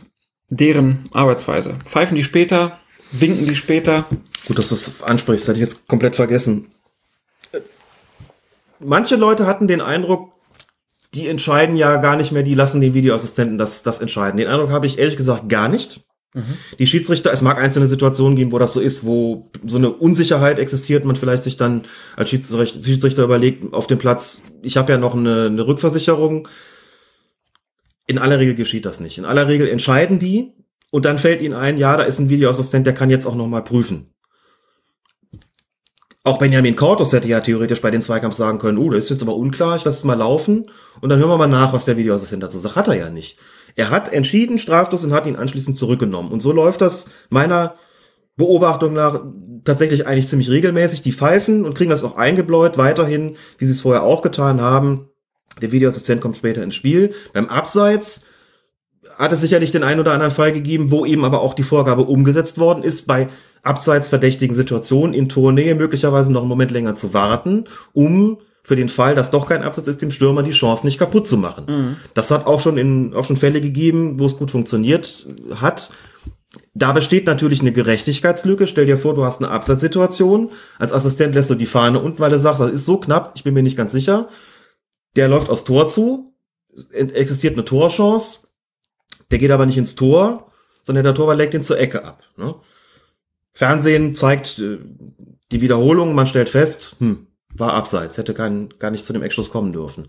Ist aber nicht reviewfähig, ist ja kein Tor gefallen. Ecke kommt rein, Kopfball, Tor.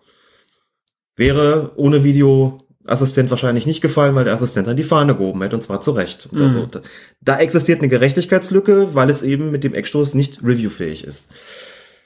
Jetzt sind halt so Sachen, weiß ich nicht, da muss man vielleicht als AFF rangehen und sagen, kann man das irgendwie ändern? In solchen Situationen, aber das, äh, das wird sich zeigen. Aber ich habe insgesamt nicht den Eindruck, dass die Schiedsrichter anders pfeifen,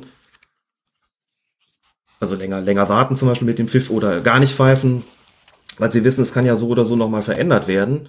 Anders pfeifen tun sie vielleicht mit Blick darauf, dass ein weiterer Faktor dazugekommen ist, der natürlich irgendwo schon ihnen schon auch einfach Stress bereiten muss. Ne?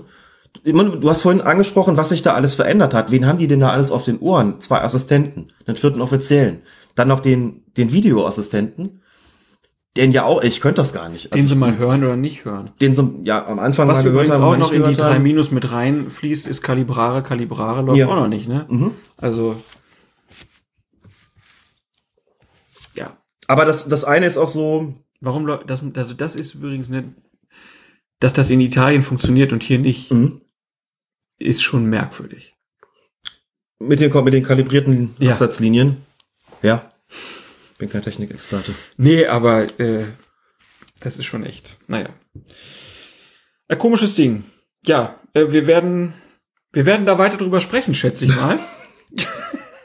Wird sich nicht vermeiden lassen. Es ist wirklich, ich habe es ja auch an den Kolumnen gemerkt. Ich glaube, ich habe acht Kolumnen geschrieben und acht ging, bei acht Kolumnen stand der Videobeweis im Mittelpunkt. Mhm.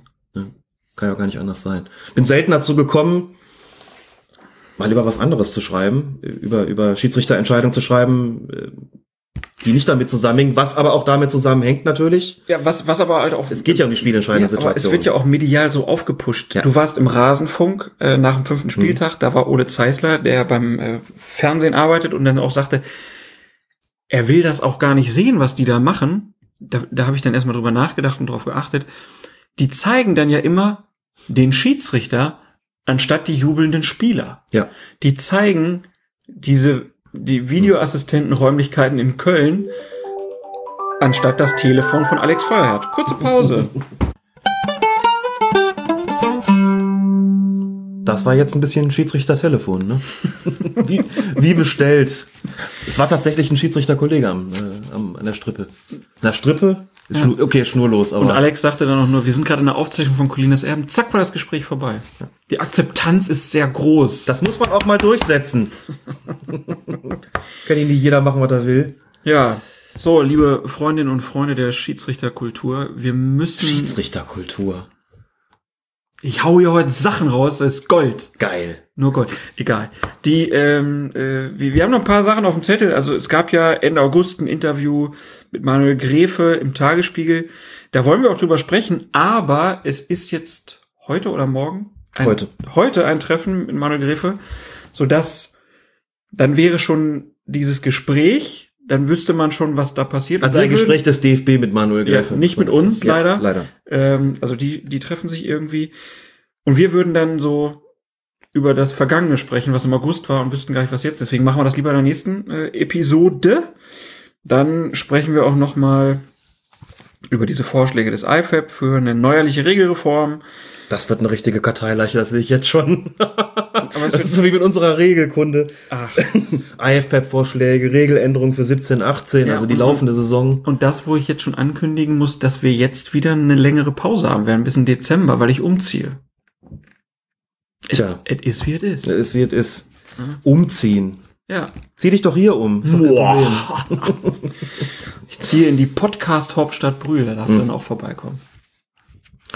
Das tue ich jederzeit gerne. Siehste. Ja, äh, dann haben wir noch, ähm, Twitter hatte ich mir noch hier aufgeschrieben. Mir ist nämlich aufgefallen, Jetzt unsere, gesagt nicht, unsere, unsere. Nutzer Ja. äh, füttern manchmal Trolle. Unbewusst. Unsere Nutzer füttern Ja. manchmal Trolle. Unsere Follower, das ist ein ganz interessantes Phänomen. Du schreibst einen Tweet, der nicht jedem gefällt. Also du versuchst einzuordnen, irgendeine Mhm. Szene, irgendeine Sache. Und dann kommt irgendein User dazu und schreibt was dagegen, was ja vollkommen in Ordnung ist. Aber auch gerne in so einem Ton, der so ein bisschen bissiger ist. Ähm, und dann fallen dann, weil viele Leute nicht deiner Meinung der Bewertung sind, sondern seiner. Und dann gibt's da auch so acht bis zehn Likes. Hm? Dann kommt ein nächster Tweet und derselbe User kommt wieder angeschossen. Weil er merkt, oh, wenn ich da Gegenfeuer kriege, äh, gebe, dann kriege ich ein paar Likes. Also, liebe Userinnen und User bei Twitter, die uns da folgen, guckt mal, wem ihr da so eure Herzchen gebt. Ist manchmal ganz spannend. Hm.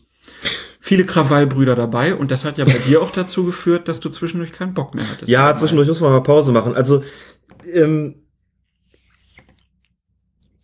ich, die Sache ist natürlich auch, die Sache ist schwierig. Man muss jetzt erstmal sagen, wir bewegen uns mit dem, was wir machen, in der Öffentlichkeit. Ne? Bewusst und gezielt und absichtlich und dann ist es auch ganz klar, das möchte ich auch ausdrücklich sagen, da muss man auch, da muss man auch Kontra vertragen. Da geht's jetzt nicht drum, wunderbar schön, Herzchen hier und Retweets da.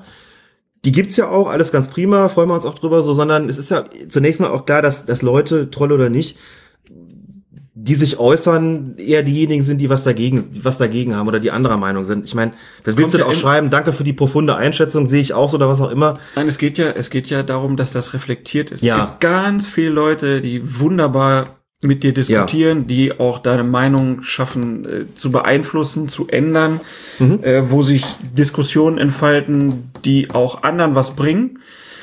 Ähm, ich glaube, das ist ja auch das, was man sich so wünscht. Ne? Ja. Aber manchmal äh, gibt's dann ja halt auch so ein bisschen so Tage, ja, da fragt man sich dann schon, ob die Leute noch alle Latten am Zaun haben. Ja, es gibt schon so ein paar Spezialisten, die können dann auch nicht damit aufhören, vor allen Dingen. Die, wenn man dann reagiert ob es jetzt wegen der Herzchen ist oder nicht, sei da mal dahingestellt. Wenn dann, wenn dann noch was kommt, dann, dann folgen teilweise, ach, weiß ich nicht, unzählige Tweets nochmal. Das äh, nimmt dann einfach auch irgendwie kein Ende mehr. Und es ist dann, ist mir schon aufgefallen, jetzt gerade beim Videobeweis, der natürlich auch, auch polarisiert, das ist mir vollkommen klar. Es ist teilweise sehr aggressiv im Ton geworden worden. So nicht unbedingt beleidigend, aber so, dass es auch sehr, sehr anstrengend ist, weil es kommt sehr viel und es war ja immer auch so ein bisschen das, das Ziel, vielleicht nicht unbedingt jetzt buchstäblich jedem und jeder da auf den Tweet irgendwie zu antworten, aber grundsätzlich, wenn, solange das irgendwie im Rahmen bleibt, zu sagen, okay, da hat jemand eine Frage, einen Kommentar, sagen wir was dazu. Das wird so auch nicht mehr zu halten sein und gerade dann, wenn es wirklich ungemütlich wird, so ist natürlich klar, auch bei bestimmten Spielen, nach irgendeiner Entscheidung kommen dann halt irgendwie 20 und davon sind da viele halt sehr aufgeregt. Da muss man da nicht unbedingt drauf eingehen, so aber so manchmal. Da kann man aber auch dann jedem einfach äh, empfehlen, einfach sich die alten Tweets dann Ja. nochmal durchzulesen oder mal zu gucken, dass man vielleicht noch mal ein bisschen abwartet, weil du sitzt ja auch nicht jeden Tag Ja. 24 Stunden vorm Nee. Rechner, guckst Fußball und kommentierst parallel. Das, das natürlich, und dann wäre ich einfach sehr dankbar, wenn man das in der, also bei aller Emotionalität doch in der, in der, auch in der, also wenn man ein bestimmtes Argumentationsniveau dann auch einhält. So, und damit rede ich jetzt, wie gesagt, Beleidigungen sind sowieso außen vor, meine ich eben schon das, was du da angesprochen hast. Das muss dann wirklich nicht sein. Da ist dann teilweise wirklich ein Getrolle dabei. Da vergelt, vergelt mir dann zumindest auch echt den Spaß äh, an der ganzen Angelegenheit. Es soll ja, also Kontroversen sind ja niemals ein Problem und wie gesagt auch auch deutliche Kritik, auch deutliche Kritik so, hallo, was ihr da schreibt, das gefällt uns nicht, das passt uns nicht, das ist das ist Quatsch aus diesen und jenen Gründen, alles überhaupt kein Problem. Irgendwann muss man vielleicht auch mal dann an den Punkt kommen, wo man sagt, jetzt ist mal gut in der Diskussion. So, das ist manchmal schwierig, aber jetzt ist auch eine kleine Pause ja da gewesen, jetzt habe ich auch eine neue Kraft. Länderspielpausen sind immer gut. Länderspielpausen sind immer, ja, finde ich tatsächlich, finde ich tatsächlich. Vor allen Dingen aus dem Grund. Ja. Gut. Dann wollen wir diese Folge mit einer Widmung beschließen, die ein bisschen traurig ist. Genau, wir widmen diese Folge den Machern von The Third Team, diesem ganz wunderbaren Schiedsrichterblock, internationalen Schiedsrichterblock, den es jahrelang gegeben hat, der jetzt nicht mehr existiert, der jetzt offline genommen worden ist. Es gibt eine lange Erklärung, warum das so ist.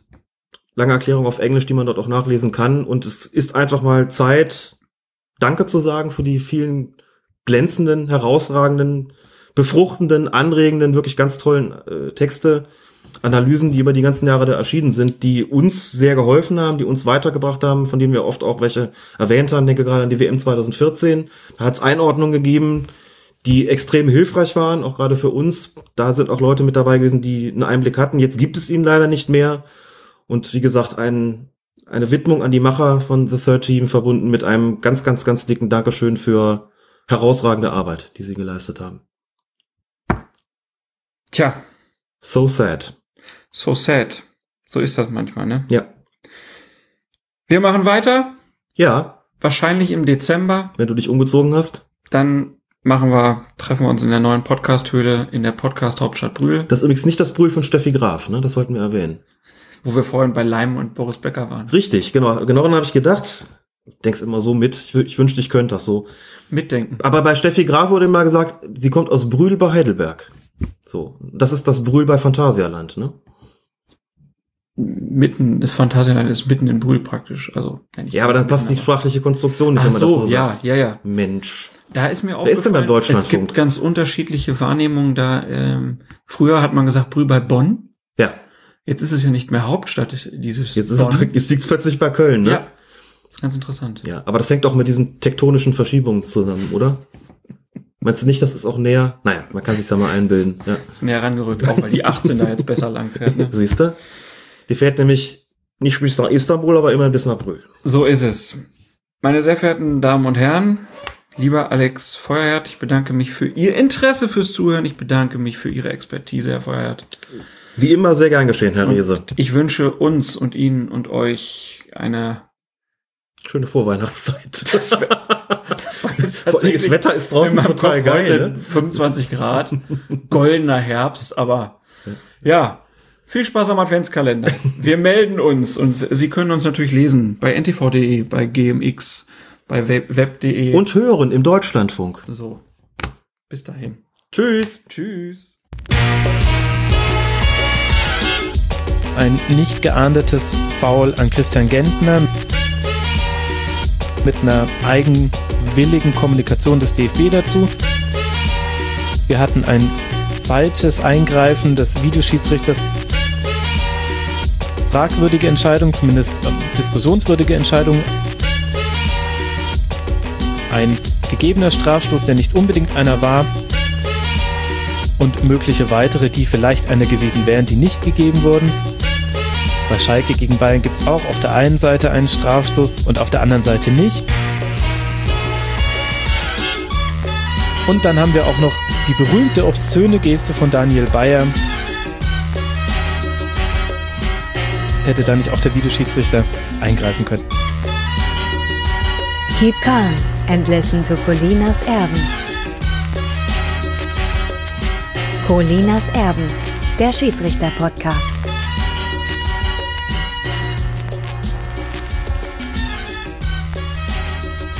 Colinas Erben